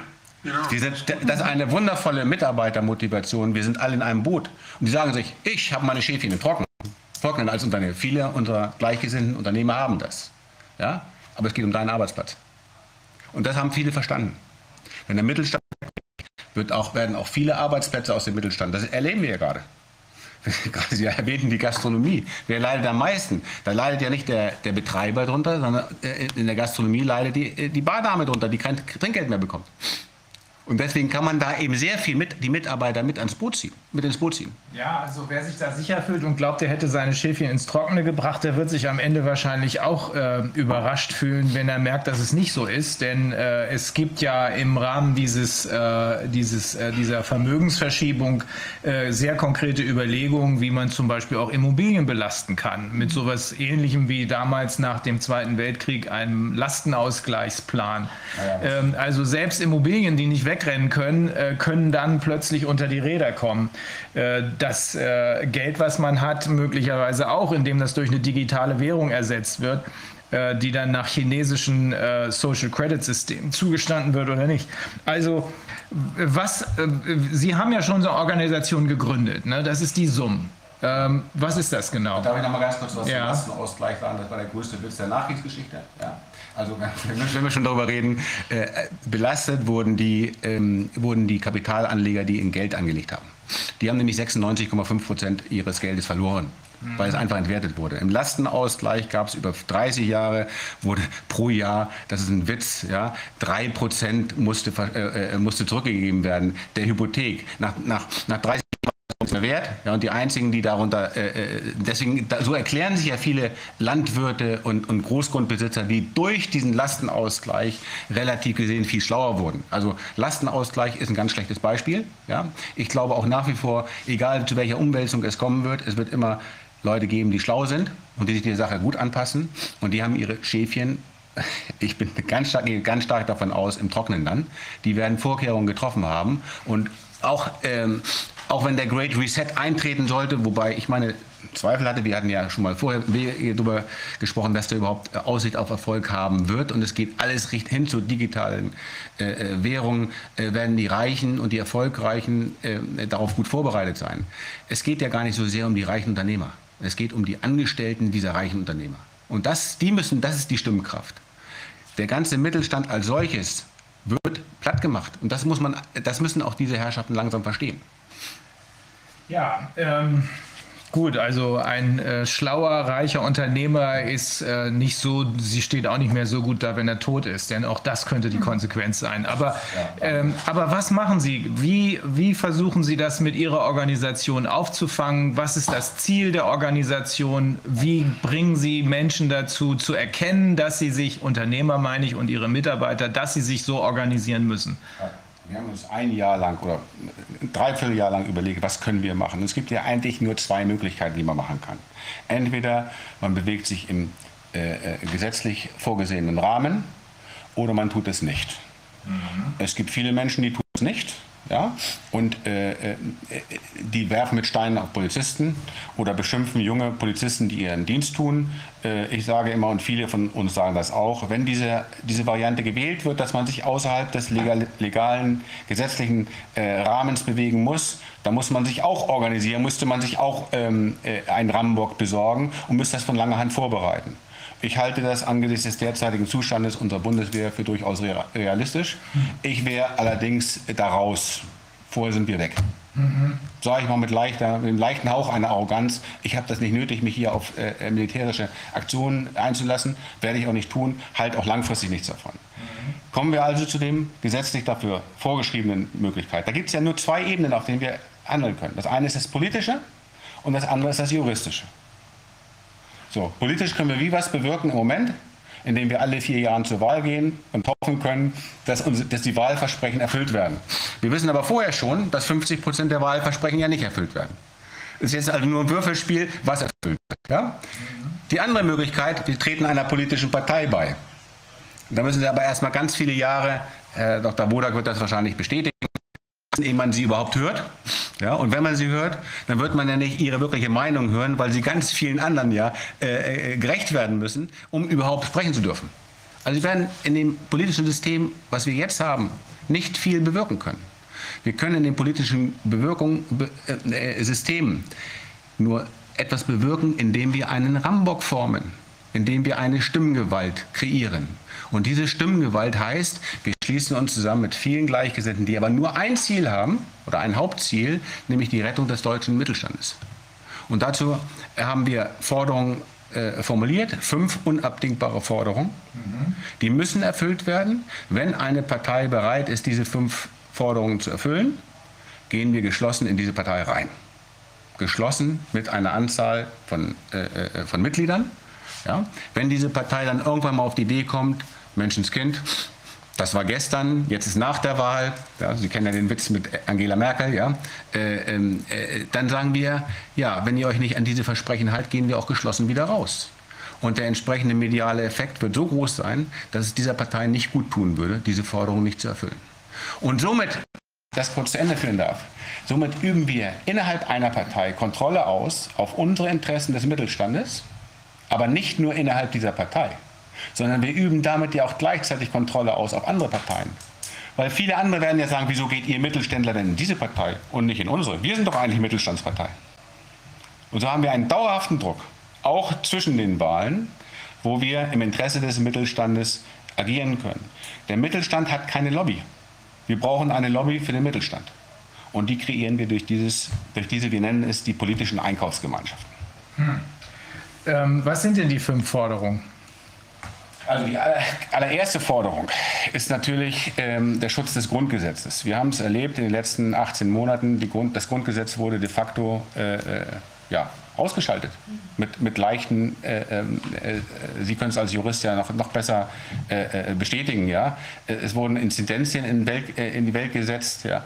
Man, man hat angefangen, jeden, der nicht schnell genug auf dem Baum war, als Corona-Toten zu deklarieren und eine Notsituation zu gestalten. Und so kam ja diese epidemische Notlage nationaler Tragweite, mit der sie ja jedes Grundgesetz. Das ist aber eine sehr pauschale Sache. Schutz des Grundgesetzes ist Lörribamböri. Das ist das ist, ja, ja, ja, ja, genau. Das sollte man ein bisschen konkreter machen, damit Absolut. die Unternehmer, die man ansprechen will, auch wissen, wovon man spricht. Wir sagen erstmal Schutz des Grundgesetzes. Wir werden das mit den Parteien, wir sind in Gesprächen mit verschiedenen Parteien, wie in welcher Form man das äh, umsetzt, muss man dann, das muss aber eins der, das, das Hauptziel sein, muss es sein, dass wir zukünftig den Schutz des Grundgesetzes herstellen. Das welcher, eine Selbstverständlichkeit sein. Ist es aber nicht. Wollen wir nicht lieber sagen, Beendigung der Maßnahmen? Das ist was Konkretes. Das wird ja dabei rauskommen, automatisch. Nee, das wird nicht dabei rauskommen. Wer Lörri macht, wird auch Lörri ernten. Entweder man hat klare Aussagen oder man hält den Mund. Das halte ich für sehr dünn. Da muss ein bisschen mehr passieren.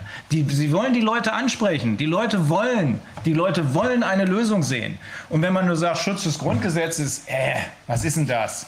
Dann machen wir es anders. Wir sind ja noch offen für die Abendgespräche. Schutz des Grundgesetzes bei gleichzeitiger äh, äh, Beendigung der Corona-Maßnahmen. Für uns war das immer eine logische Konsequenz. Ich gebe Ihnen recht, Herr Dr. Füllmich. Eigentlich müssen wir äh, das äh, noch konkreter, noch direkter formulieren bei sofortiger Beendigung ungerechtfertigter Corona-Maßnahmen. Weil das ist doch das, was sie umbringt. Ich- Das ist das Konkrete. Dass das selbstverständlich vom. Grundgesetz gedeckt wird. Ne? Das, Es gibt ja unter anderem auch den Artikel äh, 12, also Berufsausübungsfreiheit. Dass das selbstverständlich vom Grundgesetz gedeckt wird, ist klar. Aber man muss es benennen. Es reicht nicht aus, wenn man so hinter so einer pauschalen Schwallwand sich versteckt. Wir haben Was, Rechte schon geändert. Okay, Geistig, geistig, schon geändert. Wir sind flexibel.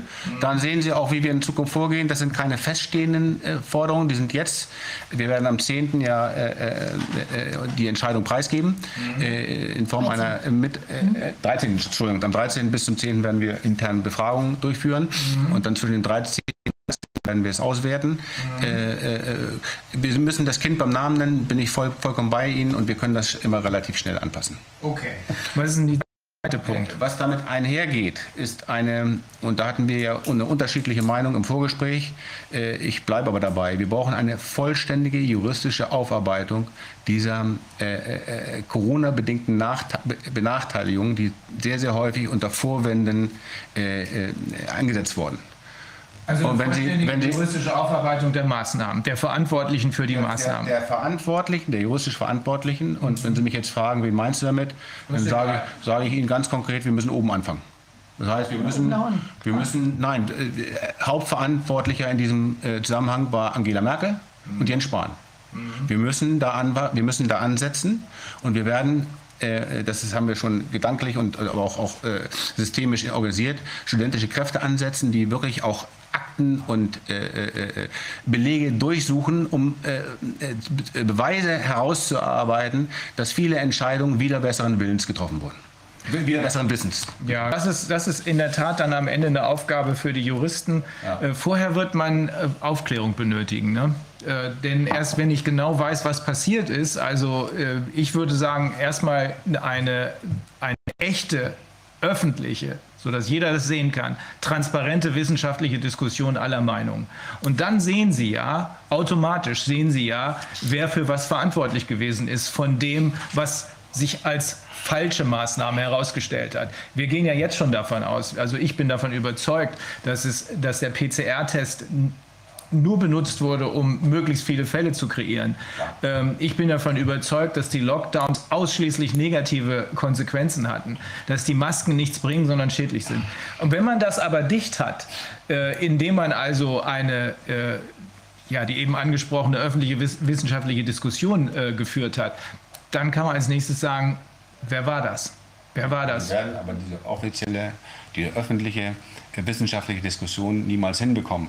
Warum werden wir die nicht hinbekommen? Die Erkenntnis ist schon längst da, dass das hier äh, gelogen und betuppert wurde ohne Ende. Ja? Äh, wir werden sie nicht hinbekommen, weil es viele Profiteure äh, dieser ganzen Situation gibt, unter anderem die Medien. So, und die Medien so, kann man, so kann man nicht rangehen. Wenn wir schon davon ausgehen, dass das sowieso nicht klappt, dann können wir auch gleich einpacken. Also es kann nicht sein, dass wir ohne Diskussion sagen, du bist dafür und du bist dafür verantwortlich, sondern das sollte man schon vorlagern. Aber Sie sind ja da flexibel. Ähm, was ist denn der dritte Punkt? Der dritte Punkt ist die Abschaffung der äh, steuerlichen und bürokratischen äh, äh, Benachteiligung des Mittelstandes äh, gegenüber den Großkonzernen. Wir haben das in dieser Phase sehr deutlich erlebt, dass Großkonzerne, internationale Großkonzerne kaum Steuern bezahlen, der Kleine drangsaliert wird mit allen möglichen Formularien und äh, äh, Steuerauflagen, dass viele dieser, wir erleben es ja gerade jetzt über deine Kollegin zum Beispiel, die ja darauf spezialisiert ist, Steuerberaterin, dass viele äh, Zulagen auch wieder zurückbezahlt werden müssen. Ja? Also der Kleine wird geknebelt, der Große wird entlastet. Da muss wenn Sie mich jetzt fragen, wie wollen wir das konkret machen? Nee, das das, das, das äh, das ist ein Punkt. ganz wichtiger Punkt.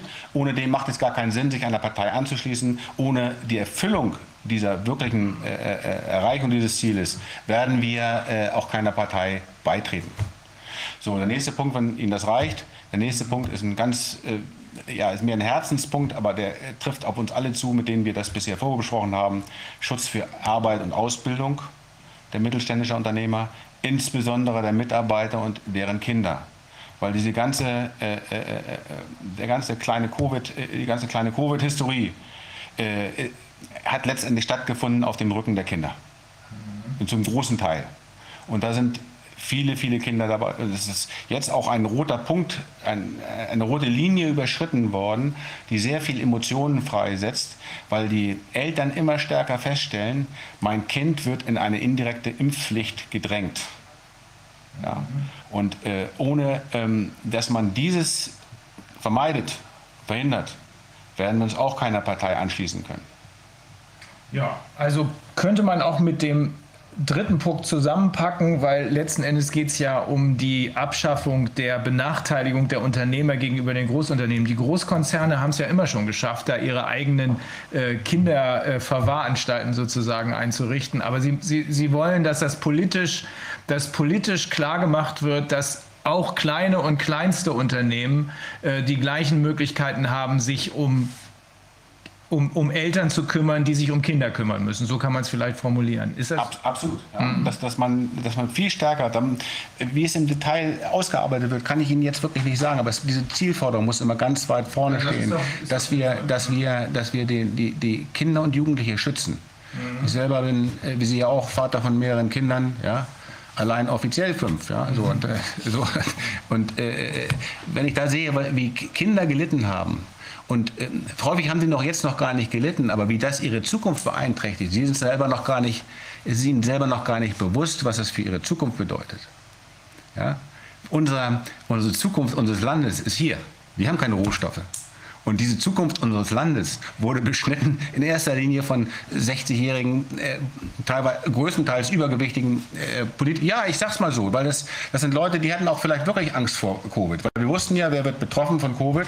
Übergewichtige Diabetiker mit Herzproblemen. So. Und wer hat die Entscheidung getroffen? Übergewichtige Politiker mit Herzproblemen, häufig ohne Kinder. Das kann es nicht sein.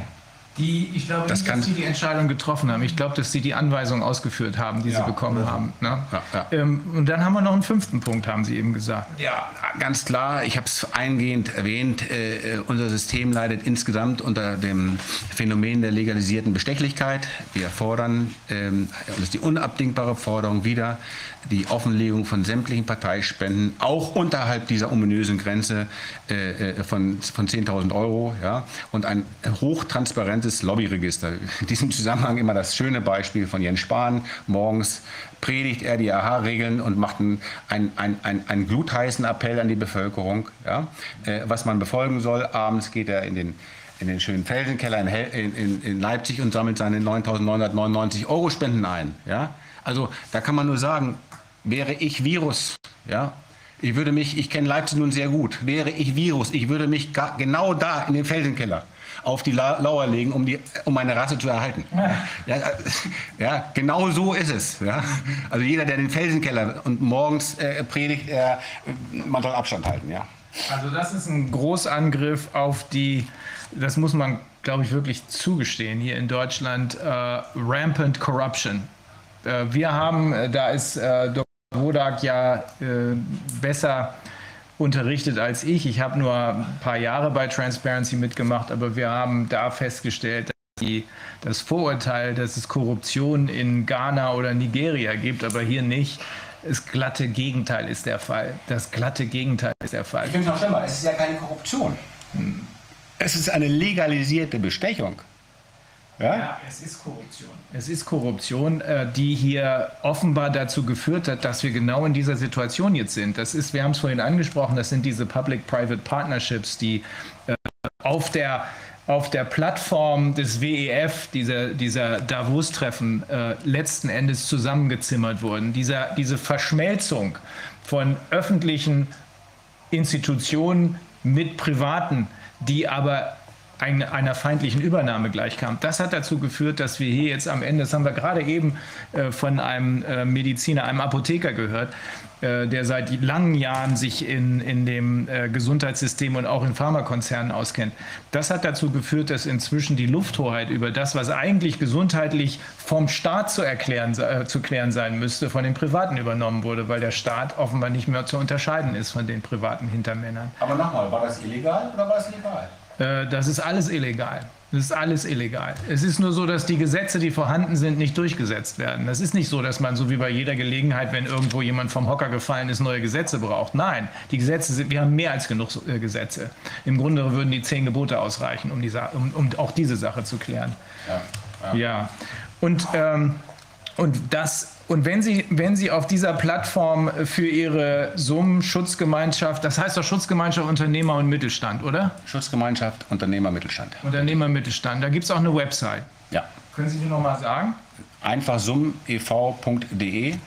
Ich glaube, da ist die Vorgehensweise, also diese Gestaltung des Rambockes ist sehr gut technisch erklärt. Deswegen brauchen wir da gar nicht groß auf äh, Einzelheiten, glaube ich, einzugehen. In wenigen Seiten wie gesagt, jeder über, mit einer gewissen Grundintelligenz wird das verstehen und wird da äh, äh, sehen, das ist eigentlich der einzige Weg. Mhm. Wenn wir es nicht schaffen, uns als Mittelstand regions- und branchenübergreifend zu organisieren, mhm. ist der Mittelstand morgen Geschichte. Das ist unausweichlich. Davon gehen wir alle aus. Wer jetzt den Schuss noch nicht gehört hat, äh, der wird ihn auch nicht mehr hören. Ähm, also auf der anderen Seite denke ich, warum sollen die Leute sich nicht unmittelbar in der Partei engagieren? Ich weiß gar nicht, ob der Weg jetzt über so eine Organisation das, Sinn macht. Ja, das hören wir sehr häufig und äh, äh, gerade von, von Leuten, die schon in einer Partei sind, Frau Fischer, ja, äh, äh aus einem ganz einfachen Grunde. Und wir erleben es gerade, dass Leute aus äh, bestimmten Parteien bei uns eintreten, weil sie sagen, genau dieses Kontrollinstrument brauchen wir in unserer Partei. Und selbst wenn wir in eine andere Partei reingehen, haben wir über diesen, diese Kontrolle aus dem Mittelstand ausgehend einen ganz anderen Einflussbereich, als wenn wir nur schnöde in eine Partei eintreten. Ja, auf der anderen Seite ist es natürlich auch nicht immer also ganz unproblematisch. Es ist ja so, dass viele Einzelne nicht gut kontrolliert werden können. Man hat natürlich auch jetzt bei so einer Organisation, also nicht, nicht gegen sie, aber es ist natürlich auch immer vorstellbar, dass so eine Organisation dann auch wieder übernommen wird oder Einflusskräfte äh, irgendwie sich formieren in so einer Organisation, die dann zum Beispiel das Ziel, was man letztlich damit hatte, auch verhindern. Also ich Ganz bin, wichtiger Punkt. Ja, wann werden Organisationen übernommen? Die werden meist über Geld äh, übernommen oder finanzielle Interessen. Beim, beim, äh, also meiner, so meiner, meiner Erfahrung nach, alle äh, äh, Fehlentwicklungen lassen sich immer auf zwei Säulen, durch zwei Säulen erklären. Es ist immer die Gier von wenigen und die Dummheit von vielen. Und bei uns in der, in der, äh, in der Summe äh, gibt es natürlich einen kleinen Mitgliedsbeitrag von 5 Euro pro Monat, ja, der aber ausschließlich eingesetzt wird, um Mitgliedsbeiträge der Partei zahlen zu können, um geringe Kosten abzudecken. Es gibt keine Möglichkeit, Spenden zu geben. Es gibt keine Möglichkeit, zu bezahlen. Es kann sich niemand bei uns bereichern. Uns zu übernehmen. Überhaupt nicht sondern ich denke, dass es natürlich innerhalb von so einer Organisationsstruktur auch immer äh, andere Kräfte geben kann. Also ich glaube, hier geht das ist jetzt nicht unbedingt eine Sache, wo es um Geld geht bei sowas, aber ich glaube auch nicht, dass man in einer Partei oder in sonstiger einer Struktur sofort mit Geld immer was macht. Das sehe ich, das sind, glaube ich, auch, ähm, da können ganz andere Kräfte wirken. Also eben Einflussnahme, eben zum Beispiel, dass da Leute drin sind, die eigentlich nicht hinter diesen Sachen stehen, die das eben befördern wollen in eine andere Richtung, äh, dass man da Kräfte alle zusammen sammelt und die sich dann eben da, ja, wie gesagt, in so eine Organisationsstruktur einbinden lassen, aber selbst ja gar nichts bewirken können. Sie können ja, wenn zum Beispiel, wenn Sie sich vorstellen, Sie haben jetzt einfach Unternehmer, die sich anders organisieren, die zum Beispiel, wir hatten ja, es gab ja mal die Aktion mit dem, äh, alle, alle machen auf, ja. ja. Das ist ja dann nichts geworden, aber sowas ist natürlich, kann ja viel effektiver sein, als sich jetzt in einer solchen Gruppierung äh, zu organisieren und dann eben äh, ja, ich weiß auch nicht, dann verpufft das trotzdem. Also ich bin da nicht, also ich persönlich bin da nicht ganz von überzeugt. Wo, wurde das, äh, wo war das jemals erfolgreich? Wenn Sie sagen, es kann erfolgreich sein? Na, ich meine, wir sehen ja, ich, ich sage nicht, dass das erfolgreich sein muss, aber ich denke, dass es erfolgreich sein, erfolgreicher sein kann, sich jetzt zu organisieren, viele oder nicht zu organisieren, sondern dass viele einfach anfangen, was zu tun. Ich bin nicht sicher, ob man dafür immer so eine Organisationsstruktur braucht, weil Organisationsstrukturen, wenn wir jetzt zum Beispiel an die EU denken, dann ist natürlich die Einflussnahme von oben an so einer Struktur ist immer viel einfacher als ganz viele, die, die, wenn wir an das Regionalprinzip, was ja Dr. Bodak immer äh, thematisiert, äh, denken, dann äh, kann es viel besser sein, dass die Sachen weniger gut am, am Grund infiltriert werden können, sozusagen. Aber wenn ich Sie richtig verstehe, ist die Idee dahinter, dass Sie einen Machtblock bilden und dass dieser Machtblock die Interessen der Unternehmer vertritt und dafür sorgen wird innerhalb einer Partei, dass auch die Partei dann die Interessen der Unternehmer vertritt. Das, Das, so ist das. das sind unabdingbare Forderungen, mit denen wir in die Partei reingehen. Und äh, äh, ehrlich gesagt, Frau Fischer, Ihren Einwand, ähm, also ich war bisher immer davon aus, ich bin über 95, aber ich habe das nicht verstanden. Äh, äh, warum, soll da, warum soll das nicht funktionieren können und warum soll, äh, wie sollen sich, will man sich anders äh, äh, formieren? Gerade da kann, können doch unterschiedliche Strömungen stattfinden. Es gibt auf, in unserer in den gesetzlich vorgeschriebenen Spielregeln, in denen wir uns nun mal bewegen, nur die Möglichkeit, politisch was zu ändern. Anders können Sie es nicht. Ja. Oder glauben Sie, oder glauben Sie, dass Sie mit, mit einer Demo, wenn Sie mit, mit, äh, mit äh, wer weiß, ja, Ich Also ich habe mir große Hoffnung. Also ich, mein Traum, ja, I have a dream. Ich möchte, ich möchte, ich bin deshalb in einer Partei jetzt aktiv, weil ich Parteien abschaffen möchte. Ich möchte, dass wir nur noch, dass, dass wir in den Regionen nur noch Direktkandidaten wählen, die uns, die direkt, die, die wir dann losschicken, denen wir unsere Macht anvertrauen und die wir auch wieder abwählen können, wenn sie Mist machen, mit einem gewissen Quorum. Ich möchte, dass ein echter Dialog da ist von denen, die sich vertreten lassen und denen, die sie vertreten. Ich möchte nicht, dass da eine, eine Partei oder eine Organisation sich verselbstständigt, die dann äh, ja auch sehr leicht informationsmäßigen Vorsprung hat und wo wie bei den Gewerkschaften, wie bei den jetzigen Parteien es Mitglieder gibt und nur ganz wenige, die dann wirklich den Kurs und das, was da bestimmt, äh, bestimmt äh, gestalten. Das ist, wir sind da, das ist ja das große Problem, dass in der Parteienlandschaft, die wir jetzt erleben, da haben wir zwar Mitglieder, die gehen irgendwann mal rein, weil sie irgendwann mal begeistert sind. Aber dann äh, sind sie nicht selbst aktiv, sondern dann, dann sind da Leute, die haben sie dann losgeschickt und die tun dann was. Und diese Leute unterhalten sich aber nicht mehr so sehr mit den Mitgliedern. Das ist nämlich sehr anstrengend, mit Mitgliedern sich laufen zu unterhalten. Sondern die unterhalten sich dann mit irgendwelchen anderen Lobbyisten. Und dann erklären sie den Mitgliedern, ja, wir mussten leider das machen und wir mussten leider das machen. Und da sind, also da versteht ihr noch nichts von. Aber wir haben diese Gespräche, wissen Sie, da gibt es eine Verselbstständigung, die dazu führt, dass die Mitglieder entmutigt werden. Das darf nicht passieren, sondern ich möchte Strukturen, wo, wo jeder jederzeit auch den, den er jetzt ermächtigt hat, seinen, seinen Abgeordneten oder seine Abgeordnete, fragen kann und wo diese Lobbykontakte, die diese gewählten Leute führen, vor der Öffentlichkeit der Wählerschaft stattfinden.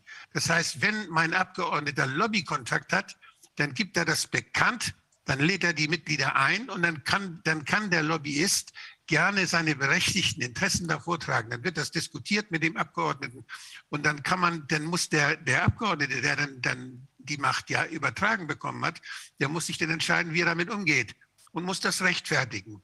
Und die, die Leute, wenn die, die Leute, die ihn gewählt haben, die können dann sagen, okay, das hat er gut gemacht oder das nächste Mal wählen wir ihn nicht wieder.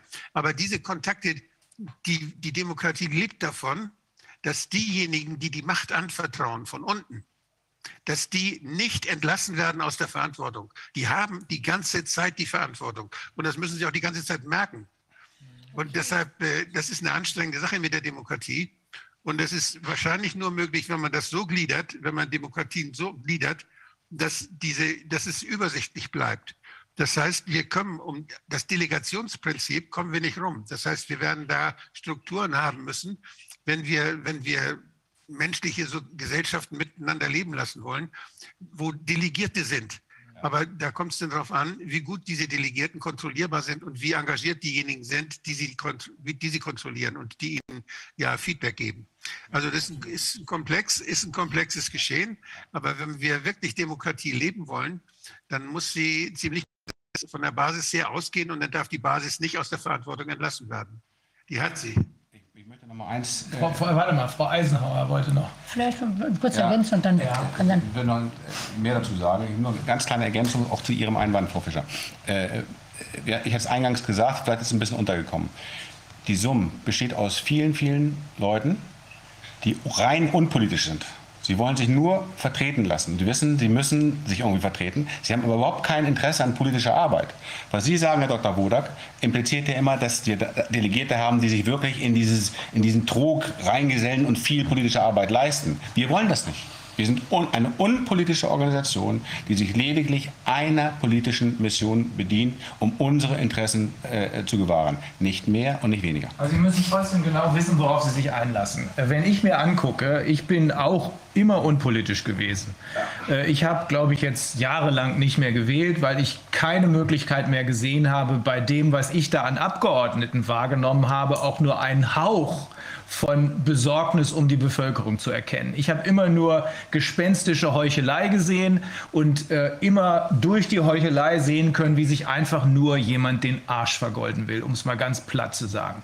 Und mit solchen Leuten will ich nichts mehr zu tun haben. Das sind genau die Leute. Es gibt Ausnahmen, die diese Regel bestätigen, aber das sind genau die Leute, die uns dahin gebracht haben, wo wir jetzt sind. Äh, Das ist auch aus meiner Sicht, Wolfgang Wodak sieht das genauso, maßgeblich ein Problem der Korruption. Sie haben das eben auch so in etwa angesprochen. Äh, Korruption im weitesten Sinne, das ist der Missbrauch äh, äh, anvertrauter Macht zu privaten, zu, zum privaten Vorteil. Ne? Ob das nun Kohle ist, ob das nun Karriere ist, spielt keine Rolle. Das ist immer Korruption. So, Ähm, die Macht wird ja nicht, in, wenn, wenn wir Parteienlandschaften haben, dann denken Sie an die Listen, die Parteienlisten, Listenkandidaten. Die Macht wird nicht mehr angetraut von der, von der breiten Bevölkerung, sondern die Macht wird dann anvertraut durch die Partei. Und wenn man einen guten Listenplatz haben will, dann muss man dem Vorsitzenden in den Arsch kriechen. Und das liegt nicht jedem. Und das ist etwas, das ist etwas, was die ganze Politik unheimlich verzerrt. Es gibt in den Parteien Leute, die treten da ein und die sind brav und lieb zur Parteispitze und die kriegen dann die Mandate. Das geht nicht mehr. Das finde ich eine Katastrophe.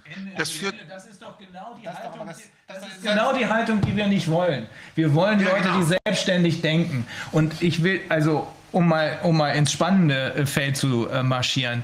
Ähm, ich glaube, dass die, etab die sogenannten etablierten Parteien, SPD, CDU, Grüne, die völlig ihre Seele verkauft haben, FDP, die zu reinen Sprechpuppen mutiert sind, das war ja mal die Partei des Mittelstandes. Ne? Die Linken, AfD, die hatten alle ihre Chance. Die hatten alle ihre Chance. Sie haben sie nicht genutzt. Sie haben sie nicht genutzt. Und auf der Basis würde ich sagen, denen würde ich gar nichts mehr anvertrauen. Ende im Gelände. Ne? Also ich verstehe aber Ihre Besorgnis und ich verstehe vor allem Ihre Überlegung, äh, mit einem Machtblock irgendwo reinzumarschieren und dafür zu sorgen, dass diese Partei dann auch wirklich die Unternehmerinteressen wahrnimmt. Und sofort wieder rauszugehen, wenn das nicht der Fall ist. Auch das ähm, ist völlig legitim. Ähm, ich glaube, dass die meisten Menschen, die Unternehmer sowieso, aber die meisten Menschen in Deutschland wohl verstanden haben, bin mir nicht ganz sicher, aber ich glaube, dass sie verstanden haben, dass die Unternehmer das Rückgrat sind und dass nur die Unternehmer persönliche Verantwortung übernehmen. Alle anderen, die eben angesprochenen Konzernbosse, das sind, das sind Lohnkiller, mehr nicht. Das sind Lohnkiller, die überwiegend sogar im eigenen Auftrag und nicht für andere unterwegs sind. Also, wenn man sich diese Parteienlandschaft genau anguckt, dann kann eigentlich das, was hier bisher etabliert war, keine Rolle mehr spielen. Es wird sicherlich noch ein paar neue geben. Äh, Wir glauben ganz echt, und ich will es jetzt nicht überstrapazieren, äh, ich, wir glauben ganz echt, dass in dieser Partei die Basis die Leute, die Leute sind, die von der Polita Politik, von der bisherigen Politik bis hierhin die Schnauze voll haben. Wir wissen, dass da sehr viele Unternehmer drin sind. äh, Und ich glaube, das ist die einzige Chance. Aber man kann darüber diskutieren. Man kann auch mit den anderen reden. Aber ich würde keinen mehrfach erwiesenen Loser mehr wählen wollen. Ne? Das wäre mir. Loser und Lügner. Loser und Lügner. Loser und Lügner. Das Ja, ist der und, Punkt. Äh, äh, ich meine, war ein nettes äh, Vorstellungsgespräch jetzt für die Basis, für die anstehenden Gespräche. Das werde ich mal sehr wohlwollend zur Kenntnis nehmen. Äh, Ich darf Ihnen aber auch bei der war das Gelegenheit. gar nicht gemeint. Nein, sondern das, das war so gemeint, es war wirklich so gemeint, Herr Pelker und Frau Eisenhower. Äh, Ich bin davon überzeugt, dass nicht nur die Unternehmer, sondern die Bevölkerung insgesamt von den etablierten Parteien sowas von die Schnauze voll hat, weil wir niemanden, aber auch wirklich niemanden, nicht eine einzige Persönlichkeit, und ich sage bewusst Persönlichkeit, dort wiederfinden können. Ich komme immer wieder auf das alte Beispiel Helmut Schmidt zurück. Und das war's. Ja, also die FDP hat vollkommen versagt, muss man sagen. Das waren viele von unseren Leuten haben das noch in, ziehen das noch in Erwägung. Ist ja schließlich die offizielle Mittelstandspartei. Äh, äh, bei den Amigo-Parteien mit den großen Cs, ja, ich habe mich ja ständig gefragt, wofür das C steht. Ich dachte lange Zeit, das steht für Covid. Aber jetzt weiß ich nicht. Das steht für Korruption. Corruption, ja. So, also äh, die ganzen Maskendeals und was, äh, was man da immer hatte, ja, Äh, äh, diese Parteien sind für die Summen äh, äh, unwählbar. Das muss man ganz klar sagen. Jemand, der ständig lügt und der, der, der sich diesem System der legalisierten Bestechlichkeit ständig unterwirft, kann ja mit uns gar nicht arbeiten. Heißt aber doch auch, dass die, das muss ja zusammenpassen. Ne? Äh, Es muss dann also auch bei der Unternehmerschaft, äh, wo ich eigentlich immer geglaubt habe, dass es per se so der Fall ist, äh, Ausnahmen werden auch da die Regel. Auch da muss es um Werte gehen. Ne? Da muss es um Werte gehen. Es kann nicht mehr nur um äh, gnadenlosen Kon Konkurrenzkampf und äh, um ich habe äh, zehn Porsches und du hast nur fünf. Darum kann es nicht mehr gehen. Ja. Ich glaube, bei denen ging es auch nie darum, äh, hoffe ich jedenfalls.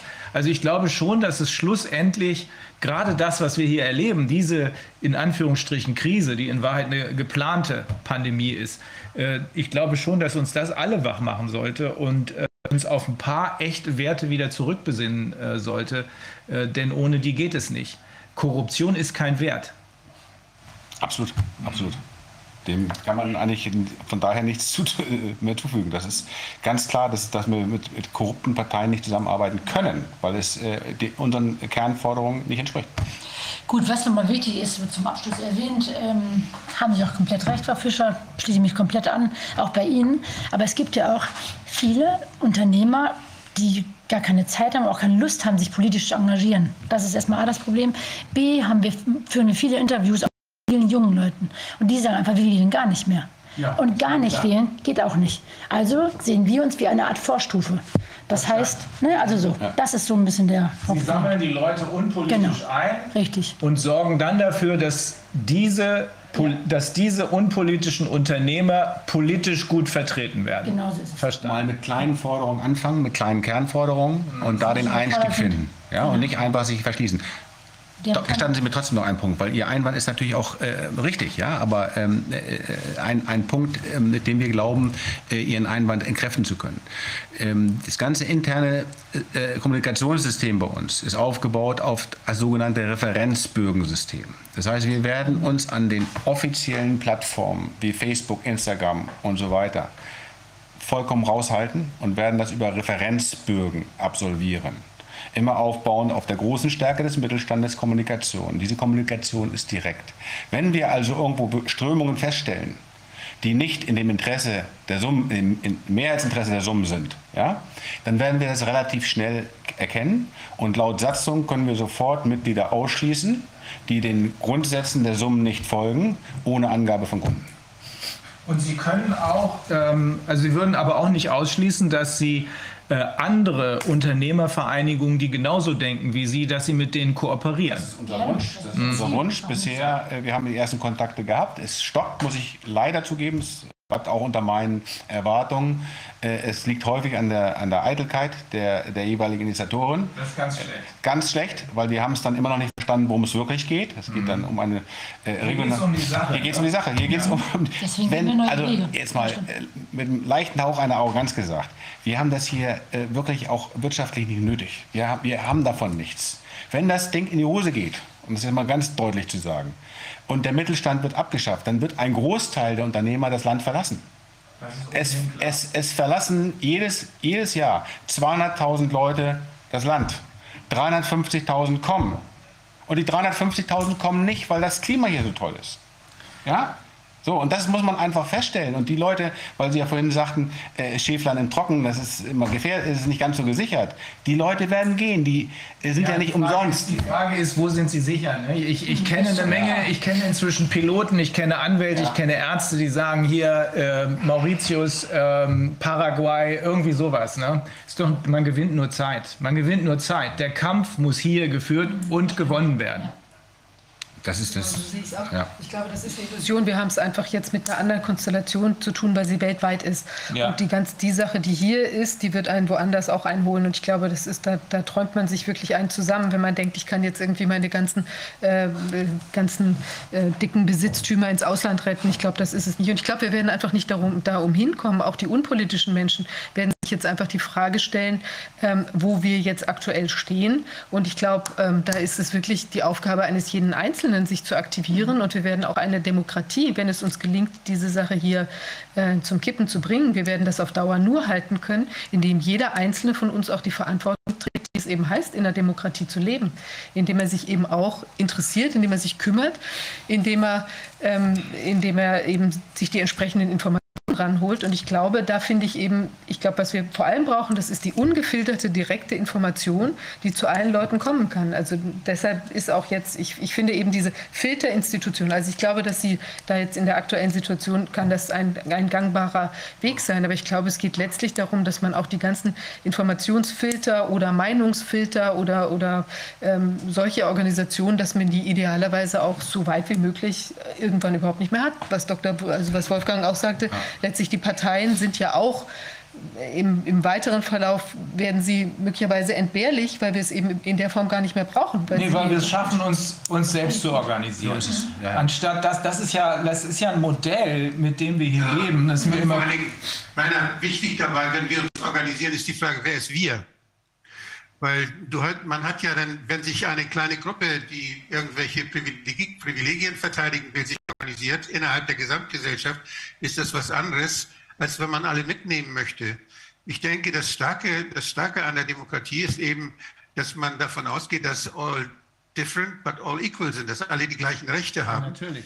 Und dann, dann ist, daraus ergibt sich automatisch aber auch dann eine andere, eine andere Verantwortung. Ja. Also ist es klar, es gibt Lobby, da tun sich Leute zusammen, die haben parallele Interessen und die haben dann ihren Rambock und versuchen irgendeine politische Tür einzurennen. Das gibt es, das sind Lobbyverbände zum Beispiel. Und wenn die besonders reich sind, dann können sie sich Profis bezahlen. Das habe ich erlebt, das ist das, was wir nicht mehr wollen. Sondern was ich möchte, das ist, dass die Menschen in ihrer, mit ihren unterschiedlichen Interessen, und das ist eben das, was die Aufgabe der Politik ist. Die Aufgabe der Politik ist Interessensausgleich, und zwar transparenter Interessenausgleich. Ja. Und das ist das, was man organisieren muss, wenn man Politiker ist. Und da, können, da können dann diejenigen kommen, die Arbeitnehmer sind, die Rentner sind, da können die kommen, die von Steuern abhängig sind und die anderen, die keine Steuern bezahlen wollen und so weiter und so weiter. Es gibt ja wahnsinnige Konflikte in unserer Gesellschaft. Und die Politik hat diese beschissene Aufgabe, die muss sich diesen Konflikten stellen und muss demokratische Wege finden, wie solche Konflikte gelöst werden können. Das ist unheimlich schwer. Und das muss man übersichtlich und transparent machen, damit die Leute auch sagen, Jawohl, das geht wohl nicht anders. Keiner gibt gern. Aber die Gesellschaft lebt davon, dass jeder ein bisschen gibt. Und äh, deshalb, da, da ist unheimlich viel Verständnis für das Ganze nötig. Es reicht nicht aus, wenn jeder an sich selbst denkt. Das war der Wahlspruch der FDP, da haben wir sie immer verhöhnt. Mhm. War, wenn jeder an sich selbst denkt, ist an alle gedacht, nee, das geht nicht, das wird ja, nichts. Das geht nicht, da, da, da, gehen die Schwachen unter und das kann sich eine funktionierende Gesellschaft überhaupt nicht leisten. Dann muss sich jeder fragen, äh, wer ist denn der Nächste? Frau, ich wollte Sie sowieso fragen, Frau Eisenhower, äh, ist das, äh, ich habe ja bei Ihnen äh, diese, Sie sind doch Kampfmittelräumerin, ne? Genau, eigentlich gehen wir ungern in die Presse rein. Das heißt, wenn man irgendwo was Kampfmittel findet oder so, wird man immer gerne interviewt und da schließt man es immer gerne zurück. Ja. Jetzt äh, mache ich das unfreiwillig, weil diese Situation einfach eben halt so ist. Ja. Aber ich wollte ähm, einfach vorab eben noch was zu Herrn Dr. Woder oder zu Ihnen allen sagen. Ähm, das Wichtigste ist, es gibt viele Wackeldackel, die einfach die Hände, die sitzen auf dem Sofa, die haben einfach die Hände im Schoß und sagen, ja, das wird schon, ach, ich warte erst mal ab. Ja, das sind diejenigen, die wissen, man muss etwas tun, aber die sagen, ach, das wird schon. So, das ist Punkt Nummer eins, die wir einsammeln. Und Punkt Nummer zwei sind es die jungen Leute. Wir haben ein Interview gerade mit einer jungen Community ähm, ja, gesprochen. So, die machen, die sagen immer, die machen nichts, wir bilden unsere eigene Gesellschaft. Wir brauchen die Politik nicht mehr. Die haben ganz viele neue Ideen, wo die sagen, wir möchten nicht mal ein Krankenhaus, wir möchten ein Gesundhaus. Es gibt viele Ideen, die sie haben, die sagen, wir trauen keine Partei mehr. Das, was wir jetzt für die Zukunft denken, das wollen die jetzt schon anfangen. Ob man das schafft oder nicht, ist noch eine andere Richtung. Aber das ist etwas, wo wir sagen, das sehen wir uns als Zwischending. Mhm. Wir sagen nicht, dass die Summe für immer sein muss und dass sie partizipieren muss. Dass wir, ich bin auch keine reiche Unternehmerin. Ich bin eine sehr, ich habe sehr viel Erfahrung. Empathisch fühle ich meine Mitarbeiter oder wir unsere Mitarbeiter. Das habe ich gesehen. Ja. Gute Leute habe ich da gesehen. Genau. Mhm. Da sind auch Spezialisten und wir gehen da auch ganz andere Wege, mhm. weil wir in der Kampfwilleräumung machen nicht nur die Erkundung, sondern wir machen auch die Planung und Beratung. Mhm. So, und dann haben wir auch mit vielen Leuten zu tun. Da sehen wir auch, dass das ein großes Problem ist. Das ist die Bürokratie, das ist die Diskussion, es wird viel geredet, aber gemacht wird nichts. Wenn es hart auf hart kommt, dann steht man da so. Und das sind die Sachen. Und äh, wie gesagt, ähm, Kampfmittelräumung ist natürlich wieder ein ganz sensibles Thema. Mhm. Klar werden wir bestimmt in den nächsten 50 Jahren noch was zu tun haben. Wir wissen, dass äh, gerade was passiert ist, eben halt Hamburg, Berlin, all die Städte, die angegriffen sind, mhm. da werden wir noch sein. So, und das ist erstmal der Grundsatz, was ich so dazu möchte. Also sehe ich, ich persönlich sehe mich jetzt erstmal darin verbunden, die Summen mitgegründet zu haben, um das einfach als Vorstufe zu sehen. Ich sehe es aber nicht, ewig das zu machen. Und wenn es irgendwo eine Partei gibt, wir gucken uns das auch an, da sind ja nicht viele, wo es eine Richtung, ne, eine Zukunft gibt. Aber wenn es etwas gibt, schließen wir uns natürlich dem auch an. Ist, ist, äh, ich finde das, äh, ich find das durchaus vernünftig, weil ähm, ich glaube schon, das haben wir jetzt auch von Ernst Wolf übrigens mehrfach gehört, wir sind mitten in einer Transformation. Das alte System ist noch da, wir wissen, da will, will sowieso keiner mehr hin zurück. Es ist kaputt gewesen, ohne dass wir es gemerkt haben oder wir hätten es merken müssen. Aber das neue System, was die anderen beabsichtigen, das will ganz gewiss niemand von uns. Also müssen wir diejenigen sein, die bestimmen, was zu geschehen hat. Wir alle. Und hier in Deutschland sind die Unternehmer, in vielen anderen Ländern auch, sind die Unternehmer eben die stärkste Kraft.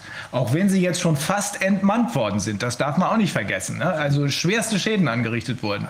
Jetzt, wenn sie jetzt aufstehen, dann könnte das tatsächlich dazu führen, dass wenn diese stärkste Kraft mit einer Partei zusammenarbeitet, diese Partei das Ruder übernimmt um dahin zu kommen, wo wir hinkommen wollen. Wir sind ja nur, das sind, da sind wir uns, glaube ich, alle einig, das ist nur ein Zwischenschritt. Mhm. Es kann sein, dass wir, wenn wir uns auf diese äh, echte Demokratie, die von unten kommt, äh, zurückbesinnen, auf, die, auf das Regionale, dass wir da unsere Probleme regeln, wo wir leben.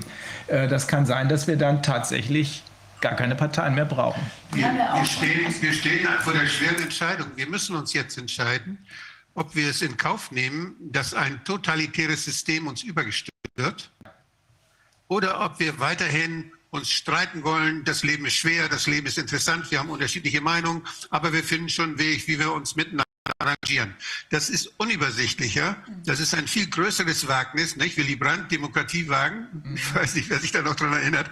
Aber das ist, das ist eine spannende Sache, die jeden Menschen ernst nimmt. Und die hat was mit Menschenwürde zu tun. Und wenn wir aufgeben, wenn wir ein totalitäres System uns aufzwingen lassen, dann geben wir uns selbst auf mit unseren Möglichkeiten und mit all dem, was wir gestalten können. Dann geben wir uns als Menschen auf. Und das können wir gar nicht. Das können wir gar nicht. Auch, ich, weil Sie sprachen vorhin die, die Dummheit der, der großen Menge an oder so, ja, oder die schweigende ähm, Menge, die da irgendwie sich nicht Gedanken machen möchte. Also ich glaube, dass das nicht richtig ist. Ich glaube, dass wir, dass wir das wissen. Ich glaube zutiefst an die, an die Intelligenz der vielen. Also ich glaube, dass man gemeinschaftlich äh, viel bessere Entscheidungen trifft und auch jeder von uns weiß doch eigentlich, was jetzt Sache ist. Es war, ich glaube, auch die ganzen, die Sie ansprachen, die jetzt sich Gedanken machen, Leute, die, das kennen wir ja auch aus der Basis, wo die Leute sagen, auch Gesundhaus habe ich da auch schon gehört, das geht in, die, in eine ähnliche Richtung. Da sind ja viele schon dran, die jetzt andere andere Schulen gründen wollen, die eben genau sich ausklinken wollen aus diesem, äh, was wir heute auch wieder gehört haben, diesem verrotteten Gesundheitssystem mit den wirtschaftlichen Interessen, wo einem irgendwas wird, was gar kein, einem gar keinen Nutzen bringt, sondern nur schadet. Und ich glaube, das ist wirklich, das, das fühlen wir doch alle, dass wir jetzt an diesem Punkt sind, wo wir auch das Window of Opportunity, ja, dieses Fenster, was im Moment wirklich aufsteht und sich für uns genauso geöffnet hat, wie vielleicht für die andere Seite, die jetzt in diesem ganzen Geschehen äh, ihren Nutzen ziehen möchte. Aber für uns ist dieses ist auch da und öffnet die andere sich jeden Seite Tag mehr. ist am Absaufen. Und wir müssen dafür sorgen, dass sie wirklich absaufen. Mit Dummheit der Mehrheit meine ich nicht die, das intellektuelle Vermögen, sondern ich meine auch die Bereitschaft der Leute, über gewisse Dinge nachzudenken. Deswegen ist Ihr Ansatz, dass jeder politisiert werden sollte und bereit sein sollte, ist ein wenig Illusion, ist, ein, ist für mich eine große Illusion. Es, die, die, die, Mehrheit, die Mehrheit der Bevölkerung, die Mehrheit des Mittelstandes will sich politisch nicht aktivieren, weil sie abgehängt sind, weil sie keine Lust darauf haben und deswegen brauchen wir zumindest für die Kernforderung eine gemeinsame Organisation. Passt Aber viele, Sie sagen ja, dass viele sich schon selbst organisieren und das tun. Also ich glaube, dass die Bestrebungen größer sind, als wir denken. Ich glaube, dass es ja, für ja. manche einfach so ist, dass sie im Moment vielleicht noch nicht den ganz großen den Anker oder sehen oder für sich nicht die Wirkkraft eines einzelnen Menschen, ja, auf sich die, die unglaublichen Möglichkeiten, die ein einzelner Mensch hat, Dinge zu verändern und zu bewegen, die, dass sie das nicht auf sich selbst beziehen. Und jeder hat diese Kraft und jeder kann sich auch informieren und jeder kann auch was tun. Und es ist also ein kleiner Wirkradius oder ein, der sich aber ganz arg vergrößern kann. Das sind alles Ripples im morphogenetischen Feld, ja, die sich.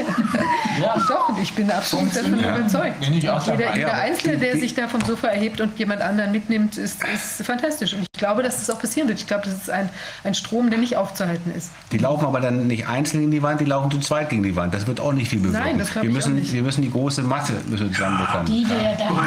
Die, haben, die, Inder, die Inder haben uns das ja mal gezeigt, wie das funktioniert. Äh, nicht, das ist, nicht, der Gandhi hat das ja wunderbar organisiert bei einem Riesenvolk.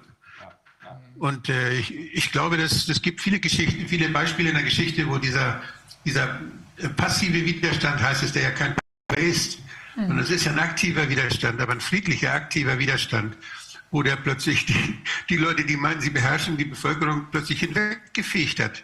Wo die Bevölkerung einfach denen nicht mehr geglaubt hat, nicht mehr nach oben geguckt hat, sondern sich gegenseitig angeguckt hat, gesagt, so was machen wir jetzt? Die da oben, die stören uns nur. Dass man neue Sachen macht. Und ich, ich glaube, da, das macht auch Spaß. Und wenn man das in der Kommune macht, zum Beispiel als Bürgermeister, der die Initiative ergreift, das ist doch so super. Da, mit den Vereinen, die es schon, die, es gibt ja überall schon Organisationen. Und wenn die plötzlich wieder einen Sinn kriegen, wenn die wirklich was zu tun haben, wenn die Gemeinde wieder Geld kriegt, damit sie da auch was mitmachen kann, das gehört natürlich dazu. Aber dafür müssen wir als Politiker dann sorgen, dass die Kommunen auch wieder gestalten können, dass man vor Ort wieder wirklich was machen kann, worüber man sich streiten kann, wo es sich lohnt hinzugehen, wenn da die Bürgerversammlung ist. Weil da geht es nämlich um viel. Und das sind Sachen, die, die, die glaube ich, die machen Spaß und da kommen auch viele. Herr Buder, da- Entschuldigung, Entschuldigung. das haben Sie, auch, haben Sie auch recht komplett. Aber was momentan ist, es wird viel diskutiert. Das ist, das ist, was mir persönlich auf den Sack geht. Ich habe ja keinen, aber ist einfach so. Äh, und das Problem ist, das haben wir als Unternehmer so, das haben wir allgemein so. Wir reden viel, aber wir machen nichts. Und diese Leute, die wir jetzt gerade da haben, die sagen, nee, das sind diese Wackeldackels, die nichts tun. Das sind die, die jungen Leute, die sagen, okay, wir organisieren alleine, wir brauchen keine Partei. Dass wir die, die mal mit bündeln und dann ein, in eine Richtung schwingen. Man wird, das, man wird, wird man, nicht mehr. Wir, wir, das, was hier passiert, ist politisch. Ja. Das ist alles politisch. Und da kann sich keiner entziehen. Es ist ja nicht so, ich, ich glaube, so meinten Sie das vielleicht auch. Es muss ja nicht jeder in die Bütt gehen und da eine Rede halten. Das ist auch eine Form von politischem Aktivismus. Aber man muss sich politisch zumindest interessieren. Man kann nicht den Kopf in, die, in den Sand stecken und sagen, das wird schon einer richten. Das haben wir nämlich getan. Das ist das, wo Sie zu Recht sagen, wir, wir sind da selber schuld. Das ist das in den Kopf in den Sand stecken einer richten. Nein, wir müssen das richten. Wir müssen zum Beispiel auch, es fiel mir gerade wieder ein, wir müssen zum Beispiel auch dafür sorgen, dass an den Universitäten und im öffentlichen Dienst nicht mehr 30 Prozent der Leute den Job machen und die anderen 70 Prozent damit beschäftigt sind, sich, sich zu verstecken. Ne? Das, äh, das ist nur ein Ding. Also Ich habe eins noch, was ich zufügen Ja, ja, ja. Unterbreche ich auch nicht mehr, das fällt mir gerade so ein. Wir haben so verschiedene Themen. Das heißt, wir sagen mal, wir haben Interviews, viele stehen dann auf der Zoom-Seite, aber wir haben eine Gruppe und das war für mich persönlich ein bisschen erschütternd. Das sind ähm, die Gruppe, also wir sagen jetzt nicht, das ist jetzt Ghana, Aleviten, aber wir nehmen natürlich auch diese Randgruppen mit rein.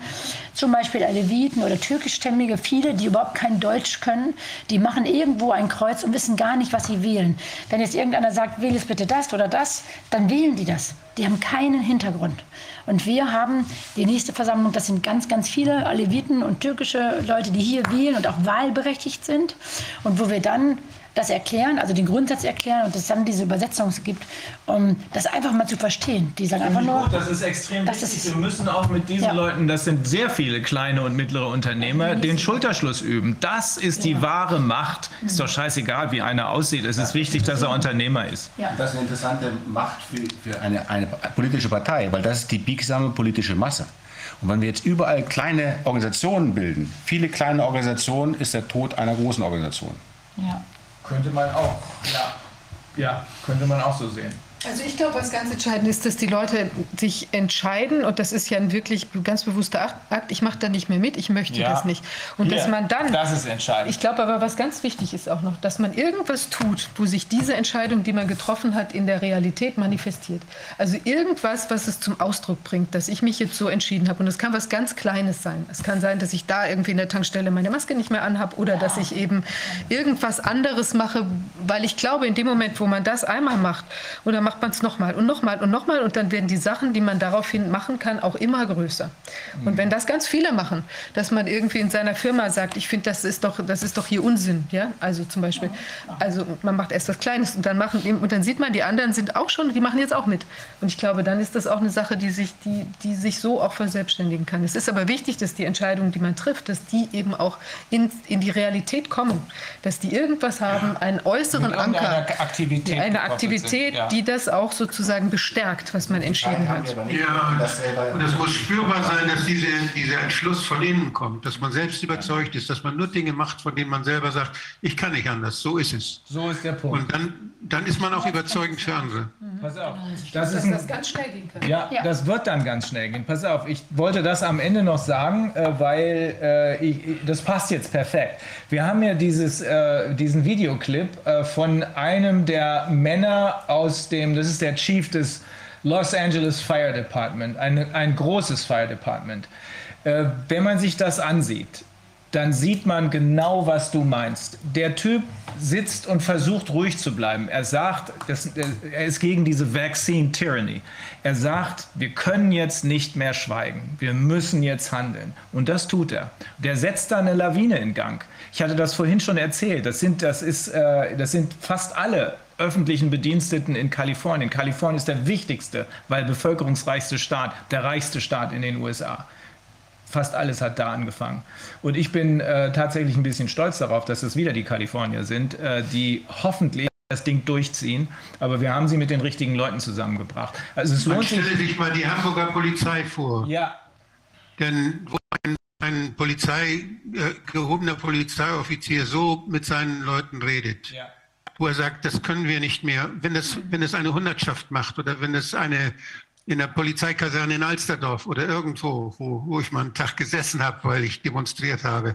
Deshalb weiß ich, dass es sowas gibt.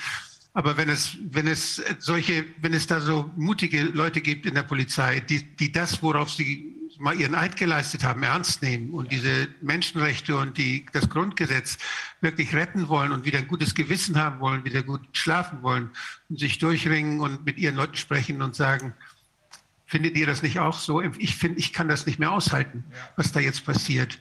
Und wenn das nur, wenn das 100 Leute sind, die sagen, wir tun zwar unsere Pflicht, aber wir demonstrieren jetzt gemeinsam.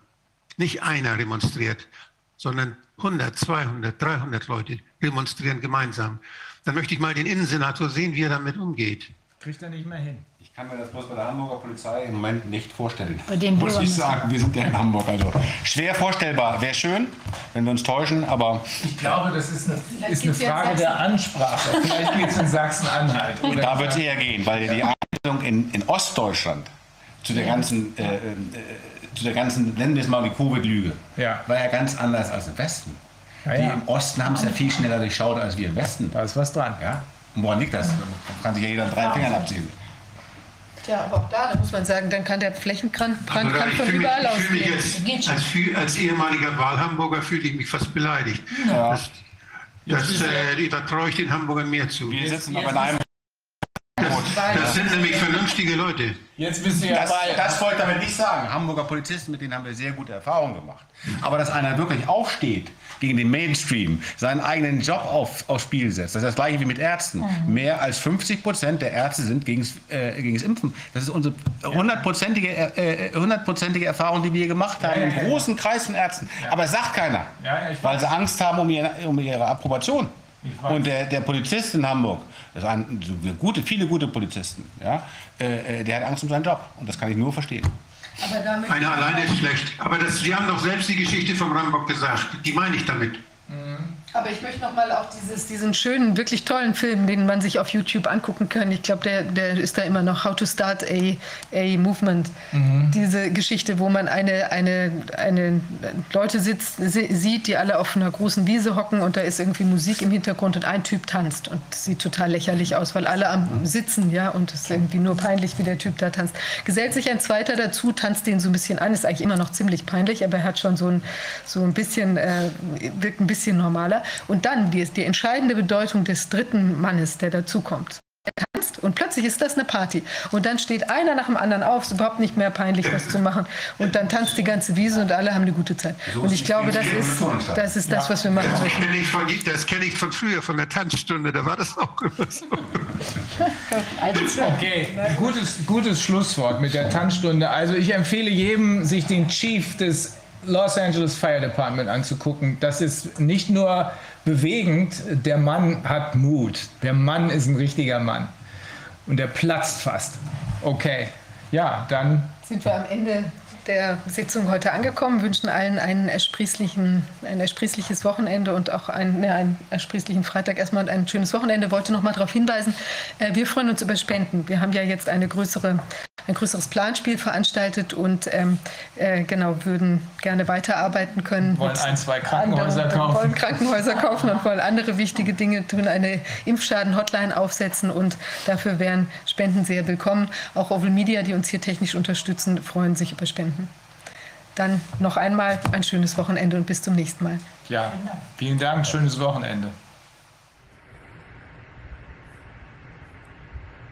My name is Christian Granucci. I'm a captain with the Los Angeles City Fire Department. I'm a 31 year veteran with this agency.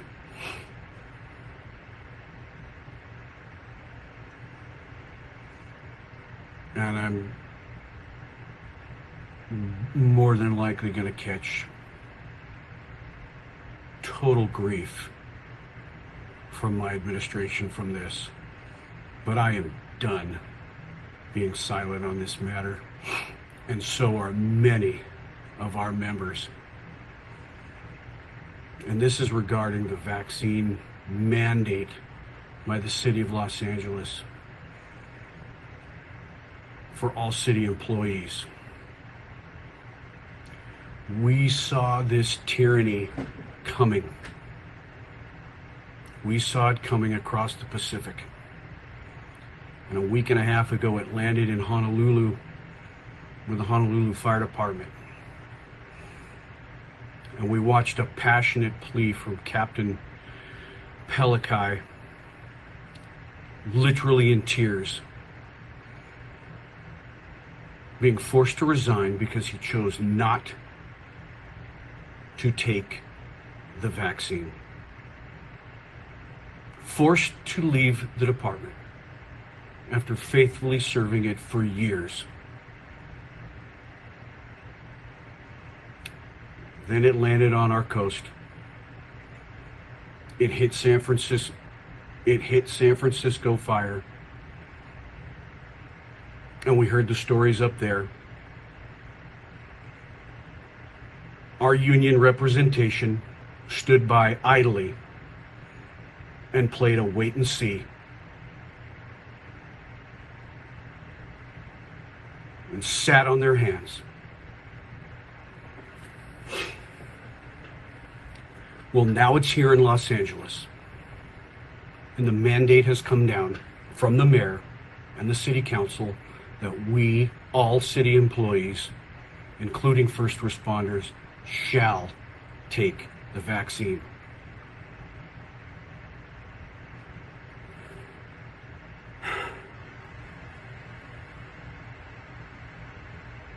If we do not take the vaccine, we have to be subjected to testing twice a week.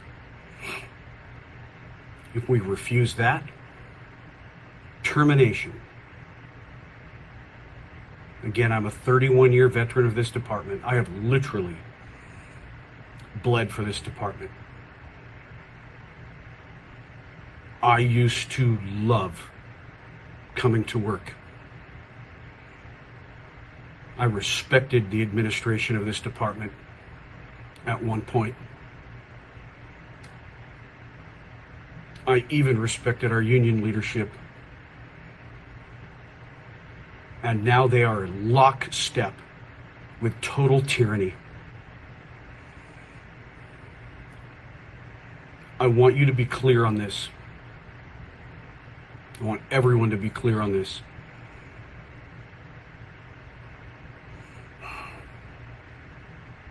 This is not about politics. This is not about left or right.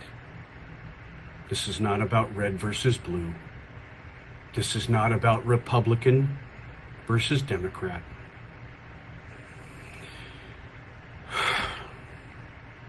This isn't even about vaccinated versus unvaccinated. This is tyranny. This is about freedom of choice.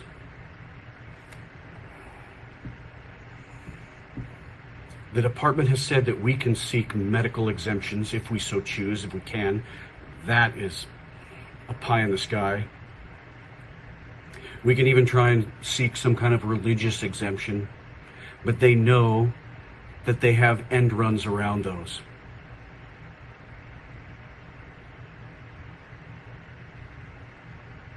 The vaccine, the vaccinations will come. And then after that, it will be a booster and another booster and another booster. And when will this end?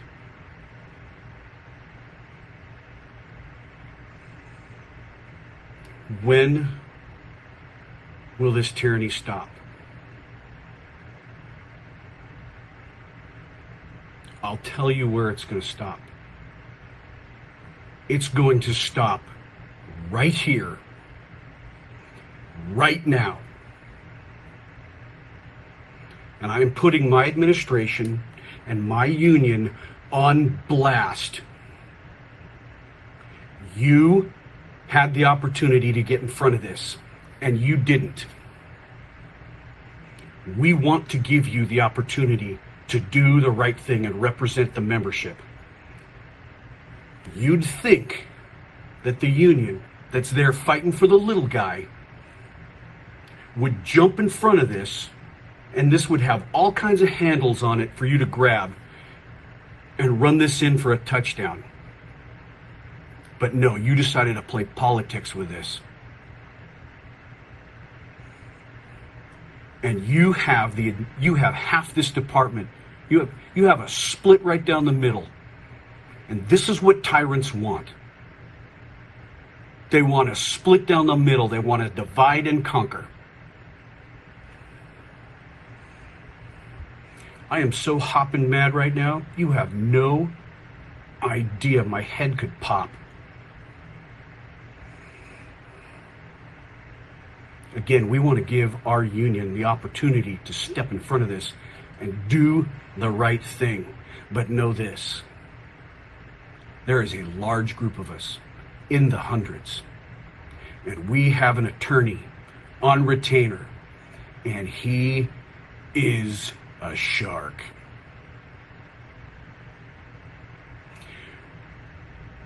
We'll give you the opportunity to stand up and take the fiery arrows from the adversary of tyranny and step in front of this and fight for us. But if you don't, our plan B, a large group, and it is growing by the day. We have him on retainer, and we will seek legal counsel, and we will take the fight to you, the city of Los Angeles.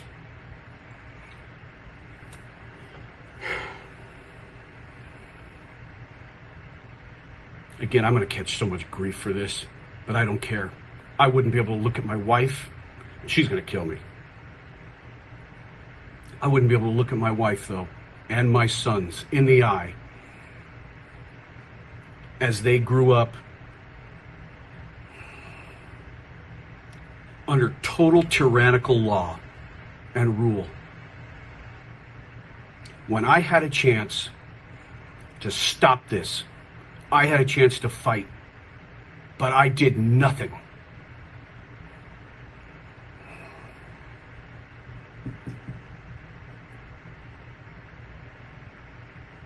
This is bigger than me. This is bigger than the Los Angeles City Fire Department. This is bigger than my union.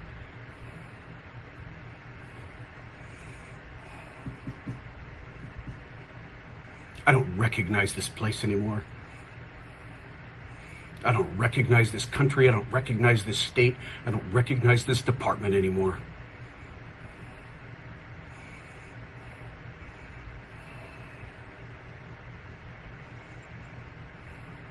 Again, I want you to be very clear. I want everyone to be very clear on this. This is not a political issue. This is not left right. This is not Democrat Republican.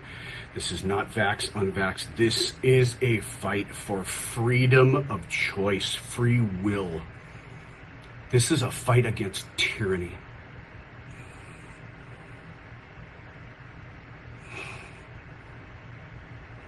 Make no bones about it, we have an uphill battle. A sizable financial commitment from several hundred of our members. I don't want to be doing this at the end of my career. I'd love to do a few more years on this department and just fade off into the sunset. But you know what? Damn it, this landed in our lap. And we got to do something. We can't sit back and let this happen. Let this happen to our country.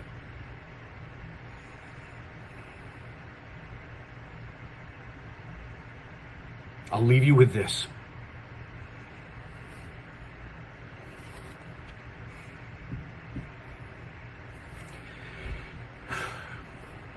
And I saw this online a couple days ago.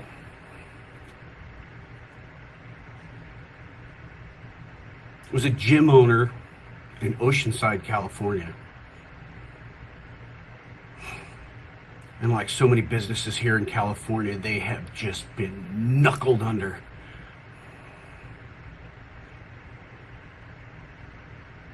And he was speaking in front of his city council. And he pointed at them. And he said, You told us, like the country's administration told us, and you, our city government, told us, just give us two weeks to flatten the curve. And this has gone from two weeks to flatten the curve to show me your papers.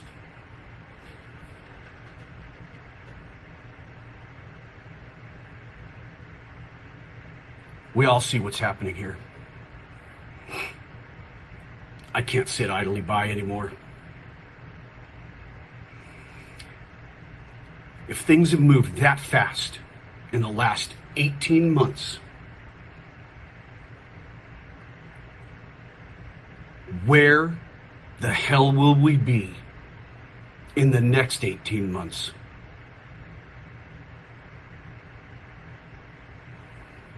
God bless all the first responders out there. You need to turn around and put your union on check and have them fight for you.